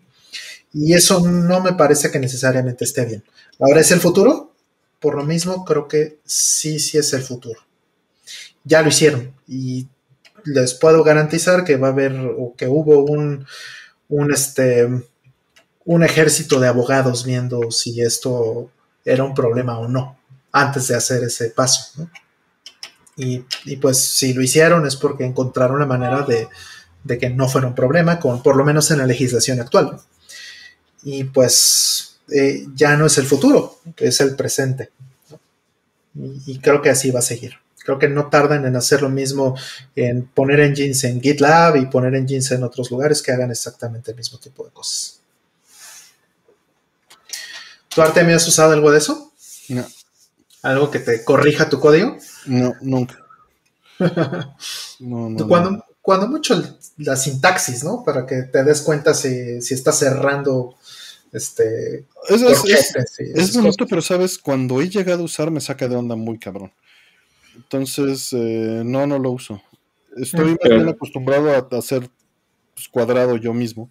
Mm. Es, una, lo mejor, es una dimensión, creo que bastante diferente. Si hablas de sintaxis, bueno, los linters, mm. que no tengo idea cómo se dice eso en español, eh, existe la palabra, pero no sé, en Python pues hay varios, ¿no? Black, por ejemplo, iSort, otras cositas así. Pero de eso ya que te diga, bueno, es que este for, este bucle tiene ahí un problema de que se le va a ir la memoria al carajo o un objeto ahí abandonado, bla, bla, bla. O sea, que ya que te diga ese detalle, creo que le llaman análisis estático de código, una cosa así, ya es diferente para mí el nivel de hasta de intrusión, ¿no? Puede ser. Este, se ve interesante y también lo hacen otros, o sea, a otra escala, ¿no? O sea, Amazon también tiene ahí su desmadre de que te dice, aquí puedes tener este una eficacia muy baja en tu código porque estás haciendo esto de una manera que no es y aquí está otra manera de hacerlo. No lo hace por ti, pero te da como la sugerencia. Así es. Y de que va a sacar de trabajar a varios programadores es muy, muy probable, pero pues todo eso es por el, por el futuro, ¿no? O sea, tengo, hablando de esto tal vez unos seis o siete años, en charlas de este, congresos y todo este tipo de cosas, de cuánto estamos eh, llegando al nivel de automatización. Podremos, podríamos decir o podríamos este, polemizar mucho o, discutir o debatir sobre qué significa eh, machine learning, eh, deep learning, inteligencia artificial y todo eso, ¿no? O sea, ¿qué entiendes por cada una de esas cosas? Eso lo podríamos mover para acá y para allá.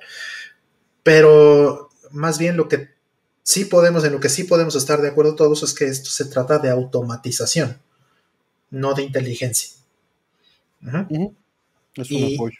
Y es un apoyo eh, y te permite dejar ir ciertas cosas, pero al mismo tiempo, como pues, lo estás automatizando, estás delegando el conocimiento, estás delegando las cosas que necesitarías para hacerlo tú.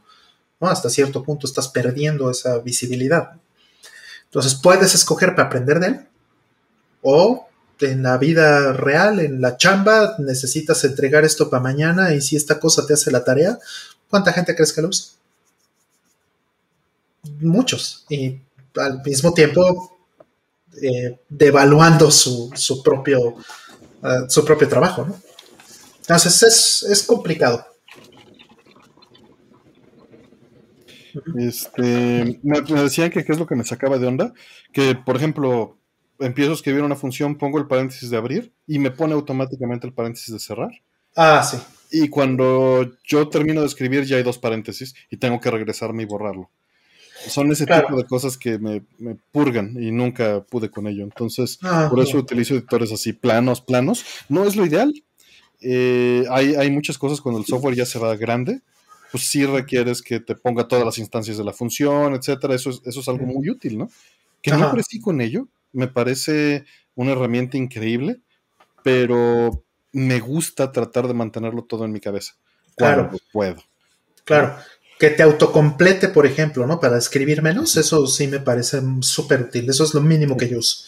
o sea, tengo, todas mis variables, tengo todos mis métodos, tengo las clases, tengo todas las cosas, tengo este, eh, ya declaradas. Y en el momento en que estoy escribiendo una función, me completa en automático, me pregunta por lo menos, ¿no? Sé que tengo que apretar tab o tengo que apretar. Exacto, o espacio, ¿no? Y con o espacio.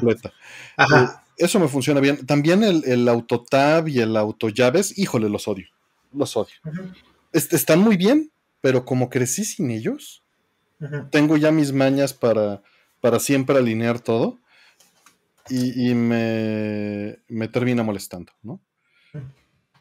Pero son costumbres, no es que esté mal. O sea, la verdad es que más bien estoy viejo, estoy acostumbrado a hacerlo a mano y cuando me lo automatizan me cuesta trabajo porque termino trabajando doble. Es cosa de agarrarme y aguantarme unos días haciéndolo y seguro cambio, ¿no? Ajá. Pero pues no lo he hecho por necio, ¿no? No lo he hecho por necio. Saludos a Chofas que anda por ahí. Gracias, Chofas. Vayan y vean también Japonostle que tiene ahí su, canal. Y, creo que estamos ya ahí en, todo lo que estaba cubierto. Vámonos por la siguiente pregunta, porque sí, vamos, vamos lentitos. Eh, dice, ¿trabajos favoritos de Shitaka Mano en videojuegos y por qué? la portada de Isen X68000 nada más porque es la primera que me vino a la mente, pero no es cierto, pero es la primera que me vino a la mente. Mm, no, pues es que está cañón, ¿no? O sea, yo diría que Final Fantasy VI, por ejemplo, me fascina. Los logos, ¿no? También. Sí, todos los logos que ha hecho. Este. Mm, es que hay. Batman. Ajá. Hay algo muy especial. No puedo decir más, no puedo decir ningún detalle porque sería spoiler. Pero hay un detalle muy especial y muy bonito que hizo Yoshitaka Mano para el logo de Final Fantasy XV pero tienen que jugar para darse cuenta. Pero es un detallito que yo al menos no, recuerdo que lo haya hecho en ningún otro tipo de, juego, ni Final Fantasy, ni nada. Pero hay un detallito en particular. Para mí eso sería hasta una, una razón para jugar Final 15. Nada más por eso. Mm, ok. ¿Tú, Aldo? Este, no tengo, no juego muchos Final Fantasy, no juego muchos Final Fantasy. hace muchas cosas más que, Final, pero pues referencia es, este, el Batman que hizo. Y creo que vendieron una figura de ello y así. Pero ya, nada más.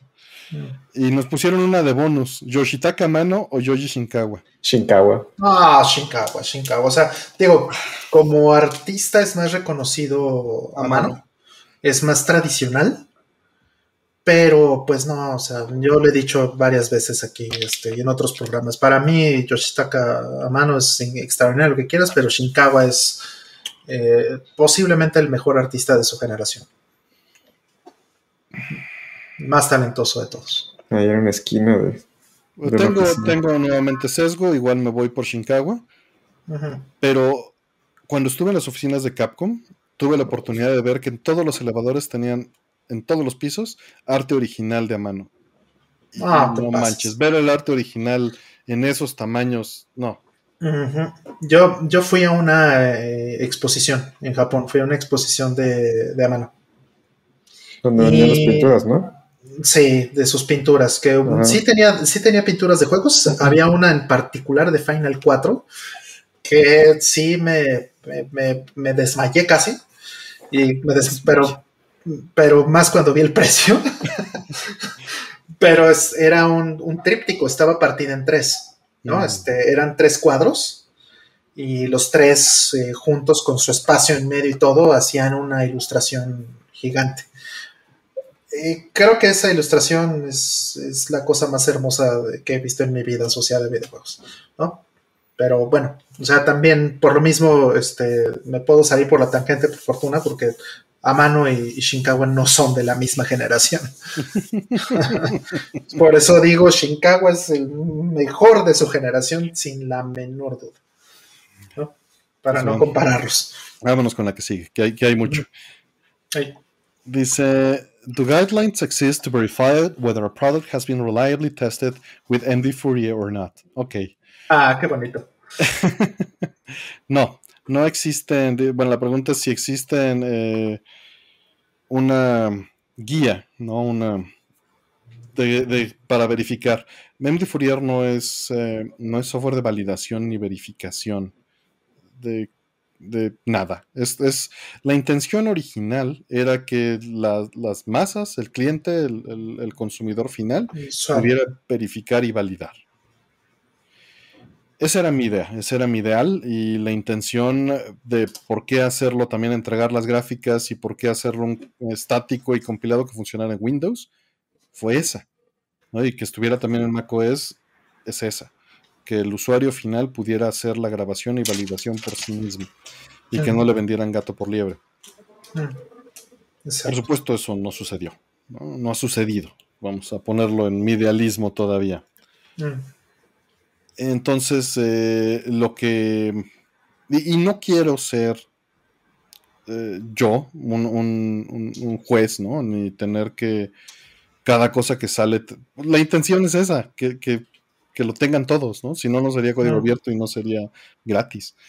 Que cualquiera lo pueda validar y que cualquiera pueda eh, pues, exponer los datos. Lo que me gustaría es que se publicaran los resultados. Y, por supuesto podría yo tomar la labor de estar publicando resultados de cada cosa que sale. Pero nuevamente es una forma de gatekeeping y, puedo comprometerme moralmente haciendo eso. No lo quiero hacer. Mm no, no es bueno que seas eh, juez y parte, básicamente.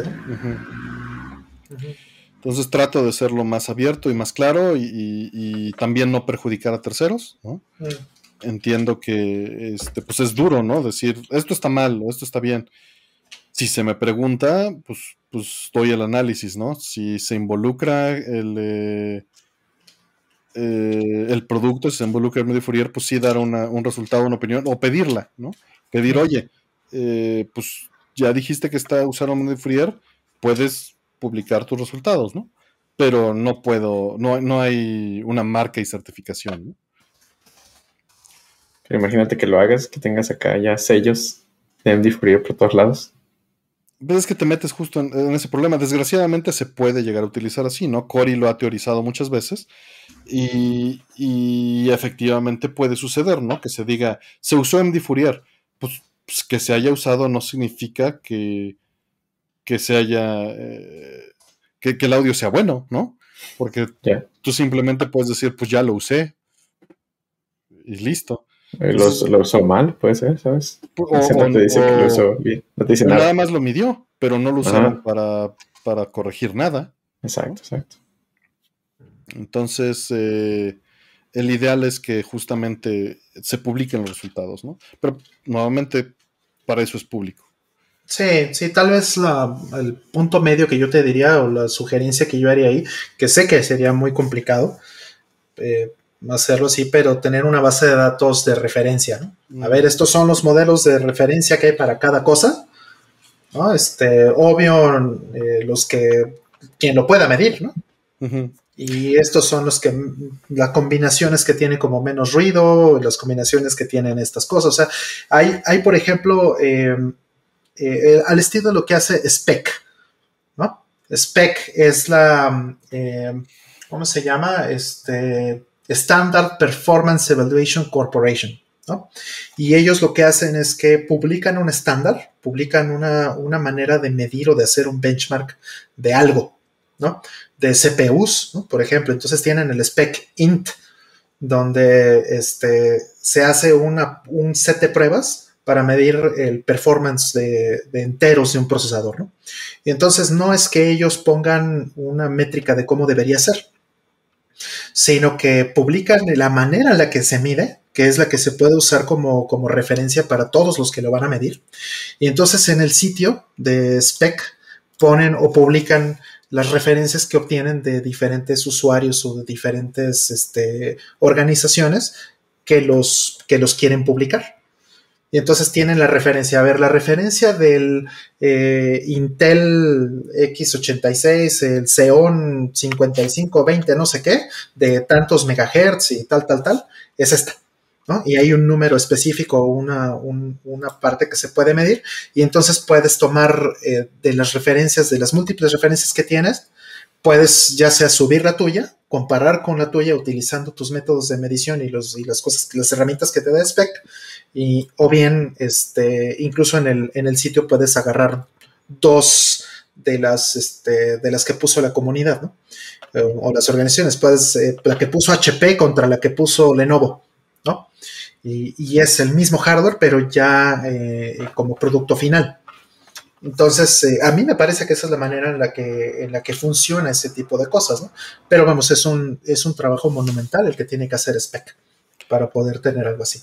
Sí, y justo también, o sea, tengo algo similar, lo que hago es publicar mis grabaciones, que en la intención no es que sean la, la, la, dorada, sino son un ejemplo. Sin embargo, pues están hechas con, el cuidado posible, ¿no?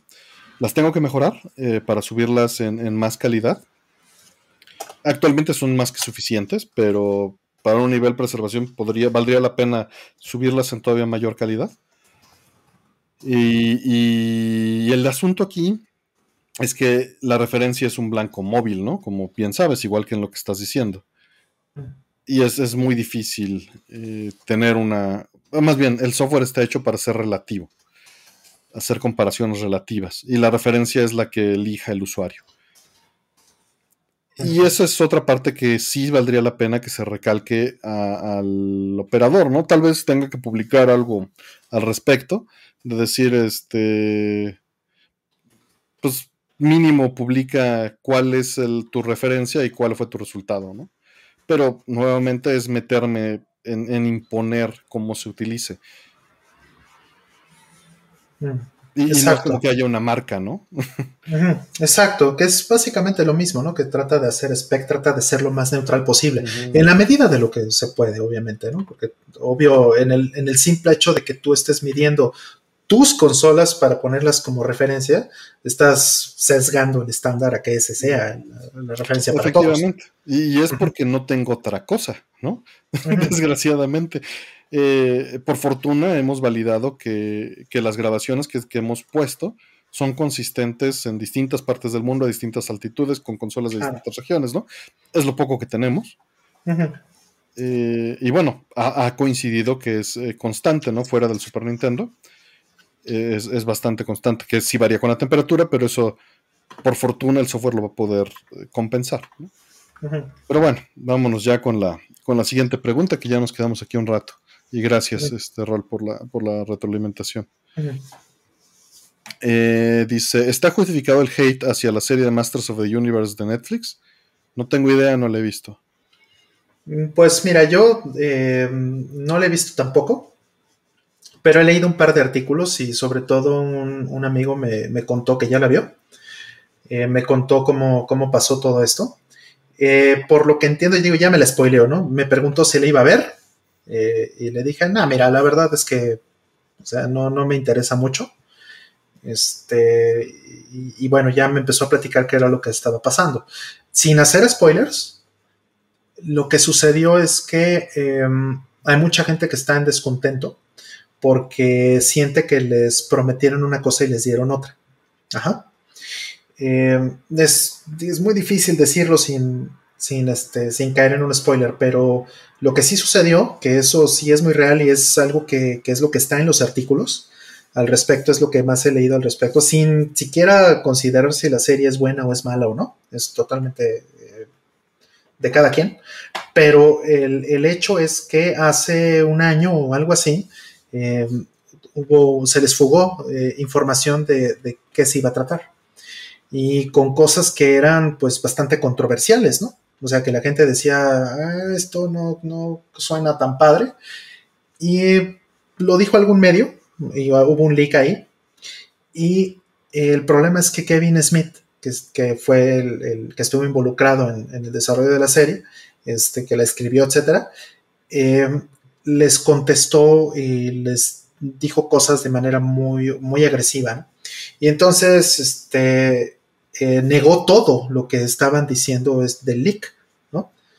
Y, la gente, este, pues bueno, pues no había visto nada, entonces eh, eh, creo que fue un movimiento muy malo también porque le puso demasiada atención a algo que, este, que tal vez no debería, ¿no? Vamos a decir que se les fuga algo a Nintendo y Nintendo en lugar de, este, de tratar de, hacerse pato, ataca a la persona, ¿no? Directamente y dice que no es cierto algo que en realidad sí es cierto, pues eso obviamente se va a ver mal sin importar quién sea, ¿no? Y eso fue lo que sucedió. Negó, eh, Kevin Smith negó todo lo que todo lo que estaban diciendo de Leak y resultó que era completamente cierto. Entonces, esa es la, esa es la realidad, ¿no? la polémica que, se está causando ahí. Y entonces mucha gente dice, no, bueno, pues si lo que estaban diciendo, lo que dijeron que estuvo en el leak, no me gustó, ¿no? Decían que estaban hablando de una, de una manera de manejar la historia que no me gusta, cómo, se, cómo suena.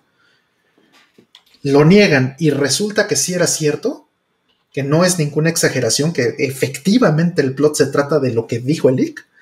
Entonces eso hizo enojar a muchísimas personas. Y entonces se empeoró la situación porque Kevin Smith fue otra vez a, a, trolear a todo el mundo y fue a regañar a todo el mundo, a decirles que crecieran y la, la, la.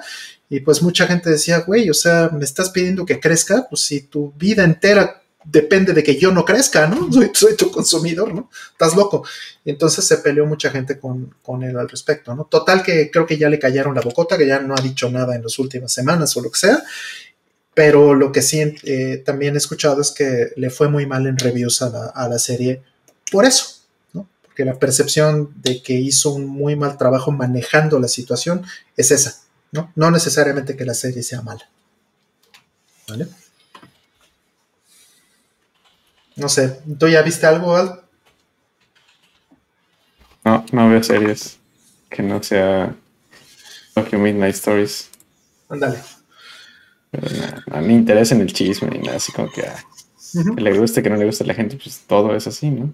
Así es, así es. Se pero bueno. no se ofenden, pues cada quien también. Exactamente. Sí, digo, a mí no me gustó Castlevania de, de Netflix, ¿no? Y, sí, también, pues y, para todos. Y pues a quien le gustó, pues qué padre, ¿no? Pues sí. No, no, No pasa nada. no pasa nada. ¿no? Ujú. La lechita de chocolate.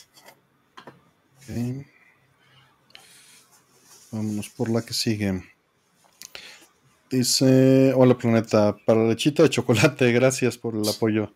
¿Cuál es el cuarto con el gaming seto más locochón que hayan visto en persona y les haya impresionado? ¿Solo los suyos? Ah, no sé. Este... Pues es que tampoco es como que conozca muchos. Ujú. De Pablo. Exacto. El de Pablo cambia cada 15 días. No, pero es, no, no mames. Cada 15, pero el desmadre que tiene. es- Bueno, no un desmadre. Todos, todos, Sí, todos tiene- tenemos desmadre, güey. Tiene. Sí, pero es diferente. Bueno, igual el Rolando, quién sabe, ese no me ha Ya anda no- quemando no he tenido- amigos aquí, mira. No he tenido el placer. Pero no, el de. es que tiene así como unos estantes. Dos tiene unos estantes. Pero los tiene así tan apilados hasta arriba, así muy cabrón. No sé. Es, es diferente. O sea, la pile que tiene cada quien es diferente, pues. Sí, sí. obviamente. Sí, sí, este, si vieras eh, la pile que tengo aquí no es tan grave, pero este, la pile que, que tengo en casa de mi madre, sí, pobrecita. Eh, digo, ahí, por ejemplo, eh, eh, la esquina de cajas que está en, mi, en, en una parte de, de mi cuarto, la acomodó Pablo. Y está tal como la acomodó él hace 10 años. Mm. Ya. Entonces también... este, Cambia mucho con el tiempo. Cambia mucho porque también, pues conforme van llegando cosas y van llegando cosas, la de vas repente dices, ajá, y, y de hecho es la razón por la que muchas veces tengo cosas a la mano, porque estoy cambiando, cambiándolos de lugar o aprovecho, ¿no? Eh, estar moviendo, limpiando o haciendo cosas para de repente decir, ah, esta- este disco todavía no lo he capturado, no lo he ripeado, o este juego todavía no lo he puesto, no sé, me pasa mucho. O sea, justo por eso tenía aquí lo de este llegó esta semana, ¿no? El, el disco este de, De la semana. Ajá, y, y en algún momento lo tengo que dejar junto a los demás eh, soundtracks de Final Fantasy VII Remake. ¿no? Son 15 discos. Pero bueno, entonces, eh, ¿dónde los metes? Si son 15 y las cajas no son estándar, ninguna de las, de las cajas que salieron, entonces pues tienes que hacerle lugar moviendo otras cosas y ponerlas en un lugar específico para, para que Se estén las- bien cómodas. ¿no? Se las lleves a, a tu mamá o a un amigo, ¿no? Que te las guarde un rato. Dice Chofas que 10 años, que si los sacudo por lo menos, sí, sí los sacudo. De hecho, es, es- todas las cosas tienen su lugar y, y en un espacio mental sé exactamente dónde está algo. Entonces también cuando tomo la decisión de mover algo del lugar, es una decisión compleja, porque te vas a tener que acostumbrar a dónde lo moviste. Eh, sobre todo eh, si es un bloque, ¿no? Eh, que normalmente es lo que sucede. Hay algunos casos que tengo piezas fuera de las colecciones. Por ejemplo, Is lo tengo todo junto en un lugar específico. Y, y es una decisión difícil, ¿no? Pero la decisión nace de que las cajas no son de tamaños estándares. Entonces es más fácil tener un bonche de cajas no estándares que se lleven entre sí a tener un set de PlayStation y de repente una caja que no entre, ¿no? Pero eso te causa el detalle de que todos los juegos de Play 4 no están juntos. Hay juegos que están sueltos y están en otros lugares, ¿no? Y este. Entonces, sí, sí, las, las, los desmonto, los sacudo y los vuelvo a poner en su lugar. Porque, ¿qué caso tiene que tengas una colección de cosas si no de vez en cuando las sacas? ¿no? O sea, sí, sí es de, ah, mira, hoy no voy a jugar nada, nada más voy a poner a sacar cosas del anaquel. Y, y a veces así pasa, ¿no? No tienes ganas de jugar y nada más tienes ganas de ver manuales o de ver partes detrás de la caja o de... Me recuerda, no llego a ese grado, pero me recuerda la película de High Fidelity, pues voy a acomodar los libros, por los juegos por historia emocional y ahora los voy a acomodar por lanzamiento y ahora por publisher y ahora por alfabético y ahora por... Ah, eh, rompimientos y ahora... Que, que, lo tengo que decir, eh, digo, no que, no que eso esté mal, pero sí me causa un problema, sí, sí me hace cortocircuito. He conocido gente que eh, acomoda todos sus libros por color. Mm, mm. Entonces, no importa el contexto, hay un, hay un anaquel rojo y hay otro verde y hay otro... No puedo con eso. Me causa un problema. No me ha tocado. Pero, pero ve a ver, vamos a moverlo de lugar. Juegos de Nintendo 64. ¿Los acomodas por color o los acomodas alfabético? Eh, alfabético. Yo, no los acomodo, yo acomodo alfabético también, porque es fácil de encontrar. Pero ahí también es tu prioridad. Nuestra prioridad es encontrarlos fácil. La prioridad de mucha gente es que se vea bonito. Sí, sí, pero los libros, o sea. No, bueno, pues son, sus libros, déjalos. Exacto, sí, Hay, hay una, una sección de mi colección que sí acomodo por color. PC Engine. Bueno, pero eso clarísimo. Ah. ¿Por qué, no? Porque el hardware y, o sea. Eh. Claro, claro, pero, pero estoy haciendo lo mismo y ahí lo entiendo. Es, esa es trampa. O sea, pues, totalmente. ¿No? Porque incluso los juegos de Sunsoft, todos tienen los mismos esquema de colores y mm. están pegados, ¿no? Los juegos de Namco, todos están con el mismo sistema de colores y no me gusta, en ese caso particular, sí los tengo acomodados por color. Sí, sí. Eh, ahí sí tiene más sentido. Ahí sí te la compro por completo, sí. Y bueno, en libros, por ejemplo, pues enciclopedias o cosas que sean como de un mismo, de un mismo publisher, ¿no? De una misma editorial y que tengan un estilo particular, eso me parece que también tiene todo el sentido, ¿no? Mi abuela, por ejemplo, tenía unas enciclopedias, mm. eh, este, unas enciclopedias azules con dorado muy bonitas y tenía otros libros del, mismo, eh, de la misma editorial que eran muy similares. Entonces, pues sí, esos se veían muy bonitos juntos porque era la enciclopedia y estos parecían parte de la enciclopedia. Entonces, ahí sí te la compro perfectamente, pero así como de, oye, vamos a mezclar este El Señor de los Anillos con este con programación en, en, Rust, nada más porque los dos libros son ah, verdes. Ah, oye, a ver, bueno, pero, pero, ahí alfabético también está el problema, ¿no? Terminas con el ahí sí los, tengo el librero separado, ¿no? Tengo una sección de cómputo, tengo una sección de ciencia ficción, tengo una sección de mm, cómics mm. y cada una está subacomodada, ¿no? Claro, claro, bueno, eso todavía puede ser, ¿no? En fin, es, estoy sesgado, eso sí me causa un cortocircuito cuando veo que la gente hace eso. volteo y digo, no, bueno, este de ser asesino serial o algo. no mames, ¿no serías tú más asesino serial por fijarte en eso? Tal vez, tal vez soy yo el que es el que, sí, lo, lo pienso, ¿no? Veo a esta persona y digo, ¿y si la mato antes de que me haga algo? y, sí, y cada vez que llega algo nuevo, pues acomodar, ¿no? Y reacomodar y buscar y volver a cambiar todo. Eh, pero sí es algo que va cambiando. Eh, de acomodo. Pero, pero bueno, regresando a la pregunta original, este, por ahí Farid mencionó un coleccionista de pinballs aquí en México, pues sí, es muy impresionante. No lo consideraría un gaming room porque estábamos hablando de videojuegos, pero pues sí es impresionante ver una gran cantidad de cosas, no necesariamente eh, comodidad o practicidad, que son factores que influencian, ¿no? Hay mucha gente que acomoda su gaming room para que estéticamente sea bonito y tenga luces, etcétera. Yo no, ¿no? Por ahí preguntaban también de cómo hago para que no le dé sol a mis cosas. Las ventanas las tengo tapiadas. O sea, tengo una lámina de, de, triple forrada con, con este unicel y luego una capa de mylar para reflejar el calor mm. pegada en la ventana literalmente porque la estética no me importa, ¿no? A, final de cuentas. Y de todas maneras la ventana está tapada por libreros. Hay una ventana ahí. Hay una ventana ahí. Hay una ventana grande ahí. Este, pero pues justamente no es, no es la intención, no es mi interés, ¿no? Ya.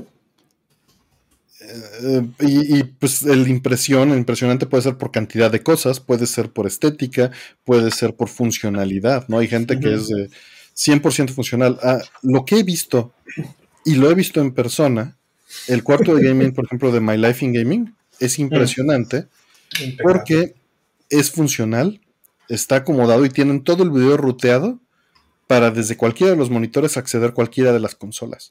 Eso está increíble. Y tienen todo switchado así por dentro de la pared, donde quiero este, este PBM, quiero que le llegue la señal del Play 5. Todo está switchado. Qué padre, me gustaría tener algo así. Pero es, es, la muerte, ¿no? Eh, eh, diseñar eso está Sí. Y va a llegar una consola nueva, o va a llegar un PBM nuevo, o va a llegar un switcher nuevo, o va a llegar un cable nuevo que te va a partir el hocico y vas a tener que rehacer todo. Esas cosas pasan. Ni modo. Este, por ahí dice Hola Planeta que sí, que no haya luz solar no genera más humedad. No, es al revés. El aire caliente retiene más humedad. Tiene más capacidad térmica, ¿no? Es Exactamente. Exactamente. Así es. Y bueno, no vivo en Yucatán. Este, pero pues sí, ahí necesitarías eh, aire acondicionado forzosamente y, regular humedad aparte. Claro. Entonces, pues sí, sí hay, cosas así, no, no tengo muchas. Pero eso sería, los de My Life, el de, nada más conozco uno de los dos, no conozco los dos cuartos de las dos personas, pero el que conocí, que ya no existe, ya se mudó a otro lugar, estaba impresionante en ese sentido particular funcionalidad. El de Cori. El de Cori. Ya. Pues bien, siguiente. Dice David Abril, muchas gracias David. ¿Creen los ovnis y algunos juegos de ese género? No, no, bueno. No creo que los ovnis que tenemos detectados sean extraterrestres. Exacto. Pero pues, los ovnis son innegables. Hay, objetos voladores que no están identificados por quien lo está viendo en ese momento. Oficialmente. El término es oficial, el término existe, se usa y hay miles hay, hay patente. No, yo sí creo, yo sí creo mucho. Bueno, no creo más, sí que increíble que me baso mi vida en ello, pero sí creo en ello. Y juego de, juego de, que de, de UFOs, ¿no? Bueno, de ovnis como tal Mm. No, pero te puedo recomendar Alien Soldier, güey, que es un gran juego. Alien Soldier. Sí. No, pues... Este, no, no tengo un juego con... A ver, de... ¿Cómo era el de Kill Em All? ¿Cómo se llama ese juego? Que es un... Este... Un alien en Las Vegas, creo, y mataba ahí a la gente tipo Grande Grand Theft Auto. Mm. No me acuerdo cómo se llamaba. Claro. Ahora... Ahora, hablando de ovnis y todo eso, pues siempre he tenido esta idea que es muy impopular y que creo que este, haría que mucha gente se decepcione, sobre todo la gente que cree en ovnis y que cree que son extraterrestres y creen en los eh, marcianitos y los este, monitos verdes y grises y lo que sea. Creo que no, entienden una realidad muy clara y que ya vivimos eh, en, la, en la Tierra, ¿no? Que es que si nosotros tuviéramos contacto, o más bien si una civilización eh, extraterrestre nos encontrara, lo más probable es que no sean los, los extraterrestres los que vengan a visitar, sino primero sean sus robots, primero sean sus, sus sondas, ¿no? Así como nosotros hacemos, ¿no? Es que, o sea, si alguien, si hay marcianos, pues, si existiera vida en, Marte, eh, lo que ve llegar no son terrícolas, lo que ve llegar son robots, ¿no? Que el Curiosity, el Perseverance y todos los demás, ¿no? Y, eso, pues, hace que sea mucho más aburrida la ciencia ficción, ¿no? De, de ese tipo en realidad yo lo que creo es que si algún día vamos a encontrar este tipo de cosas, pues no van a ser seres de otro planeta, van a ser sus robots, sus máquinas los que vamos a encontrar primero. En fin. Y un buen juego de, ovnis, Metal Slug. Buen juego de ovnis, este, Space Invaders. Mm. Al principio iba a decir Cosmic Ark, pero no creo que, vayan a jugar eso. Amo ese juego. Tengo el sonido en la cabeza en este momento. Muy bonito. Tengo idea. Y Magic. Hay, unas conferencias de los creadores de Magic Roll en YouTube, una entrevista que dieron en la Portland Expo en 2015. Están padrísimas. Mm, me gusta muchísimo de ellos, me gusta Beauty, Beauty and the Beast. Mm, de Intellivision. Precioso juego. Este también tienen otro que es como tipo, ay, no me acuerdo cómo se llama, pero es como tipo este eh, Terra Cresta y ese tipo de juegos. Mm, es un, shooter vertical que primero empiezas en la Tierra y luego despegas y después los alcanzas en su planeta. Y, no me acuerdo cómo se llama ese juego. Tampoco me acuerdo. Pero ahorita lo busco. Pero, pero sí, Juegos muy lindos. Ese, por ejemplo, es muy bueno. Intellivision. Magic. Mars Matrix mencionan. Jet Force Gemini. Vámonos por la siguiente. Dice, sin entrar en spoilers, ¿cuál fue su percepción de ese sacrificio que se tiene que hacer? No voy a decir eh, eh, nada. Eh, mira, tu pregunta la voy a borrar en este momento. No por mala onda, sino porque vamos a grabar un programa de eso. Ok. Entonces, este. Mm. Van a tener un programa eventualmente de esto pronto. Ah, hablando de Conquers Bad for Day. ¿Mm? Ya. Están hablando de Conquers Bad for Day. Claro. este, se llama Demon Attack, el, juego que te decía. Ah, Demon Attack, claro. Y qué bonita caja. Ah, qué, bonito juego en general, ¿no? Es de los juegos, de los primeros juegos que yo recuerdo de esa consola que tenían como eh, estos niveles, ¿no? Con, tanta claridad, pues, ¿no? Me gustaba muchísimo ese juego. Me gusta. Ah, lo voy a volver a jugar. Ahorita en el Mister lo voy a volver a jugar. Sí, a nada más, nada más por gusto lo voy a meter en el Mister, ¿cómo no? Vamos por la que sigue. eh. Dice, ya que hablaron del tiempo, ¿vieron TN, Tenet? Eh, ¿Qué les pareció la película y la temática y el final? ¿Cuál es sus favoritas? No la, he visto. La vi. No la he visto. Tengo que Mira, yo ya la vi. Este. Me pareció buena. Mm, en mi opinión, no, no es la mejor película de Nolan porque tiene, o sea, hace compromisos muy importantes, hace sacrificios importantes para, para que el guion funcione. ¿no? No, puedo decir más porque, es, este, porque es este spoiler. Pero no, no me refiero a. no spoilers, Artemio, no te preocupes. Eh, pero mientras. No sé. Creo que necesitas verla más de una vez. Definitivamente. Necesitas verla más de una vez para, para dejar que las intenciones de Nolan te queden claras en la segunda vista o en la tercera vista y que, que puedas disfrutarla mejor, eso creo. O sea, comprar el Blu-ray. Ya, ya lo tengo. Ya lo tengo. Ah, sí, sí. Igual yo también ya lo tengo. Pero todavía no la veo. Está ahí encima, está el Sakuna, así, ah, la misma pila. Las progresas tuyas. sí, sí, sí. Pila de cosas. Sí, lo único que yo te diría, Artemio, es eh, cuando la veas, ten claro que eh, mi recomendación es verla más de una vez. Ok. Y ya. Se va más al, al backlog por, tiempo. sí. Sí, no que las vayas a ver dos veces seguidas, pues, ¿no? Pero lo más probable es que la vayas a disfrutar más la segunda vez. Ok, eso es bueno. Que normalmente es, el caso. Con Nolan sí ha pasado con algunas películas, sí, es cierto. Interstellar, ¿no? Me pasó eso. Ok. Siguiente. Dice, ¿van a ver Evangelion Thrice Upon a Time en Amazon Prime o esperar al release en Blu-ray? Esperar. Pues a mí me gustaría esperar, pero no sé si me vaya a ganar alguna situación. Una situación.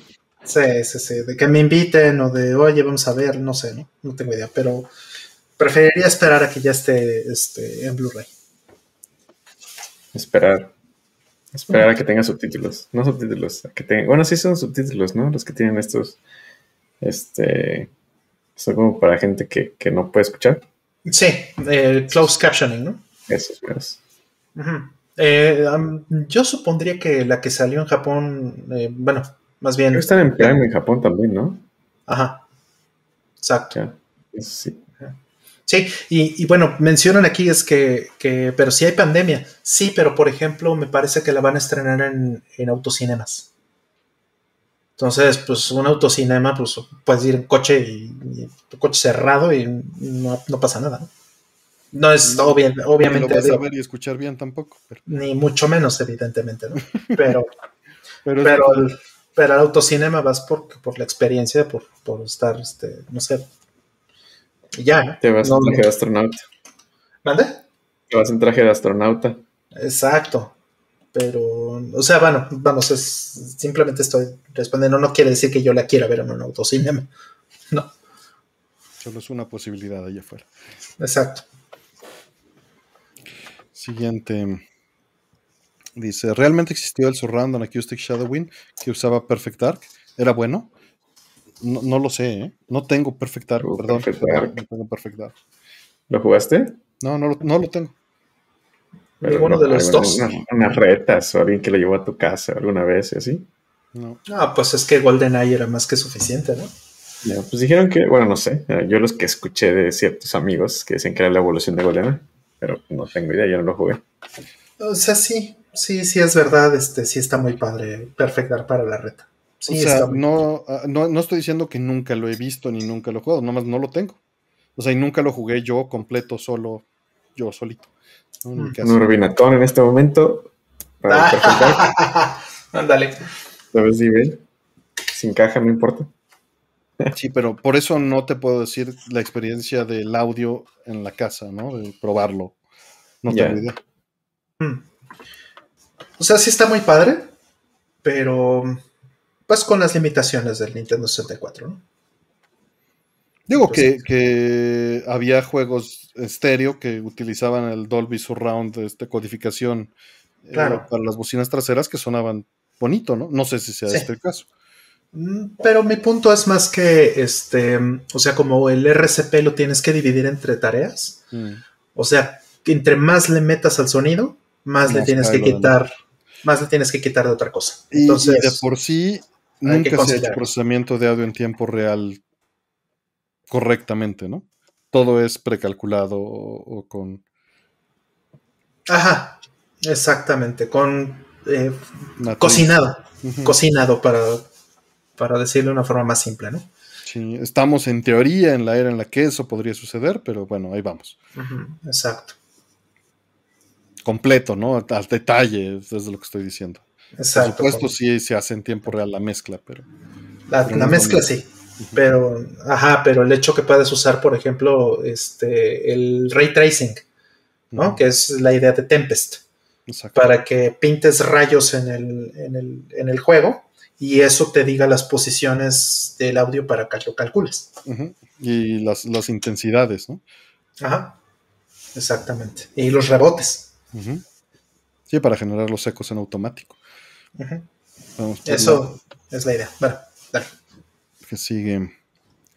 Eh, ¿Qué opinan de que este 30 de agosto se regrese a clases en plena segunda ola y con nuevas variantes? Tengo tres hijos, mis papás me ayudan a cuidarlos. ¿Por qué medios informan? Gracias. Hablamos ya de esto hace unas horas, Andrés. Eh, lo, detallamos. Eh, fue la pregunta. Fue las primeras, ¿no? Sí, es de las primeras. Eh, Estoy viendo. Hijo, es que está. Esta es la pregunta 1, 2, 3, 4, 5, 6, 7, 8. Va a ser como a los 30, 40 minutos en este programa. Ya lo pueden ver en la descripción para cuando lo vean después. Van a estar los times correctos. Pero en muy resumidas cuentas, para no repetirnos, porque es inclusive en este mismo programa, pero es, es algo importante, eh, creemos que es una mala idea. Eh, se dijo que no va a ser obligatorio. Eh, falta que se haga un anuncio oficial porque esto fue en una plática informal. ¿No? Oficial, pero informal, a final de cuentas, si no se publica por los medios correctos, es a lo que me estoy refiriendo, hay que esperar las indicaciones de, las eh, instituciones este, pertinentes. Secretaría de Salud, etcétera. Pero personalmente creo que es algo irresponsable en este momento, de ser posible y, que tengas la capacidad de no hacerlo, yo diría mm. que no los mandes. Mm. Pero es mi opinión, ¿no? No es nada informado, consulta con tu, con tu médico de confianza, consulta eh, pues con, tu escuela, qué medidas se toman, etcétera.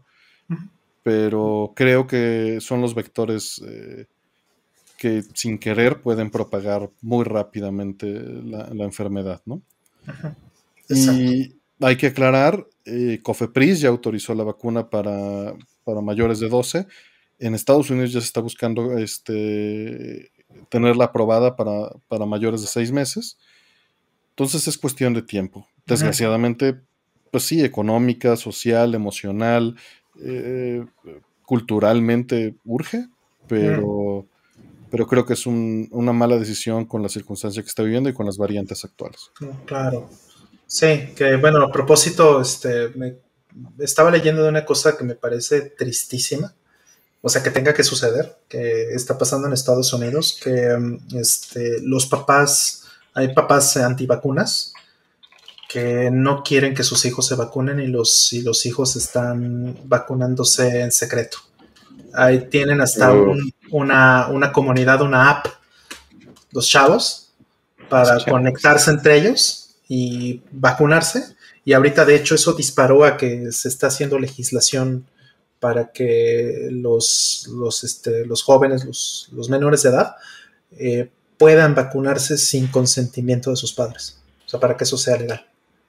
Pero ya que la, ya que la suelten, se pueden vacunar sin problemas. O sea, que la, que ¿cómo le llaman eso? Como que ahorita como está aprobada por emergencia, se supone que ya a principios de septiembre la van a aprobar, creo que, no sé, me acuerdo, me acuerdo, creo que la Pfizer o Moderna, no sé cuál de las dos, que ya la van a aprobar completamente, entonces ya no necesitarías un permiso de padre o sí necesitarías. No tengo idea, o sea, evidentemente no, este, lo único que he leído es que lo están haciendo en contra las, eh, contra la voluntad de, sus padres, mm. ¿no? Este, y esto es porque, pues, hay muchos problemas ocasionados de que precisamente hay, hay estados y ciudades que están abriendo y que ya están regresando clases y todo esto, pero sin la protección adecuada. Sí, Florida creo que tuvo un pedo ahí grande de eso. Ajá, Una escuela que está aprendiendo y rebelde. Exactamente. porque el gobernador es un imbécil y abrió el estado. Y entonces ese tipo de cosas están causando muchos problemas, ¿no? Y, por lo mismo creo que eh, lo mejor es, eh, por lo menos si tienes el control, como decía Artemio, si tienes la oportunidad, si tienes, eh, si estás en la situación, que lo permite, eh, mejor no hacerlo. Y digo, nos estamos repitiendo, pero todos los maestros que sí tienen que ir, si la, hablen con la escuela y vean la posibilidad de instalar los medidores de CO2, ahí en Mercado Libre están, y no tengo afiliación nuevamente, valen 400 pesos, 500 pesos los medidores de CO2. Sí, no son de la precisión grado médico, pero necesitas una idea, necesitas un ballpark, ¿no? Como se dice. Eh, y pues tener una idea es mejor que no, que no tenerla, ¿no? Ajá. Eh, en Amazon hay, pero son mucho más caros. Mm. Y, bueno, pues creo que el gasto lo vale. Incluso si la escuela no apoya, creo que comprar uno por 400 pesos y brincar de salón a salón con el tuyo y estar midiendo cada espacio por ventilación, nuevamente es una medida indirecta, pero mm. producimos CO2 al respirar Obviamente, si miden el escape de un coche, van a tener el CO2 alto y no significa que no esté ventilado porque hayan estado respirando ahí. Hay que tener sentido común. O, que el coche esté, esté, contagiando de COVID a la gente. Pues no, eso es lo que están aplicando. No va por ahí. Es una medida indirecta, pero, pero es, es, es una buena medida. Ajá. Es una buena medida de, la concentración que hay de la gente. E, exactamente, ¿no? Y qué tanto, y hacerlo siempre puerta y ventanas abiertas y, todas las demás medidas que ya conocemos, que no vale la pena que les, que les repita. Como fuente, el explicador es una excelente fuente de información. El explicador. Entonces tiene, tiene el podcast, tiene el canal de YouTube, denle una checada, es, es maravilloso. Y, y, es, creo que, y el doctor Macías también, que también tiene un canal de YouTube y tiene cuenta de Twitter. Son las fuentes que, me funcionan bien en español. Bien. Vamos por la que sigue. Eh, sí, el medidor de CO2 es lo que mencionaba Ignis. Era justo lo que estaba diciendo. Medidor de CO2. Igual y dije oxímetro por error, pero me refiero a medidor de CO2. No, sí dijiste CO2. Eh, ¿Qué opinan de Bahamut Lagoon? Eh, hablamos de él en ScoreBG. Entonces, puedes irte al ScoreBG más reciente, que está ahí en el canal de YouTube, y, y Roll puso un track. Y, está padrísimo. ¿no? Algo así. Ah, bueno, por lo que pasó. traducción nueva, sí. Este, sí, ya me Traducción reciente. Y además, este, retrabajado todo, ¿no? Este, Incluso las gráficas, la inserción de todo. Súper pulido. Porque técnicamente, eh, o sea, no es, no es solamente hacer el guion sino técnicamente insertar ese guion con caracteres este, románicos era eh, un reto. Entonces eso se resolvió y, la, este, la, traducción está impecable, bellísimo. Si lo tienen o si lo pueden conseguir, es súper recomendado. Es un juego barato, además. Sí, de hecho. Todavía. Vamos por la, por la siguiente. Dice, ¿algún juego no importa consola donde haya una gran historia de amor.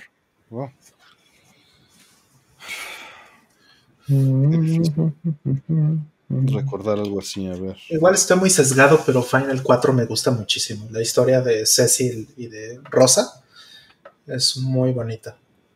mejor estoy muy mm. sesgado, sobre todo en la versión de, de 10. O sea, la de. Ah, perdón. La versión de 10, este, como tiene los cinemas y todo eso, y la música, creo que, híjole, no sé, la ambientación le, da un toque tan bonito a ese, a ese juego. O sea, es el primero que me vino a la mente. Me voy a ver Super Melón porque ni lo he jugado.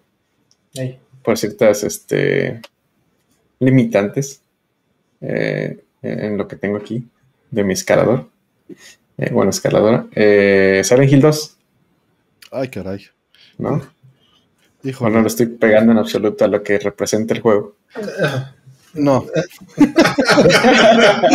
con eso me despido. No digamos nada, no digamos nada, pero no. No, no, no, no. Mira. ¿Quién no tiene una canción de Laura? El canción de no digas nada, no digas nada. No, no, no, ya basta, basta, basta. mira. Quien no haya jugado Silent Hill 2, sí que lo juegue, pero. uh, Catherine. Ándale, esa, esa está buena, Catherine. Sí, Tengo historia de Pero también es, depende, ¿no? ¿A qué te refieres con una.? ¿A qué te refieres con historia? ¿no? ¿Y a qué te refieres con amor, sí? Puede ser desamor, es parte del amor, ¿no? Sí, sí, sin duda. O sea, sí, porque sea amor no quiere decir que es exitoso. Exacto. Sí, claro. O padre e hijo, o cosas así, no sé, o madre e hijo. Que no estamos implicando que sea así el juego, solo estamos diciendo hay muchos finales y muchas posibilidades. Claro. Sí, sí, este, creo que esa frase es una frase de, de, Charlie Brown, que dice, nada le quita más el sabor a la, a la mantequilla de cacahuate que el amor mal correspondido. Entonces, sí, sí, es un sea, si hablar de amor y Catherine y todas esas cosas, pues sí, sí. Tal vez puedas justificarlo así. Digo, obviamente piensas en esta pregunta y piensas en un RPG, ¿no? Ajá, claro. Eh, y, hay, y, hay, niveles distintos. O sea, si quieres algo así como idílico y, también adolescente, Lunar me funciona muy bien. Ah, Lunar me funciona increíble. Pero, pero tomando esos patrones como referencia, ¿no? Ajá. Mm. Sí, sí, claro. Sí, pues digo, hasta Hades aplica, ¿no? Este, Oye, espérate. Todo como. Oye, espérate. Pero es que hay muchos tipos de amor, Aldo. Pues yo hasta donde voy, yo no he visto algo ahí. Es amor propio. No, más. Exacto. El amor de quiero salir de aquí. O sea, es lo único que entendí hasta ahorita. Así de,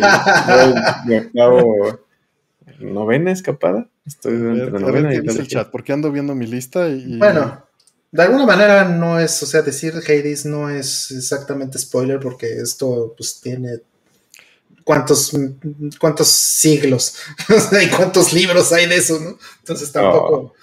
Tampoco, tampoco, pues, o sea, son los mismos personajes, pues, ¿no? Que están en la misma mitología griega, ¿no? Entonces no, no, este, mm, si, si, no has leído mucha mitología griega y todo eso, pues a lo mejor sí sería un spoiler. Ah, claro, lo hice Mira, dice Goki que puede ser Braid, pues sí, con esos parámetros puede ser Braid. Braid, ándale, Braid es, eh, sí, sin duda.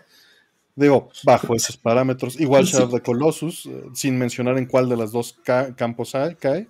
Ajá. Monkey Island. Nunca pagues más de 20 dólares por un juego, claro. Ajá. Tetris.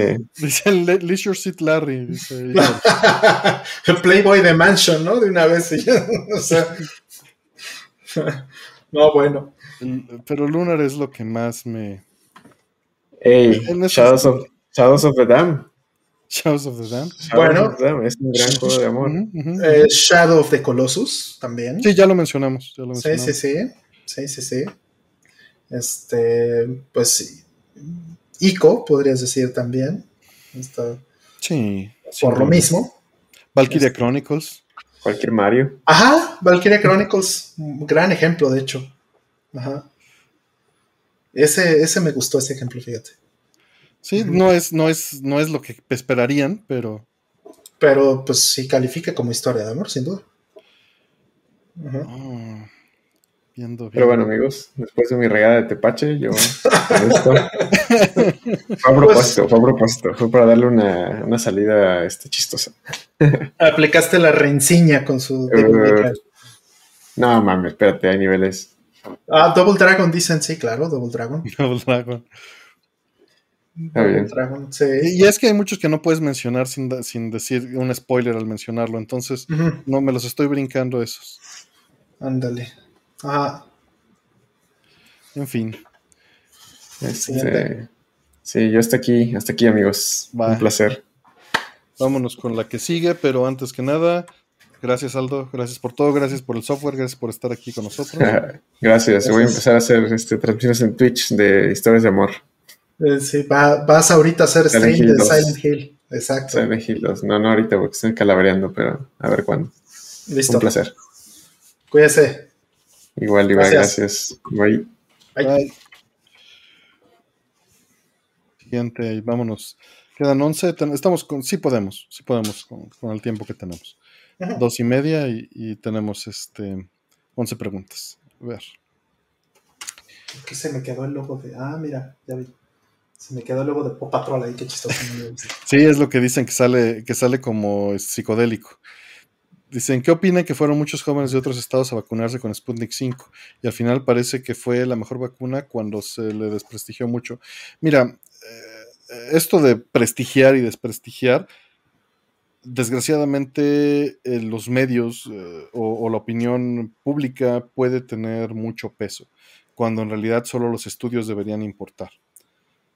Y mucho es especulación, ¿no? Porque esto incluso del prestigio y el desprestigio, aún en este momento, pues no se tiene garantía de nada con ninguna. Se tiene una protección con todas, y eso es lo importante, pero no garantías. Y todas tienen sus ventajas y desventajas que iremos viendo con el tiempo. Lo importante en este momento es que la que puedas eh, va a ser mejor que nada de entrada y, todas te ofrecen una protección contra los casos graves muy alta, mucho más alta de lo que se hubiera podido esperar, ¿no? Sí. Y, eh, la opinión de que esto suceda, pues, pues qué bueno que vengan, ¿no? Qué bueno que se muevan, que haya una abolición para hacerlo. Perdón, Rol, ahora sí. Mm, no, es que, este, digo, es, muy complicado y muy molesto también el, el, hecho de cómo se ha manejado la información. O sea, los números los avientan así como sin, sin, sin entenderlos, sin, sin saber y sin contexto eh, en los medios por generar notas. O sea, vi una, vi una noticia hace, hace poco, un, un artículo que sí me, molestó muchísimo. Sí me dieron ganas de escribir y de decirles, oigan, ¿qué les pasa? Este, lo vi en Twitter, pero bueno, ya cuando lo leí y regresé a Twitter ya había como 50 posts de odio, ¿no? Diciéndoles que qué les pasa, ¿no? Porque en el mismo artículo se contradicen por el hecho de que están manejando mal los números. O sea, cuando alguien te dice este porcentaje de efectividad, no están hablando de porcentaje de efectividad, así no se mide, ¿no? Eh, eh, como bien dice Artemio, el, valor relevante y lo, que, lo que nos debe de contar ahorita es el hecho de, de, qué tan efectiva, en este caso podría decir, o qué porcentaje de, este, de prevención puede tener contra los casos de síntomas graves, de, de hospitalización y de muerte, ¿no? Básicamente. Esas son las cosas que nos debe de importar, porque si nos vamos a, efectividad como lo ponen en los medios, ninguna vacuna impide que, te infectes o que, o sea, no es como que te pongas un, este, una cubierta de látex en todo el, cuerpo, ¿no? Y ya por eso ya no te puede entrar ni un, ni un solo este, espécimen de, de, una bacteria o de un virus en particular. No, te puedes infectar, pero simplemente eh, a lo mejor no vas a desarrollar síntomas ni vas a desarrollar, por supuesto, ninguna de las otras, este, eh, de los otros desenlaces o, de las otras eh, este, conclusiones de, la enfermedad.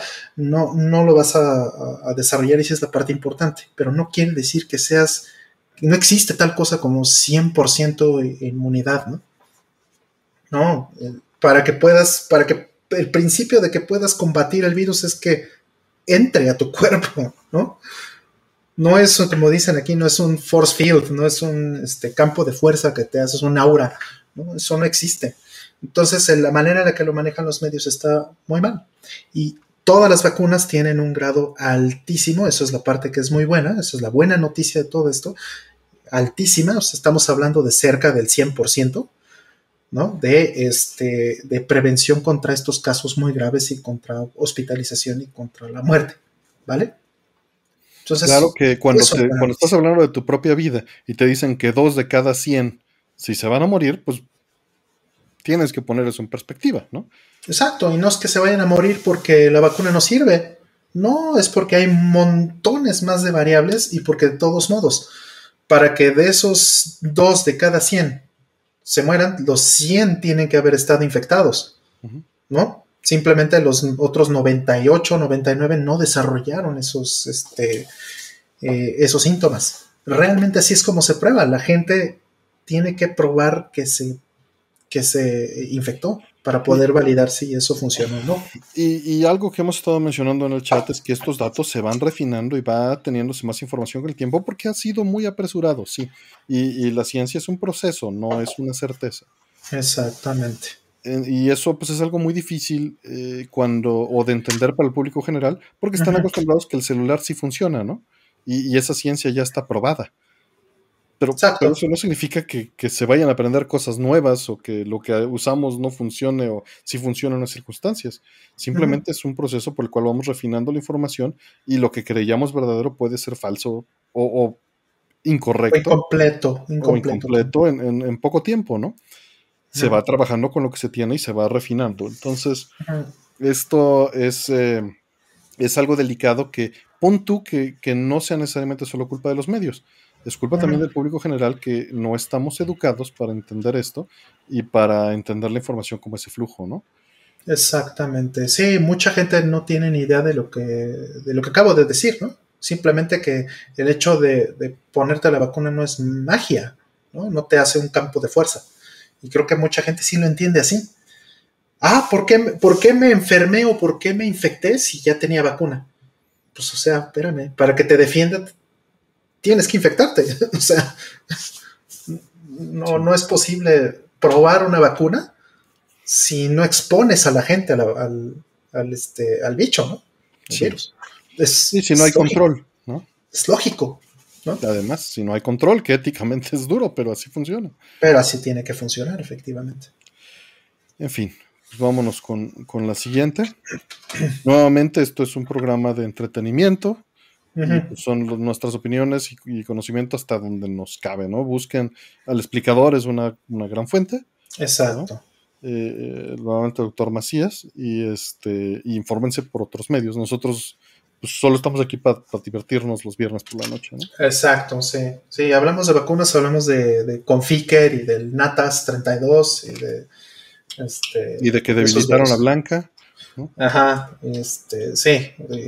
o sea, de que tienes que poner tu DMZ, tu firewall. O sea, no vas a exponerte a internet sin un antivirus. O sea, básicamente es, es lo mismo, la misma lógica la que tienes que usar. Este. Vámonos por la que sigue. Dice, ¿creen que la industria de videojuegos japonesa deje de ser relevante ante los juegos de Occidente y llegue a desaparecer porque no podrá competir? Esta pregunta creo que ya nos la habías hecho en otros programas. Sí. Este, tal cual. Yo creo que deja... La, busco en el buscador. Y te digo, industria japonesa. Y. Ay, tonto. No me está, no me está saliendo. Mm.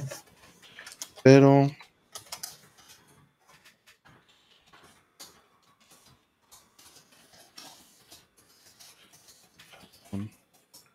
No, no me sale. Claro. Mm. Pero bueno, este. No, no creo que, desaparezca. No me aparece con esas palabras, estoy seguro que me aparece con otras. Em, puede dejar de ser tan relevante, eso ya pasó. ¿no? es, solo una opción entre otras. Eh, desaparecer, no. No desaparecer porque hay mercados. Y de entrada su propio mercado es suficientemente importante y autosuficiente.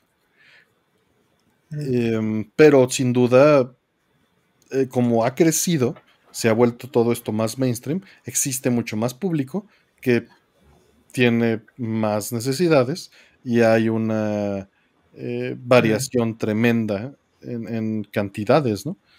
Antes éramos un nicho súper pequeñito, en donde era dominado por la japonesa y hoy en día ya no.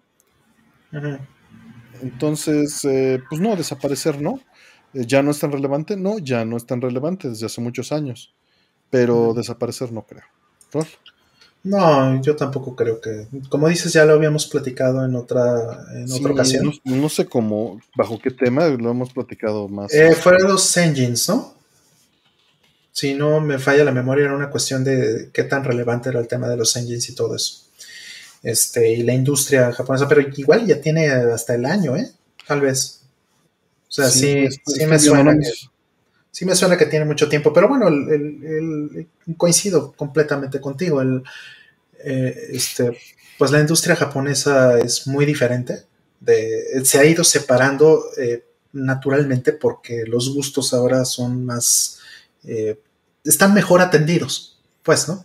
Antes había menos estudios, antes había menos este, juegos para mayor cantidad de o diferente tipo de público.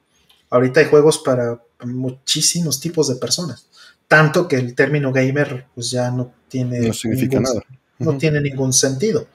Perdió por completo. Ya puede ser gamer de lo que sea, y, dos gamers pueden tener eh, este, gustos que no se parecen en absolutamente nada y, no tocar jamás un género que toca el otro, ni el tipo de juego, ni la, el gameplay, ni la consola, ni nada. O sea, ya se puede dar eso muy fácilmente. Entonces, eh, eh, eso obedece a, cómo ha ido creciendo la industria. Vemos que, por ejemplo, Sony ya movió sus oficinas eh, corporativas ¿no? de PlayStation a, Estados Unidos. Ya su punto no es, no es Japón y dicen, bueno, esto es muy controversial, ¿no? Porque, bueno, pues cómo es posible que esta empresa japonesa y que toda esta historia, la, la, la, la, pero la realidad es que Japón es un mercado mucho más chico comparativamente a lo que es América. ¿no? Tan, tan solo Norteamérica, Canadá, Estados Unidos y México es sin duda cinco veces más este, la población japonesa y en ventas también. Entonces no, no tiene mucho sentido este, tener la oficina en Japón desde ese punto de vista nada más. Entonces, bueno, que vaya a desaparecer, ¿no? Más bien es un nicho que se va a mantener muy bien en su, en su lugar. Este, no sé, ¿te acuerdas, Artemio? ¿Sabes que fuimos a, a un, eh, a un lugar que estaba en Ikebukuro? Un sótano. Mm, mm. ah, sí, sí, sí, que, que, nos sacamos de onda durísimo. Que era muy, un lugar muy extraño. Era un sótano que tenían eh, videojuegos, no solamente videojuegos, también tenían manga, tenían eh, eh, DVDs y Blu-rays y lo que sea, pero para público femenino. O sea, éramos los únicos hombres en todo el piso, ¿no? Eran, había, no sé, 50, 80 mujeres ahí y nada más nosotros dos. Y fue muy raro porque vimos títulos, juegos de PlayStation 3 que no teníamos ni la menor idea que existían.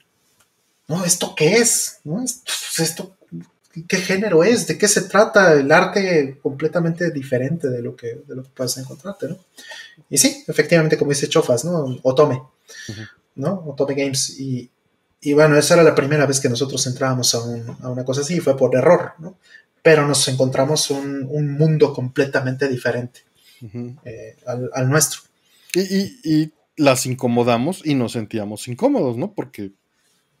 Ajá. nos, veían, ¿no?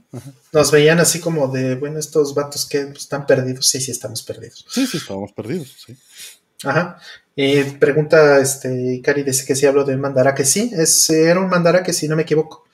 Porque yo conocía bien ese Mandarake en los 2000 y, y este creo que sí estamos hablando del mismo, casi, casi estoy seguro. Pero yo conocí esa tienda en, en los 2000 y fui este, N cantidad de veces. Y pues estando en Ikebukuro se me ocurrió llevar Artemia ahí. Y pues nada que ver. ya era otra cosa. Dice Ikari dice que también le pasó lo mismo. Sí, sí. Totalmente. Es un lugar muy raro, pero pues. Pero qué bueno. pero exacto, qué bueno que exista. Qué bueno que exista eso. Porque está atendiendo a un público que a lo mejor estaba completamente subatendido en, en los 2000 o antes, ¿no? Y pues qué bueno que, que, pueda haber esas cosas. En fin, no va a desaparecer. Sí, no. Siguiente. Eh, ¿Tienen conocidos familiares, familiares que les hayan dejado de hablar por el hecho de que ustedes han seguido las medidas ante la pandemia? Ah, pues que dicen que estamos muy exagerados, sí, sí, sí, sí. Sí, sí. Sí, a mí me han dicho, o sea, incluso este eh, lamentablemente, ¿no? Me he alejado de personas, o más bien al revés, se han alejado de mí, porque creen que estoy siendo muy exagerado, creen que estoy haciendo las cosas eh, mal, que estoy sobreestimando el, riesgo. Y pues bueno, o sea, no es que... Bueno, iba a decir algo, pero yo no creo que mejor me callo. Creo que es más bien es, este, qué bueno que me digan exagerado, ¿no? Siempre y cuando, este, no me digan irresponsable, ¿no? Pues mira, el, asunto, ah, siguiendo la línea de pensamiento de rol, prefiero eso a cargar en mi conciencia la vida de alguien. Exactamente. Prefiero que me digan eso a tener que decirme, oye, fuiste un irresponsable porque te expusiste de manera innecesaria. Y, que yo no pienso hacer eso con ellos, ¿no? Este, Exactamente. Me, quedo callado y ya. Este. Pero pero sí, digo, desgraciadamente socialmente va a tener sus estragos, ¿no? Esto. Porque va a haber relaciones que quién sabe cómo se retomen. O muchas veces eh, eh, sabes que las cosas pueden continuar exactamente donde estabas. Entonces es, muy variable, ¿no? Habrá, habrá que ver qué sucede. ¿Para qué te peleas, no? Es simplemente, está bien, si me quieres llamar exagerado, pues ok, sorry, soy un exagerado, está bien. Y ya, o sea, no, no me parece lo que tú estás haciendo, no te parece lo que yo estoy haciendo, entonces pongamos nuestra distancia y si en algún momento volvemos a coincidir, pues qué padre. Si no, pues también ya sabemos de qué va cada quien. Efectivamente. El, em, pues es como la religión o el soccer, ¿no? Estas cosas que, bueno, con soccer nunca he tenido problemas, pero, pero entiendo que es uno de los eh, de los eh, temas, ¿no? De este tipo. y, pues son cosas en las que no coincidimos y, y pues no hay mucho que hacer, ¿no? No, no hay mucho que hacer. Si se puede dar una relación de respeto sobre eso, qué bueno. Y, y si no, pues, pues, pues bueno, mejor en ese momento, ¿no? Porque igual y te pueden contagiar de no solo eso, cualquier otra cosa. Y, y, es algo que te pones a pensar, ¿no? Muchas veces, por ejemplo, hace unos 5 o 10 años había quedado de comer con un amigo, me enfermé de gripa y le hablé y le dije, oye, tengo gripa, no voy, ¿no? Y hay mucha gente que llega y no importaba si tenías gripa. Y, y son... Eh, pues este tipo de cosas a las que no se les ponía atención, ¿no? O quien sí iba enfermo a la oficina.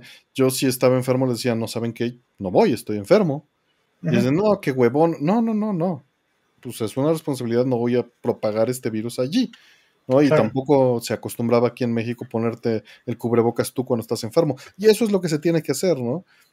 Reafirmamos, el cubrebocas no es para protegerte a ti, menos los que están este, aprobados para utilizarse. Son eh, para proteger a los demás. Mm. Y es, una protección que hacemos en manada, que hacemos en mm. comunidad. Sí. Sí, sí, claro. Sí, en Japón se estila desde muchísimos años, pues, ¿no? Y, me da mucha risa que, que, las chicas lo usan no solamente porque se enfermen, ¿no? Sino que a lo mejor se despertaron tarde porque les dio flojera o lo que sea y no se maquillaron. Y pues tienen todo el derecho de taparse la cara y como ni modo que les digan, a ver, quítate el cubrebocas, pues, pues no. Entonces, pues pueden perfectamente estar sin maquillaje, ¿no? Y para, hay, mujeres que, lo hacen así. Y está bien, está, está perfecto, ¿no? No tiene que haber una razón de, peso tampoco, pero simplemente es entender la situación y sí cuidar a los demás. Respetar, sí, respetar a los demás, ¿no? Respetar a los demás es importante. En fin. Siguiente. Dice, ¿qué opinan de aquel video de Super Mario 128? ¿Era un demo de un Mario cancelado o simplemente un showcase de ideas para otros juegos? Es un demo. Nada más es un demo. No hay, este, es un showcase, así como lo mencionas, es un, un engine y un, este, una aplicación que se desarrolló específicamente para, demo eh, y para poder trabajar en el Developer's Kit, en el SDK. Nada más.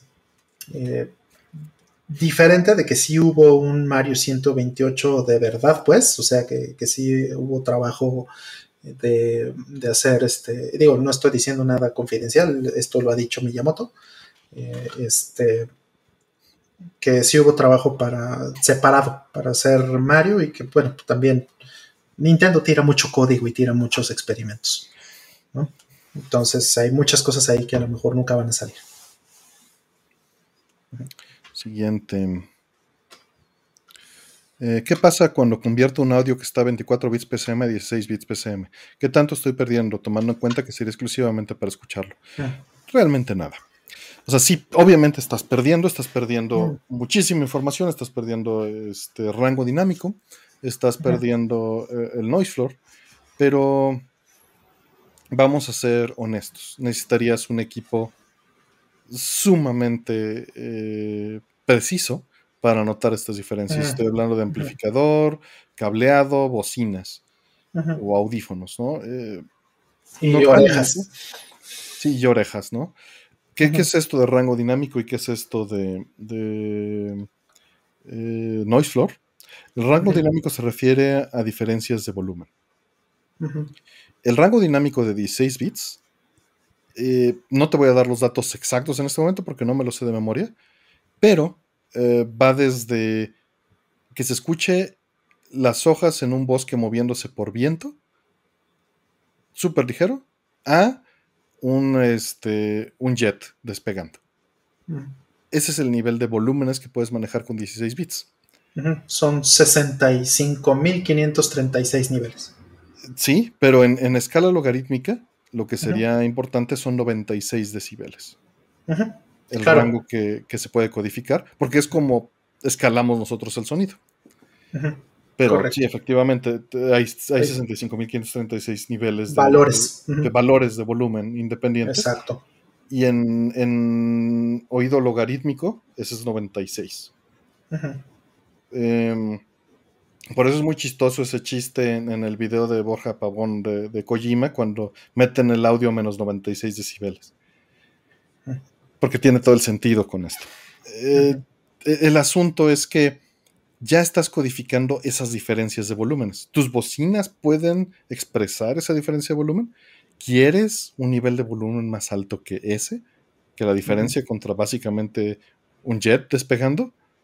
No, no lo necesitas. ¿Por, qué, existe?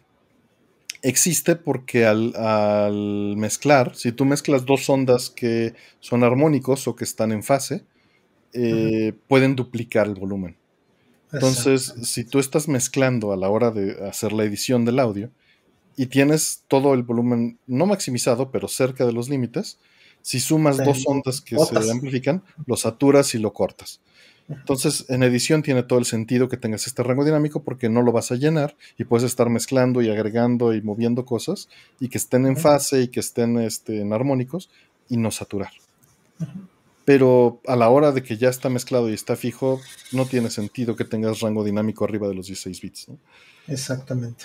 Eh, sobre todo si la canción que estás escuchando no tiene rango dinámico de, ese... Normalmente una canción brincará unos 8, 10, 15, 30 decibeles con las mezclas actuales. Entonces, bueno, sí, sí estás perdiendo mucha información, pero difícilmente la vas a notar. Lo puedes abrir en un editor de audio, ver cuál es el rango dinámico de la canción y, ver si siquiera se sale de ese rango. Lo más probable es que no se salga. Entonces no le vas a estar cortando nada. ¿Y, qué es el noise floor? Es qué tan abajo está el ruido separado de la señal. Y nuevamente, si la música que estás escuchando eh, no tiene silencios, que en música actual es muy difícil que eso suceda, pues eh, tampoco estás teniendo ese problema. Ahora, el silencio y el ruido de fondo que tienes puede estar ecualizado para hacer un dithering y mandarlo a los agudos altísimos que caben dentro del espectro. Es noise, shaping. Y con esto evitas que exista una, un problema audible. ¿Es mesurable? Sí, sí, es muy mesurable. Todas las mediciones originales de MD Fourier estaban en 16 bits. Ya estoy convencido de que las tengo que hacer en 24 para poder hacer mediciones más precisas al, rango o al ritmo que lo estoy haciendo. Y sobre todo porque también, pues, el hardware, ¿no? Que, y lo que va a medir la gente, pues muchas veces va a querer. Pero 16 este, bits es suficiente. Ahora, al rango que MD Fourier lo está haciendo para hacer una medición súper precisa de saber cuál es la diferencia, 24 bits hace diferencia, sí. Porque estoy midiendo los armónicos más pequeños que pueda detectar. Claro, sí. Perdón, adelante.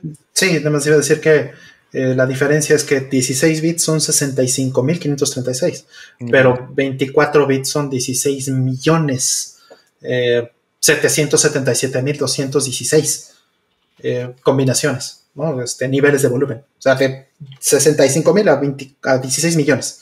Esa es la diferencia, es muy grande, 24 bits. Y, son 144 decibeles. Ajá, ya eh, poniendo. que, nada más para que se den una idea, la escala de decibeles es, en este caso en particular, 10 eh, decibeles es el doble, pero el doble, doble. Doble, doble. Muchas veces se maneja que tres. Obviamente depende de las escalas que están manejando, etcétera. Pero estamos hablando de escalas exponenciales, por eso estamos hablando de los logaritmos. Es absolutamente innecesario para música 32 bits. Para mezclar, para precisión, para medir, es muy importante. ¿Qué es 32 bits? 32 bits es que tienes 8 bits más y que puedes bajar todavía muchísimo más en, en, tanto en rango dinámico como en, reducción de ruido. Y Pero 32 bits ya no es enteros, ¿no? Eh, existen las dos estándares. Existe el estándar de entero y de punto flotante. Mm. Eh, y, pues son para tener más rangos este, intermedios. Eh, los dos los tuve que, soportar para MD Fourier. Mm. Pero la mayoría de veces cuando tienes audio de 32 bits es 24 bits padeado. Nada más para mm. que en hardware sea más fácil manejar. Claro. Sí, además que también en el estándar puedes tener este, puedes cortar, ¿no? Este, con, eso, está muy interesante. Como se hace normalmente es para convertir de 32 a 24 bits, le haces un, este, básicamente tiras los bits. No, no haces una conversión de asignar valores intermedios, ¿no? De, es una interpolación. De ese 32 a 16 creo, ¿no? Que quitas, o sea, tienes la mantisa y el exponente y lo Del flotante. Del flotante puedes hacer eso. Del entero puedes tirar los 8 bits de extras. Así de puerco. A 24, ¿no? Exacto. Eh, el flotante, vamos, en, no es la verdad, pero básicamente es como si tuvieras un punto decimal. No es cierto, porque es un exponencial. Eh, pero puedes codificar un rango de valores más grande a costa de tener hoyos más grandes entre los números que puedes representar. Es una la manera, o sea, con la misma cantidad de números puedes hacer que, tengas un rango enorme de representación, pero con hoyos más grandes en medio. Me parece muy, muy buen punto. Y, los hoyos se van haciendo más grandes entre más te vas moviendo hacia arriba y hacia abajo. El epsilon. es, todo un tema, pero básicamente usas menos números para representar cosas, pero hay números no representables que ese es el, asunto con el punto flotante. Eh, vámonos con la siguiente, porque ya se nos van a dormir todos hablando de punto flotante. Si quieren ver cómo funciona eso en, las en el este en MD Fourier, en el archivo eh, se llama frec.c, en la parte de en medio está la conversión de y manejo de 32 y 24 mm. bits, porque por necio todo lo hago a mano en, este, en C y no utilizo bibliotecas. Mm. Pero ahí está. Ahí están las conversiones y está todo en C.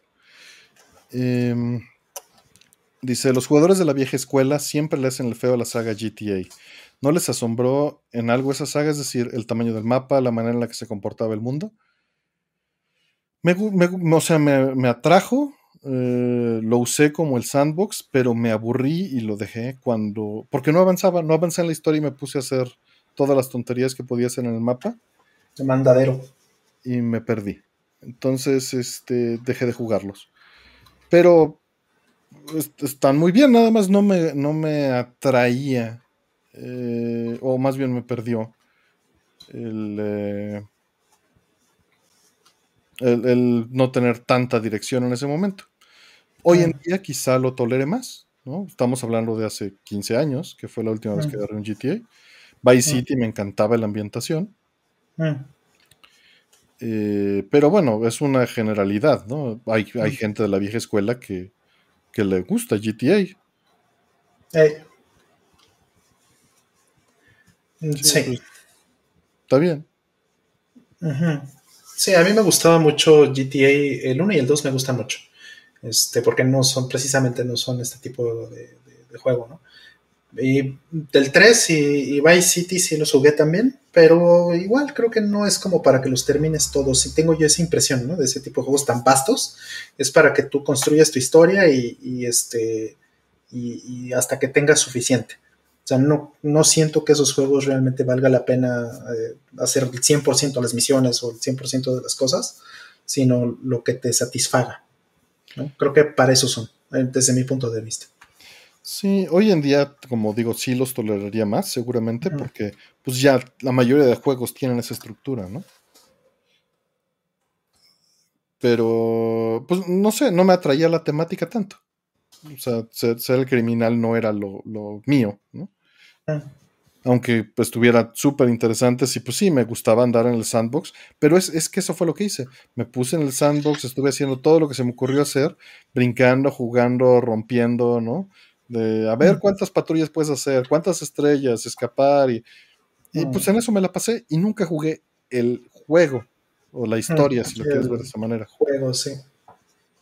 Me, me, harté ya suficiente por andar jugando con... Porque eso es lo que me atrae normalmente, ver la simulación del juego, ver, eh, ver eh, cuáles son las limitantes, ¿no? Entender...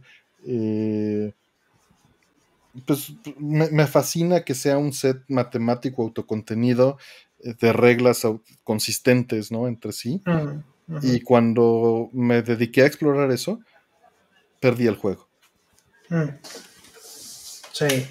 Sí, en ese sentido me gusta muchísimo Breath of the Wild por, mm. eso, ¿no? Porque te pone un set de reglas, te pone así, ahí están tus reglas, ahí está tu...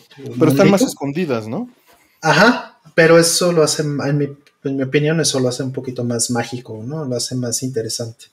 Porque no hay una forma establecida de cómo debes eh, este, resolver un, muchos puzzles, muchas, muchas de las cosas del juego no, o sea, sí hay, eh, vamos, el el developer tuvo que haber puesto eso pensando en, una solución, porque tiene que haber una, pero, pero no es la única y el juego lo puedes romper en la cantidad de formas que quieras.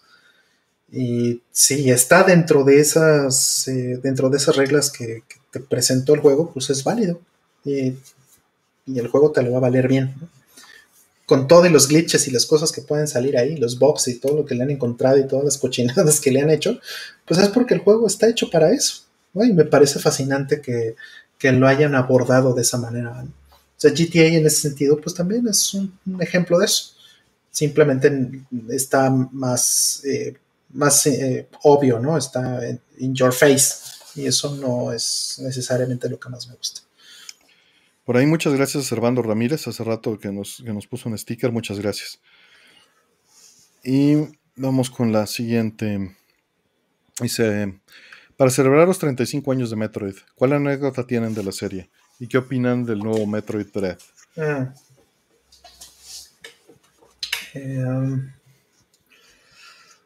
pues no sé, de, experiencias con ese juego. Bueno, yo creo que el, Super Metroid fue eh, el, Metroid que más disfruté en su momento.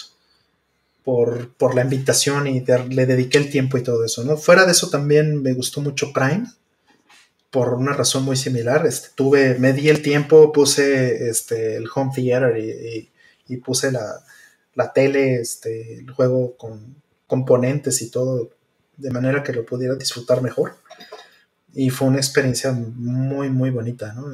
Eh, Prime. Creo que básicamente eso, que son esos dos juegos, esos dos juegos de la, de la serie son los que más les dediqué el, tiempo de calidad para hacerlos, este, para, hacer, para hacerlos de principio a fin. Y, pues sí, no sé, no sé tu Artemio.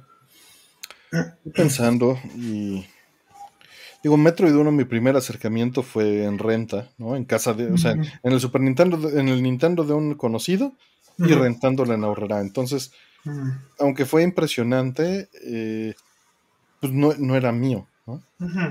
Exacto. Igual Super Metroid lo jugué también fuera de tiempo. No lo jugué en lanzamiento ni, mío. Fue hasta años después que me compré mi Super Nintendo. el primer Metroid que sí experimenté por mí mismo fue, eh, y, mío en lanzamiento fue Prime. Hmm. Ya había jugado los anteriores, desfasado unos años. Pero pues similar a Roll fue pues ya con un home theater, eh, era, era por componentes, ¿no? Acababa de comprar, ese día todavía no tenía los cables de componentes porque no me llegaron. fui a hmm. comprar con uno de mis primeros sueldos el GameCube, ¿no? De, con Prime, el día que salió Prime fue el día que compré mi GameCube pero mm. lo compré con cable de, de S-Video, que era lo mejor que mm. podía conseguir así al chas el mismo día en, México, ¿no? Y pues lo disfruté mucho, me quedé viendo la intro veces y veces y veces, ¿no? Y, pues semana, un par de semanas después me llegó de lo que ahora es PlayAsia, que era Lixang, me llegó este mi cable de componentes. Mm. Y del nuevo Metroid Dread, pues no puedo opinar nada porque todavía no sale se ve interesante, se ve más occidental, evidentemente. Bastante. y pues será, será probarlo. No he visto más allá del teaser que mostraron antes. Mm. Mm. Yo me quedé a ver el, el Treehouse. Mm. Este, y ver cómo eh, pues iban pasando un nivel y explicando cómo funcionaba el juego y todo. Y pues se veía bastante bonito, se veía muy interesante. Pero sí hay gente que no le gustó porque este, eh, no les gustó mucho cómo quedó el, em, el remake del 2 en, en, en 3DS y son los mismos que hicieron este.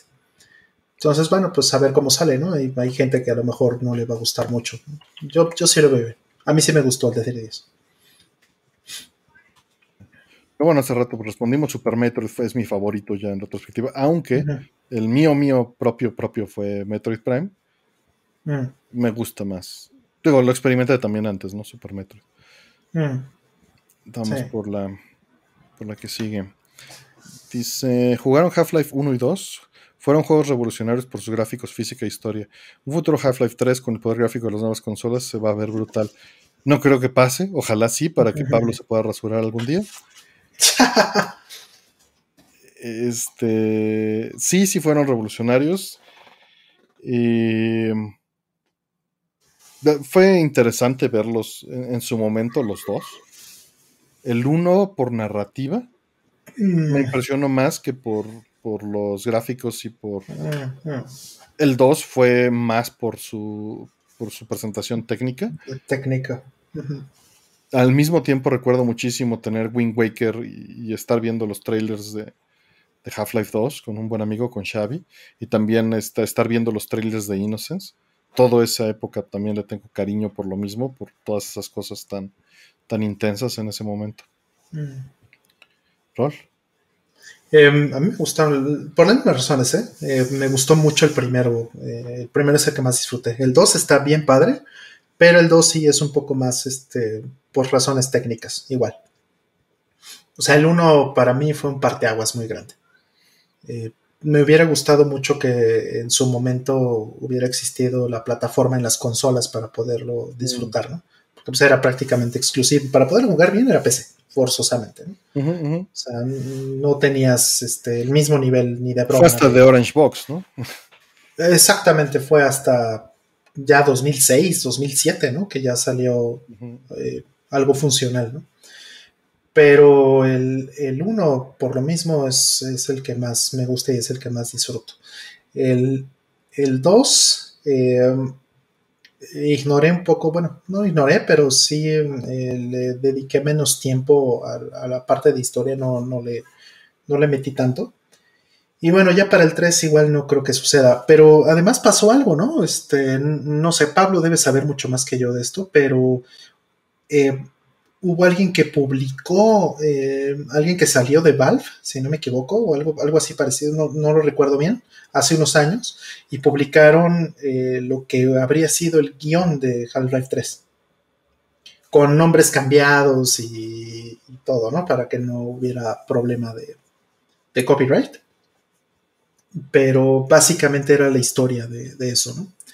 Entonces es como, era como un poquito tirar la toalla siento yo. Y, bueno, esto último que salió, Alex y todo eso, es una experiencia, entiendo, completamente distinta. Eh, nada más le he visto, no la, no le he jugado, ¿no? Half-Life eh, Alex. Y, pues no me interesa mucho el VR. No, no soy muy, muy fan. Entonces, este, pues no sé, no sé si vaya a existir algo. Y, a estas alturas, a lo mejor ya ni lo quiero. Creo que así como está Half-Life 1 y 2, así me gusta. No quiero que le hagan remakes, ni, remasters, ni nada de eso que lo rompan, pues, ¿no? Creo que la experiencia fue muy buena. Ok, vamos por la que sigue. ¿Creen que un RAID 6 de 8 GB con puras USB en una Raspberry Pi 4 sea una buena solución para respaldar información importante de poco tamaño? Wow. Dijo este eh, ¿Es o qué, fue lo que dijo? Eh, un RAID 6 con puras USB en una Raspberry Pi 4. Ah. Eh, sí y no. Yo tengo un clúster de Raspberries con mi NAS. Ajá. Entonces, em, pero la manera en la que yo lo uso es completamente distinta a lo que mencionaste. En lugar de usar un RAID, em, utilizo, hago un clúster de almacenamiento donde podrías decir que es un RAID, pero entre, entre Raspberries. Un, un RAID distribuido. Y esto es a partir de un software de, de storage, de, software defined storage que se llama Ceph, como Cephalopods y, es open source y todo, y lo puedes usar y lo recomiendo muchísimo para eso. Eh, lo conozco de muchos años y conozco muy bien este software. Pero bueno, el, eh, regresando al punto del RAID, sí, sí funciona, pero vas a tener dos problemas poniéndolo en una sola Raspberry, que de hecho ese es mi problema y por eso lo puse en cluster. El primer problema que tienes en la Raspberry es el ancho de banda que tiene la Raspberry interna en su bus. El bus es compartido, es de solo 5 gigabits. Y eh, si pones un RAID 8, pues vas a tener este, que compartir, pero un RAID 6, perdón, con 8, eh, 8 más o no sé cuántos discos quieres ponerle, este, USB, eh, vas a compartir el ancho de banda de todos juntos. Y encima también eh, tienes un cuello de botella en la red, porque la Raspberry solamente tiene una tarjeta de, o bueno, un chip de un gigabit. Entonces son 100 megas por segundo, ¿no? 120 megas por segundo, dependiendo cómo lo, cómo lo pongas. Y a eso le tienes que restar encima, de, o sea, ese es el throughput teórico, pero le tienes que restar el, procesamiento y eh, la latencia que te imponga cada uno de los, de los discos en el momento de hacerlo RAID. Entonces, en la realidad no es tan buena idea si tienes una expectativa de performance arriba de los 50, 80 megabytes por segundo. ¿no? Por costos, sí, sí es buena idea. Y además, como último comentario ahí, sería, eh, también depende de qué dispositivos le pongas en el USB. Si son drives USB, así como este, eh, de estos eh, thumb drives, esta sí es una muy mala idea. Porque estos tienen una, una, vida muy baja, no están hechos para eso. Si le vas a meter USBs, métele discos duros de verdad o métele solid states de verdad con su enclosure y, este, y eso Y alimentados por fuera, ¿no? Eh, no necesariamente tienen que ser alimentados por fuera si te alcanza el guataje, porque hay unos que consumen poquito, y, pero la Raspberry tiene, la 4 por lo menos, tiene un límite de, si no me equivoco, son eh, algo así como 14 watts, de los cuales la Raspberry se puede consumir solita como 5 o 6. Entonces te quedan 8 watts y si en esos 8 watts puedes meter USBs, que bueno, pues hay unos que sí te consumen un watt, hay, unos que te consumen menos. Y falta que tu fuente de poder te lo dé. Tienes que revisar bien eso. exactamente. Pensando que tu fuente de poder te dé los, este, eh, los 3 amperes o los 4 amperes que necesitas para eso. Eh, totalmente de acuerdo. Y si no, pues entonces sí necesitas que sean, eh, que tengan poder externo. Y pues entonces vas a tener una maraña de cables. Para, para evitar eso también puedes utilizar un hub de estos que tienen alimentación externa. Ándale. Sí, pero pues no te salvas de si les vas a poder, pues, si le vas a poner poder a tus discos duros, no te salvas de eso. Hay unos que son este, para esto. De hecho, hay unos enclosures mm, que son de cuatro, creo que hasta cuatro discos duros. Que tienen su propia fuente de alimentación interna entonces, si nada más le metes un cable, son 12 volts tal vez, no sé, y adentro ya lo distribuye su parte a los discos duros y su parte a la Raspberry. Y esos pues tienen todas las desventajas que acabo de mencionar, pero la ventaja que tienen es que son increíblemente convenientes. Entonces, esos tal vez si vas a hacer un experimento de esos, esos son los que yo te recomendaría. Y si vas a hacerlo en serio, para, para darle servicio a cosas que necesitan muy buen performance y, y, este, y no te quieres quedar con este tipo de, de, este, puntos sónicos de falla, porque también si se rompe la Raspberry perdiste por completo por lo menos el servicio de tu, de tu NAS. Eh, este, eh, pues hazlo por un modelo distribuido. Digamos, esos serían mis consejos hasta ahí. No sé si tengas algo que agregarte, porque tú de hecho necesitas una NAS, ¿no? Creo que eh, habíamos sí, platicado. Sí, sería bueno, sin duda alguna. Digo, NAS tengo, si lo quieres ver de esa manera, pero no, es, no está distribuida, no está redundante. Sí, la Porque redundancia. Son cosas es- distintas, ¿no? Ajá. Sí, redundas los discos, pero no redundas la Raspberry, entonces, o no redundas el poder, y- o sea, es complicado, ¿no? Así es. Vamos por la siguiente. Dice Chris, Israel G. Muchas gracias, Israel. Que ya nos han preguntado esto de, algún- de una manera distinta, pero ¿cuál es la cualidad que más valoran de cada uno? Mm, Ya nos han preguntado, sí. Algo, algo muy similar, seguro en el buscador vas a encontrar algo este, más, más detallado o que nos tome más por sorpresa. Eh, Yo, como decía Chofas, es porque Artemio es guapísimo. el, este, eh, ahorita estaba, estaba pensando y para responder algo distinto. eh, la capacidad de hablar cualquier tema y poderlo discutir. Y aunque haya pasión de fondo en, el, en la. Mm, En, en una. ¿Cómo se podría decir? Una disparidad o en un desacuerdo que se pueda discutir abiertamente y sin. Y, y sin llegar a nada más, ¿no? O sea, sin, sin la consecuencia. Sí. Es lo que, Claro. más agradezco. ¿no?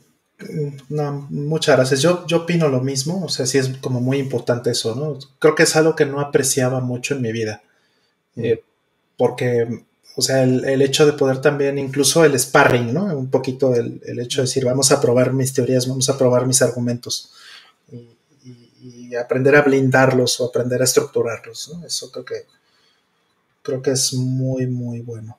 ¿no? Sin duda lo comparto. O sea, ahí tienes una respuesta distinta. En el buscador vas a encontrar otra que nos toma por sorpresa. Entonces, Correcto. pero gracias. Karen creo que ya se fue a dormir y va a salir ahorita su pregunta. Exacto, ¿qué cenamos?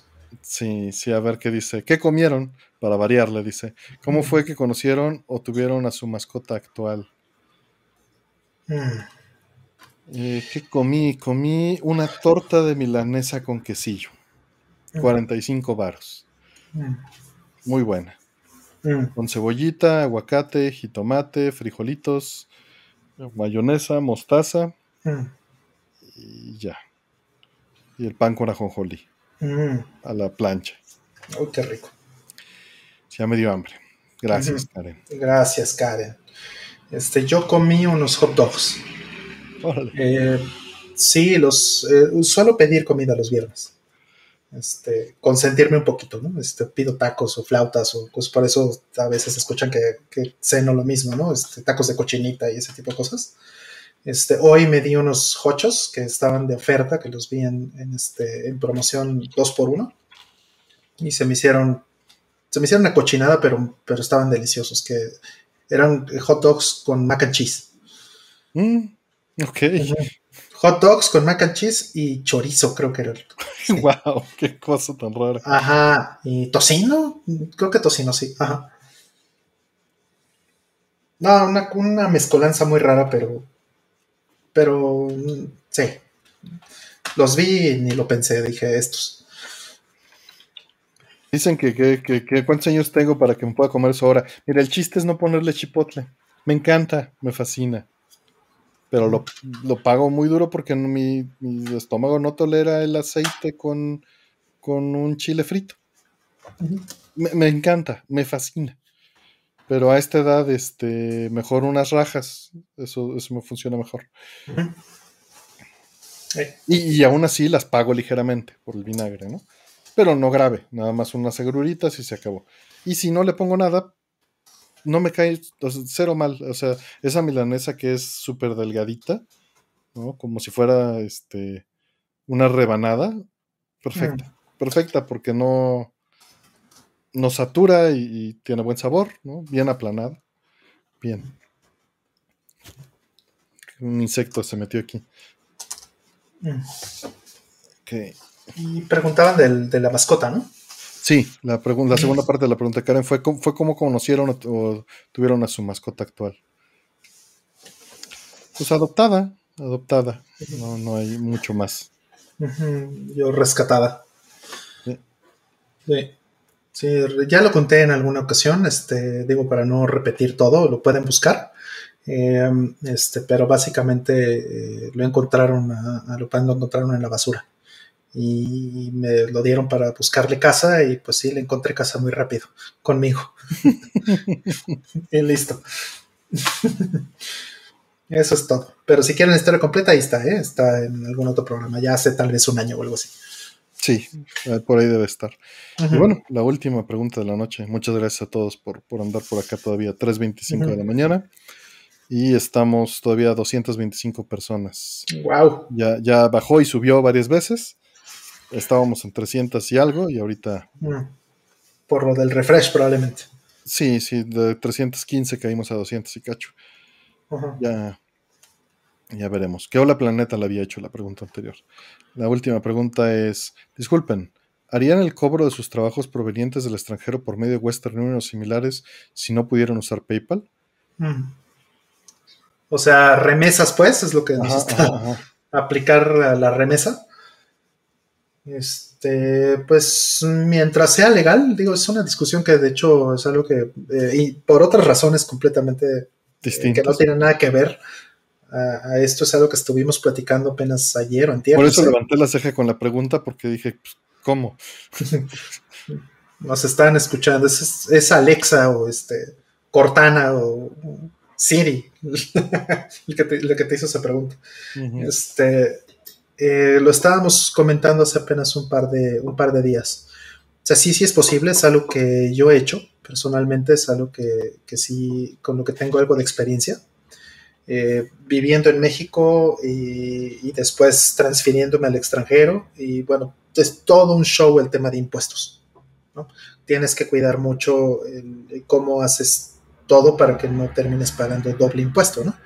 pero al mismo tiempo tampoco recomendaría ni, ni, les diría ningún sentido que lo hagan de manera ilegal sin pagarlos, ¿no?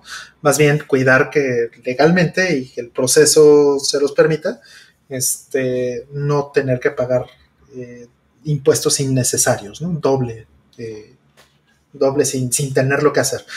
Pero en la realidad, pues sí tendría que ser si una empresa, por ejemplo, en Estados Unidos o en Japón, en donde quieran, está pagando sus impuestos locales eh, a la hora de contratarte o de, de, pagarte por tu trabajo. Y en el momento en que tú te traes ese dinero a México, por la, vía que sea, es un ingreso. Y por lo tanto debería de este, eh, generar un, impuesto. ¿no? Entonces, pues es algo muy difícil de controlar pero eh, depende qué es lo que quieras hacer con ese dinero y cómo, cómo te lo gastes y todo esto. Eh, puede ser que este, puedas minimizar o mitigar ese doble impacto. ¿no? Y bueno, PayPal, por ejemplo, fue una panacea en su momento porque pues, nadie estaba pagando impuestos allá adentro y, este, y era una manera que usó mucha gente durante los primeros años, no sé, para evadir, básicamente. Pero hoy día eso ya no se puede en, PayPal, bueno, es ilegal para empezar, pero eh, creo que eh, ya es increíblemente difícil, ¿no? Por la manera en la que también tiene que establecer la transferencia hacia los bancos, ¿no? O sea, no generas los impuestos mientras tengas el dinero arriba en tu saldo de PayPal, pero al momento en que lo transfieres a tu cuenta en, en México, evidentemente ya tienes que... Y hoy en este, día las cuentas en México se transfieren el mismo día de PayPal. No, no lo puedes tener el saldo arriba. Ajá, entonces... No puedes gastar el saldo de PayPal. Eh, en México creo que así es, ¿verdad? No sé en otros países, porque bueno, las, obviamente las leyes cambian por país, pero este, antes sí se podía hacer eso, en México. Entonces sí podías tener, o sea, te pagan en PayPal y tienes tu dinero allá arriba y mientras no te lo gastes o, este, está bien ahí y no te lo tienes que traer a México, ¿no? Sí, porque en el momento en que te lo traigas, que lo insertes en tu cuenta, pues estás eh, eh, automáticamente estás, eh, tienes que declarar un ingreso, forzosamente. Entonces, las reglas están cambiando obviamente para evitar la evasión y todo esto, que eso creo que está bien. Pero eh, una cosa es evadir y otra cosa es eh, este, pagar de más, ¿no? Cuando legalmente no tendrías que, ¿no? Creo que es importante conocer bien los mecanismos para que no hagas ni una ni la otra. Lo justo. Pagas lo que, es, lo que se tenga que pagar, está bien pagarlo y, y, este, y listo. No está bien evadir impuestos. Pues bien, ya hemos terminado, 3.30 de la mañana y terminamos 54 preguntas. Muchísimas gracias a todos. Lowy, Osvaldo, Raúl, Icare DC, eh, Hola Planeta, Cali Tatl, que anda también por ahí, Raúl Flores, Dulman. Eh, ¿quién, se me escapa de los que están? Itza, saludos, la cubita del tejón, Krin, Karen, que ya está bien dormida, Cracker, que nos está viendo desde allá, desde Japón, muchas gracias a todos. Chofas, que yo creo que también ya, ya se fue, él ya está trabajando. Goki también, mil, mil gracias. Isael, este, pues gracias a todos, Edgardo. Muchísimas gracias por estar acá y, pues síganse cuidando, por favor. ¿No? Sí, este no, este, no bajen la guardia otra vez. Eh, este, ya lo, decimos siempre como discos rayados, pero. Más vale. Pero más vale, sí. Aunque ya no sepan lo que es un disco rayado. Sí, Gabo Olivera. Y bueno, pues estamos eh, eh, preaching to the, to the choir, ¿no? Como dicen en inglés. A final de cuentas, eh, asumimos que, están en la misma sintonía. No tiene sentido, pero estás repitiendo a tu misma burbuja lo que la misma burbuja ya hace. Pero más vale hacerlo, ¿no? No está de más. Y este, y bueno, mil gracias. Descansen, todos los que ya sea hora de dormir, todos los que están eh, a media tarde en otros, en otras latitudes, eh, por favor, este, pues pásenla bien, cuídense. Cuídense mucho y jueguen gradios. Bye. Bye.